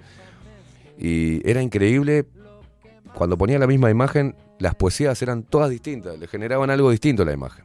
Iban por diferentes carriles, pero todos tenían mucha riqueza, ¿viste? Y en este caso es muy simple el mensaje, y a mí me mató cuando me lo dijo el pelado. Seguimos recibiendo mensajes. A ver, Marta dice, bueno, buscar la perfección en el afuera y abandonar nuestro propio ser, de ser uno mismo. No, tampoco. Estás llena de Rosep dice, hola, eh, ponte en mi piel. Divino, me emociona mucho. Muy loco las relaciones. No, tampoco. Cintia dice, es muy sabio el pelado. Para mí busca la atención de la mujer, conectar desde la palabra, el diálogo fraterno. En el palo, sí, está bien. Le tiro una pista, es lo que el hombre debe desarrollar. Y también es una función que el hombre debe cumplir este, con su hembra. El macho debe cumplir con su hembra. Esto es un tema para machos también, ¿eh? Alejandro Betancor dice, buenos días Esteban y Facundo, que la mujer le gusta tener una mujer a su lado, pero con cuerpo de hombre. No, cualquier cosa. Que solo a mí quiere atacar. Marcelo dice, protección. No. Sencillamente lo que más te guste, lo que más te guste. Dame. Cintia, la escucha. Bien, Cintia. Exactamente. El pelado Cordera me dijo, ¿sabes lo que pasa, Esteban? Que nosotros nos olvidamos algo. Y que además de ser eh, el hombre y, y se- ser una pareja, todos los problemas se pueden solucionar a través del diálogo. Un diálogo asertivo, de hablar. Pero muchas veces el requerimiento de nuestra mujer es que seamos esa amiga con la, cual, con la cual puede tomar unos mates y hablar y sacar todo lo que tiene adentro. Que yo no lo había entendido. Dice, la última parte, dice, si te fijas, después que ella me viste de mujer, no vamos a la cama, no tenemos relaciones sexuales, simplemente hacemos unos mates. Y en ese momento, todo esa transformación era la, la necesidad de, de mi mujer de que yo sea su amiga de charlas de mate.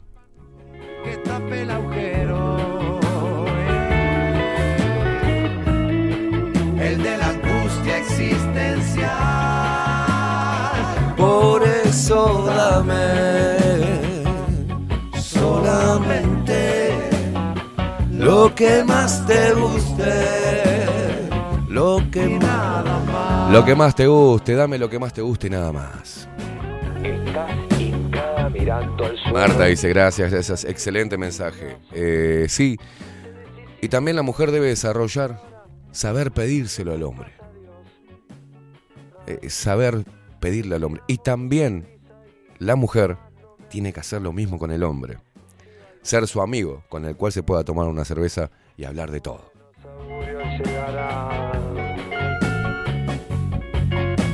A veces me siento cruento al fantasear con tu vida. Dice Sargento Pimienta por acá, este tema es- está increíble, qué elevado veo y siento al pelado. Dice, creo que la mujer no busca que el hombre le solucione los problemas, sino que simplemente la escuche. Exacto.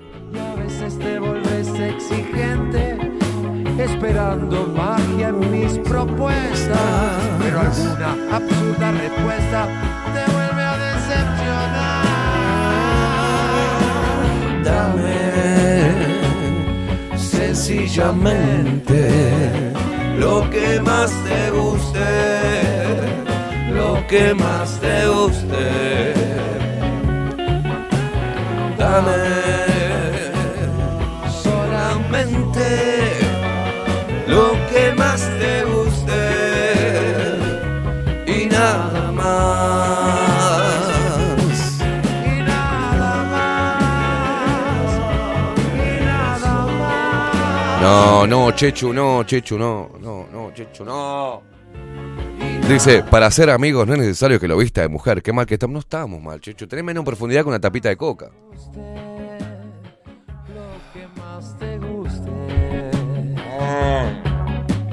Dame. Es conceptual. No puede decirte, si no hace eso con imágenes, ¿cómo a través de las imágenes te va, te va a mostrar algo? Ay, Dios mío, Chechu. ¿Me va a quedar be- besito en el, en el cuello o no? No, pasá, Chechu, eh. Se ríe la boluda, no te rías, boluda. la casa.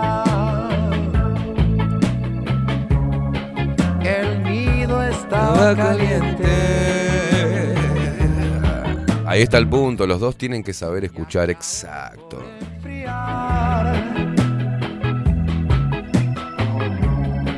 A veces duele mentirte la verdad.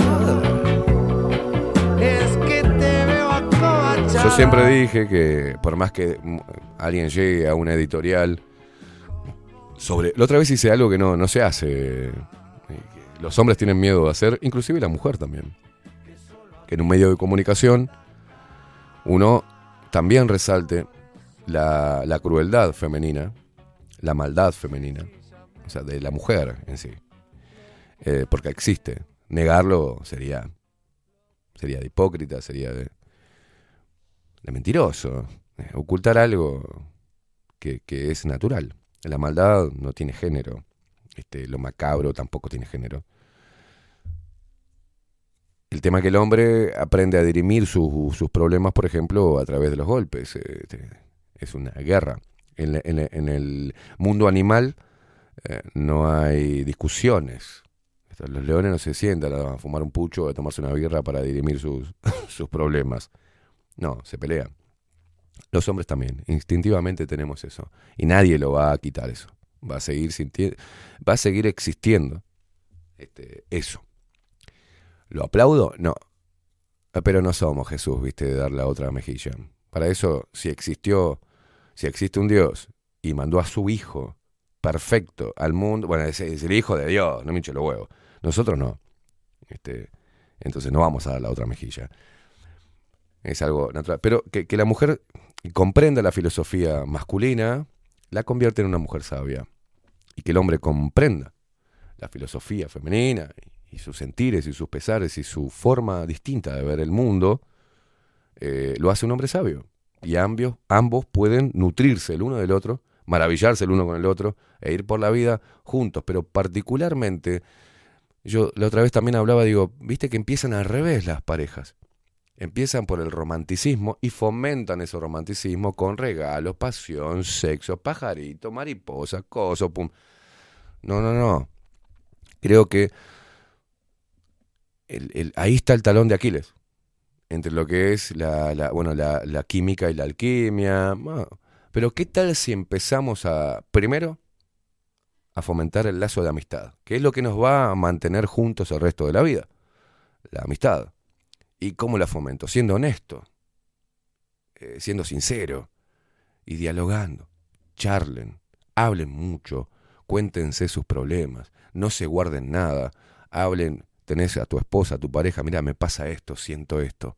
Y si hay una fricción, en ese momento tener eh, un tipo un anclaje, ¿no? Grabarse en la cabeza que lo más importante es el vínculo. Entonces, cuando se está caldeando mucho la cosa, ambos, alguna de las dos partes tiene que decir, acordate de lo que somos, loco, pará, bajemos la bocha. Me voy a caminar un rato, me voy a fumar un pucho. Me voy a pegar una ducha. No podemos, si seguimos con este, en esta mm, discusión, no, no terminamos en nada. Entonces vamos a bajar un poco. Y luego darle la explicación. La mujer debe saber. Decir, mira, esto, ¿sabes lo que, por qué me puse así? Porque me remite a una historia del pasado que me hizo muy mal y todavía no la sané. Por eso muestro las uñas. Perfecto. ¿Sabes por qué no me di cuenta yo? Porque para mí esto... se- Entonces, en ese, en ese diálogo, o sea, es lo, que- lo que tenemos, el, dominio del habla. Entonces, por eso vengo haciendo tanto énfasis en que los hombres deben aprender a comunicar y las mujeres también. Y el diálogo es fundamental. Es fundamental. Hablen por horas. Cuéntense de lo que sea. Intenten descubrirse una y otra vez, día tras día, y generar cosas nuevas y crear. Pero que, que que la pareja se recueste sobre la amistad. Primero, porque la amistad bien concebida no admite trai- traiciones, mentiras, engaños ni decepciones. Así como yo me hermano con otro hombre y una vez que le digo que es mi hermano, jamás lo traicionaría.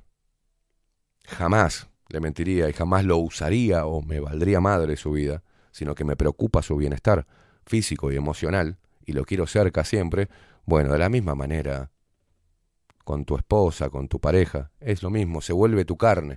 Si algo le pasa, a vos te duele, estamos conectados, se genera una conexión este, energética, ¿ah? es en un lazo emocional, afectivo, que si está bien, si es fuerte, no hay nada que pueda destruirlo. Nada, nada. Y ante la adversidad, el recurso, la mejor herramienta es el diálogo. El diálogo, loco. El diálogo, loca, habla. No esperes que el hombre descubra cosas que no puede descubrir porque su cabeza está girando en torno a otra cosa y tiene una percepción y una perspectiva distinta, la perspectiva del hombre. Enseñale, mostrale, no esperes, no te enojes, elimina el capricho. No tenemos la culpa nosotros de los problemas que haya tenido de tu relación con tu padre o la no relación con tu padre, de algunas malas experiencias con hombres. No tenemos la culpa, como tampoco nosotros podemos cargarle todo a la mujer de las malas experiencias que hayamos tenido con nuestra madre y con las mujeres anteriores a ella. Es crecer, loco. Es crecer.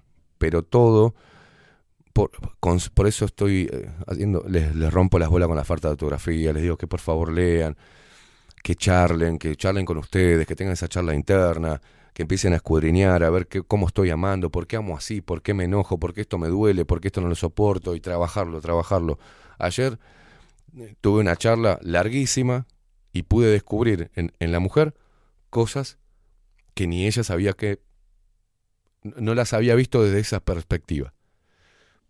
Una de las cosas es, por ejemplo, que los dolores que acarreamos y que traemos como mochilas, que eso también Martín utilizó una palabra que hablamos la otra vez en mi cumpleaños que estuvo muy buena, que es el lastre, ¿no? Ese lastre eh, histórico. Eh, nosotros te- tuvimos un episodio, por ejemplo, en nuestra niñez, y lo vimos con los ojos de los seis años. Para nosotros fue un mundo, fue angustioso, pero bajo la mirada de un niño de seis años. Si maduramos y crecemos, yo no puedo mirar, debo redimensionar ese suceso, cuando tenía seis años, de esos ojitos de, de niño, ahora tengo que mirar con estos ojos, ya más duros, ya con más trille. Entonces puedo hacer el, el trabajo interno de minimizar eso. ¿No les pasó que nunca volvieron al barrio donde que vivieron cuando eran chicos y se dan cuenta que todo es chiquitito? ¿Te pasó alguna vez, Facu? Decir, pero pensar que yo, yo vivía acá, pero era más chico, más chiquito el barrio. La plaza es una cagadita y yo la veía enorme. Bueno, así también con los problemas. Pensar que esto que pensé que me había traumado es simplemente era la visión de un niño de 5 o 6 años. Y ahora lo veo y entiendo el accionar de mi padre y de mi madre. Entonces debo dejar de arrastrar eso y justificarme, justificar mi pelotudez emocional de hoy con un evento, uno, dos o tres, que viví cuando tenía 5 o 6 años que sobredimensioné. Es un buen ejercicio. Y son cosas, ¿sabes que, que descubro esas cosas? Hablando. Hablando. Ah, Yo he hecho un proceso muy largo. A mí me llevó 25, 20 25 años aprender a quererme. 25 años. Me llevó, eh, ayer sacaba la cuenta y digo, 25 años que vengo de proceso. En proceso. En los últimos 5 años, de esos 25, profundicé aún más, porque tenía el bagaje de la experiencia. Estaba viviendo como en piloto automático, haciendo lo que supuestamente tendría que hacer, así, eh, metiéndome en cosas que teóricamente tenía que meterme para, y así, sin cuestionármelas. Y eso me llevó a que perdiera el foco, el foco en mí mismo, encontrar mi, propia, mi propio poder y no en el exterior, no en la búsqueda incesante de obtención material para adquirir poder, porque no era eso lo que me iba a dar poder.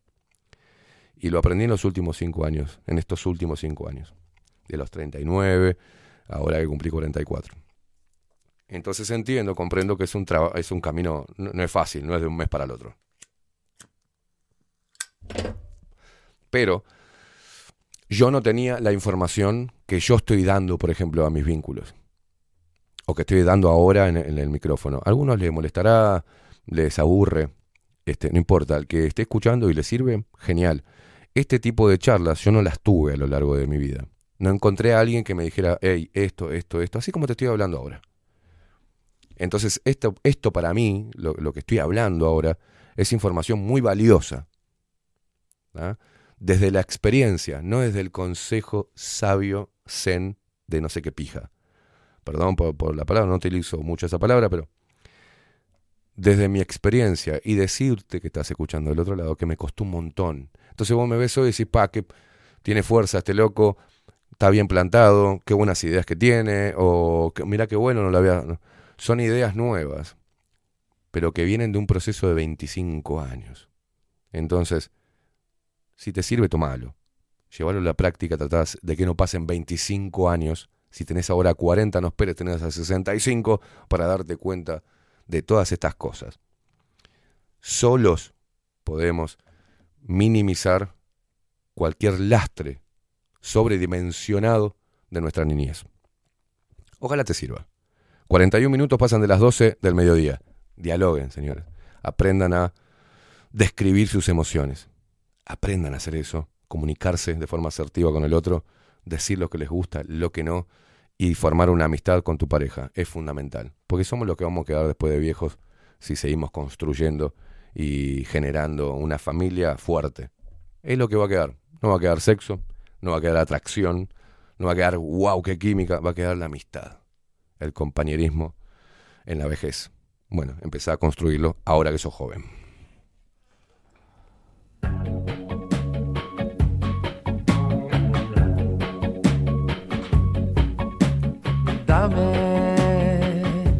Sencillamente. Poneme algo un poquito más alegre, ¿te parece? Así le levantamos un poquito. Si no, después los dejo arrastrados por el piso, ¿viste? Quedan así como. Esto es radio, señores.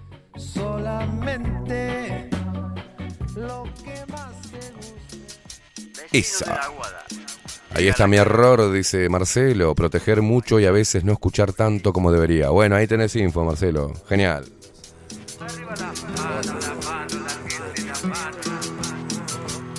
Sargento Pimienta dice, el pelado habla de su relación con Estela Maris, con Stella, en la película, y en una parte hace un círculo en el cual hay de todo, pero casi nada de desencuentro. Me encantan los dos. Le mando un abrazo para Stella también, ¿eh? Es en la película eh, La leyenda del escorpión, ¿no? Arriba la mano, la gente la mano, la gente la mano. Esto es un asalto. Cintia dice, agradezco los procesos en los cuales te encontrás. Lo celebro. Te mando un abrazo. Otro para vos, guacha. Esto es un asalto. Dice eh, mm, Alejandro, buenos días. Que, dice, ah, para eso se necesita mucha honestidad y no sé si todos lo tienen. Bueno, búsquenla, ejérzanla. Soy el pelado de Avellaneda. Así es donde nací. Tal vez a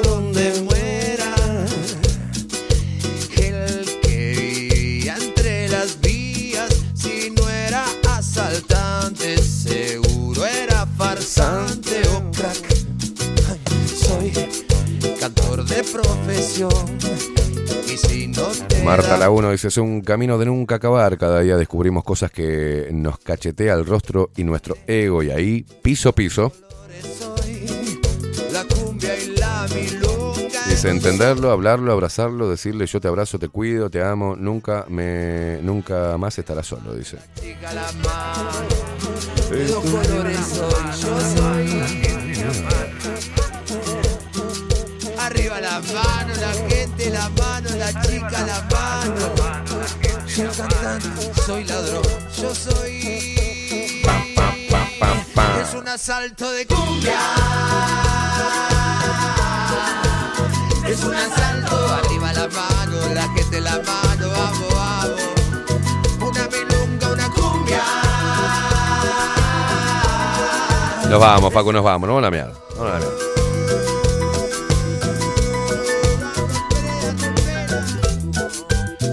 Tan, tan, tan, tan, tan.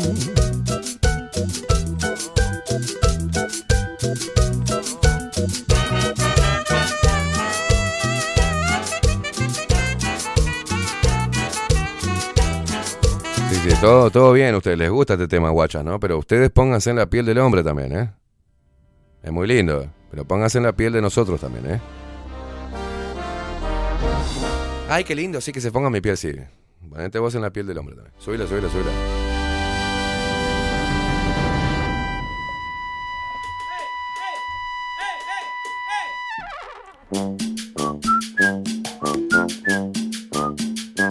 Los que se lanzan, los que tropiezan. ¿A dónde están, putarracos? Nunca terminan, los que no empiezan, los que jamás serán invitados. Los escondidos, los ninguneados, los disidentes, los desertores ha llegado el momento de prender los motores. Digan presente. Vamos, che. Tan nutritivo el cerrar. Tan saludable perder. Claro que sí. Por eso el Que siempre gana. Se pierde. Oh yeah. Los más distintos, los diferentes. Los más brillantes, inteligentes, los creativos, los resilientes. Los más rebeldes, los más valientes, se los precisa de forma urgente. Eh, digan presente. Presente. Tan nutritivo el cerrar. Tan saludable es perder.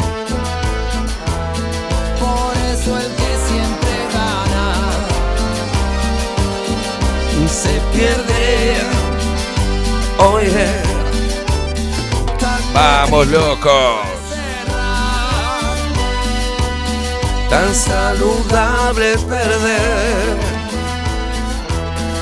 en este juego Se gana o se aprende.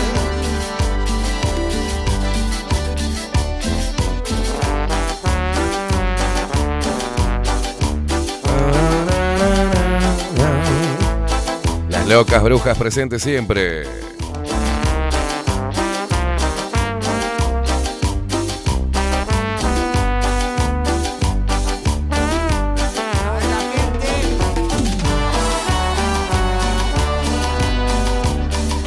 Y en público, siempre, no critiques a tu pareja en público. Siempre resalta todas sus bondades en público. Los errores se liman en casa. Es perfecto fracasar, aunque duele tanto. Es muy valioso el reconocimiento en la intimidad, ¿no? Y demostrarlo con, con acciones, pero hacerlo público es muy importante.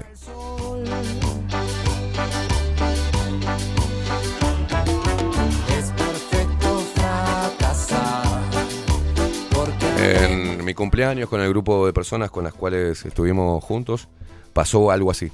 Y fue muy enriquecedor. Lo recomiendo. Terminamos todos llorando.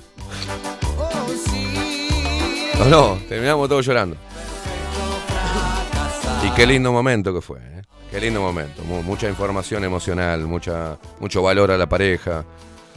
Le mando un saludo enorme a Wilson y Alicia. 37 años de lucha constante y de amistad. Con, con idas y vueltas, con problemas, pero siempre juntos. perfecto fracasar, porque aprendí tanto. Cuando una puerta se cierra, se abren dos. Mil. Un millón. Señoras y señores, nos vamos. Nos vamos a la mierda. Creo que ha sido demasiado por hoy, ¿no? Hoy preciso. Te dimos cuatro horas de programa, una ensalada. Ya no me escondo Y eso es bajo la lupa. ¿Qué le vamos a hacer?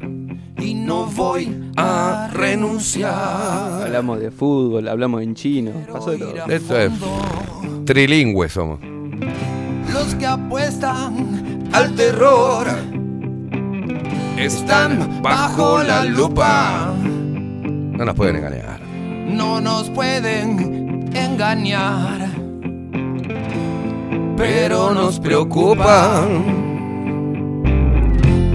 No hay nada más absurdo que seguir en la trampa. Si sé que me hace libre preguntar. Hemos generado conexiones con este programa. Gente que se conoció, que hizo amistad, que se da amor, que se da cariño. gracias a esta locura de Bajo la Lupa. y este maldito engaño seguirá.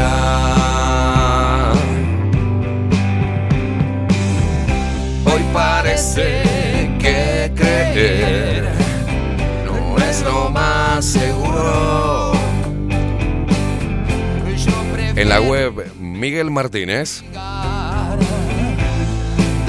video y fotografía Adolfo Blanco, Llegó el tiempo de sanar.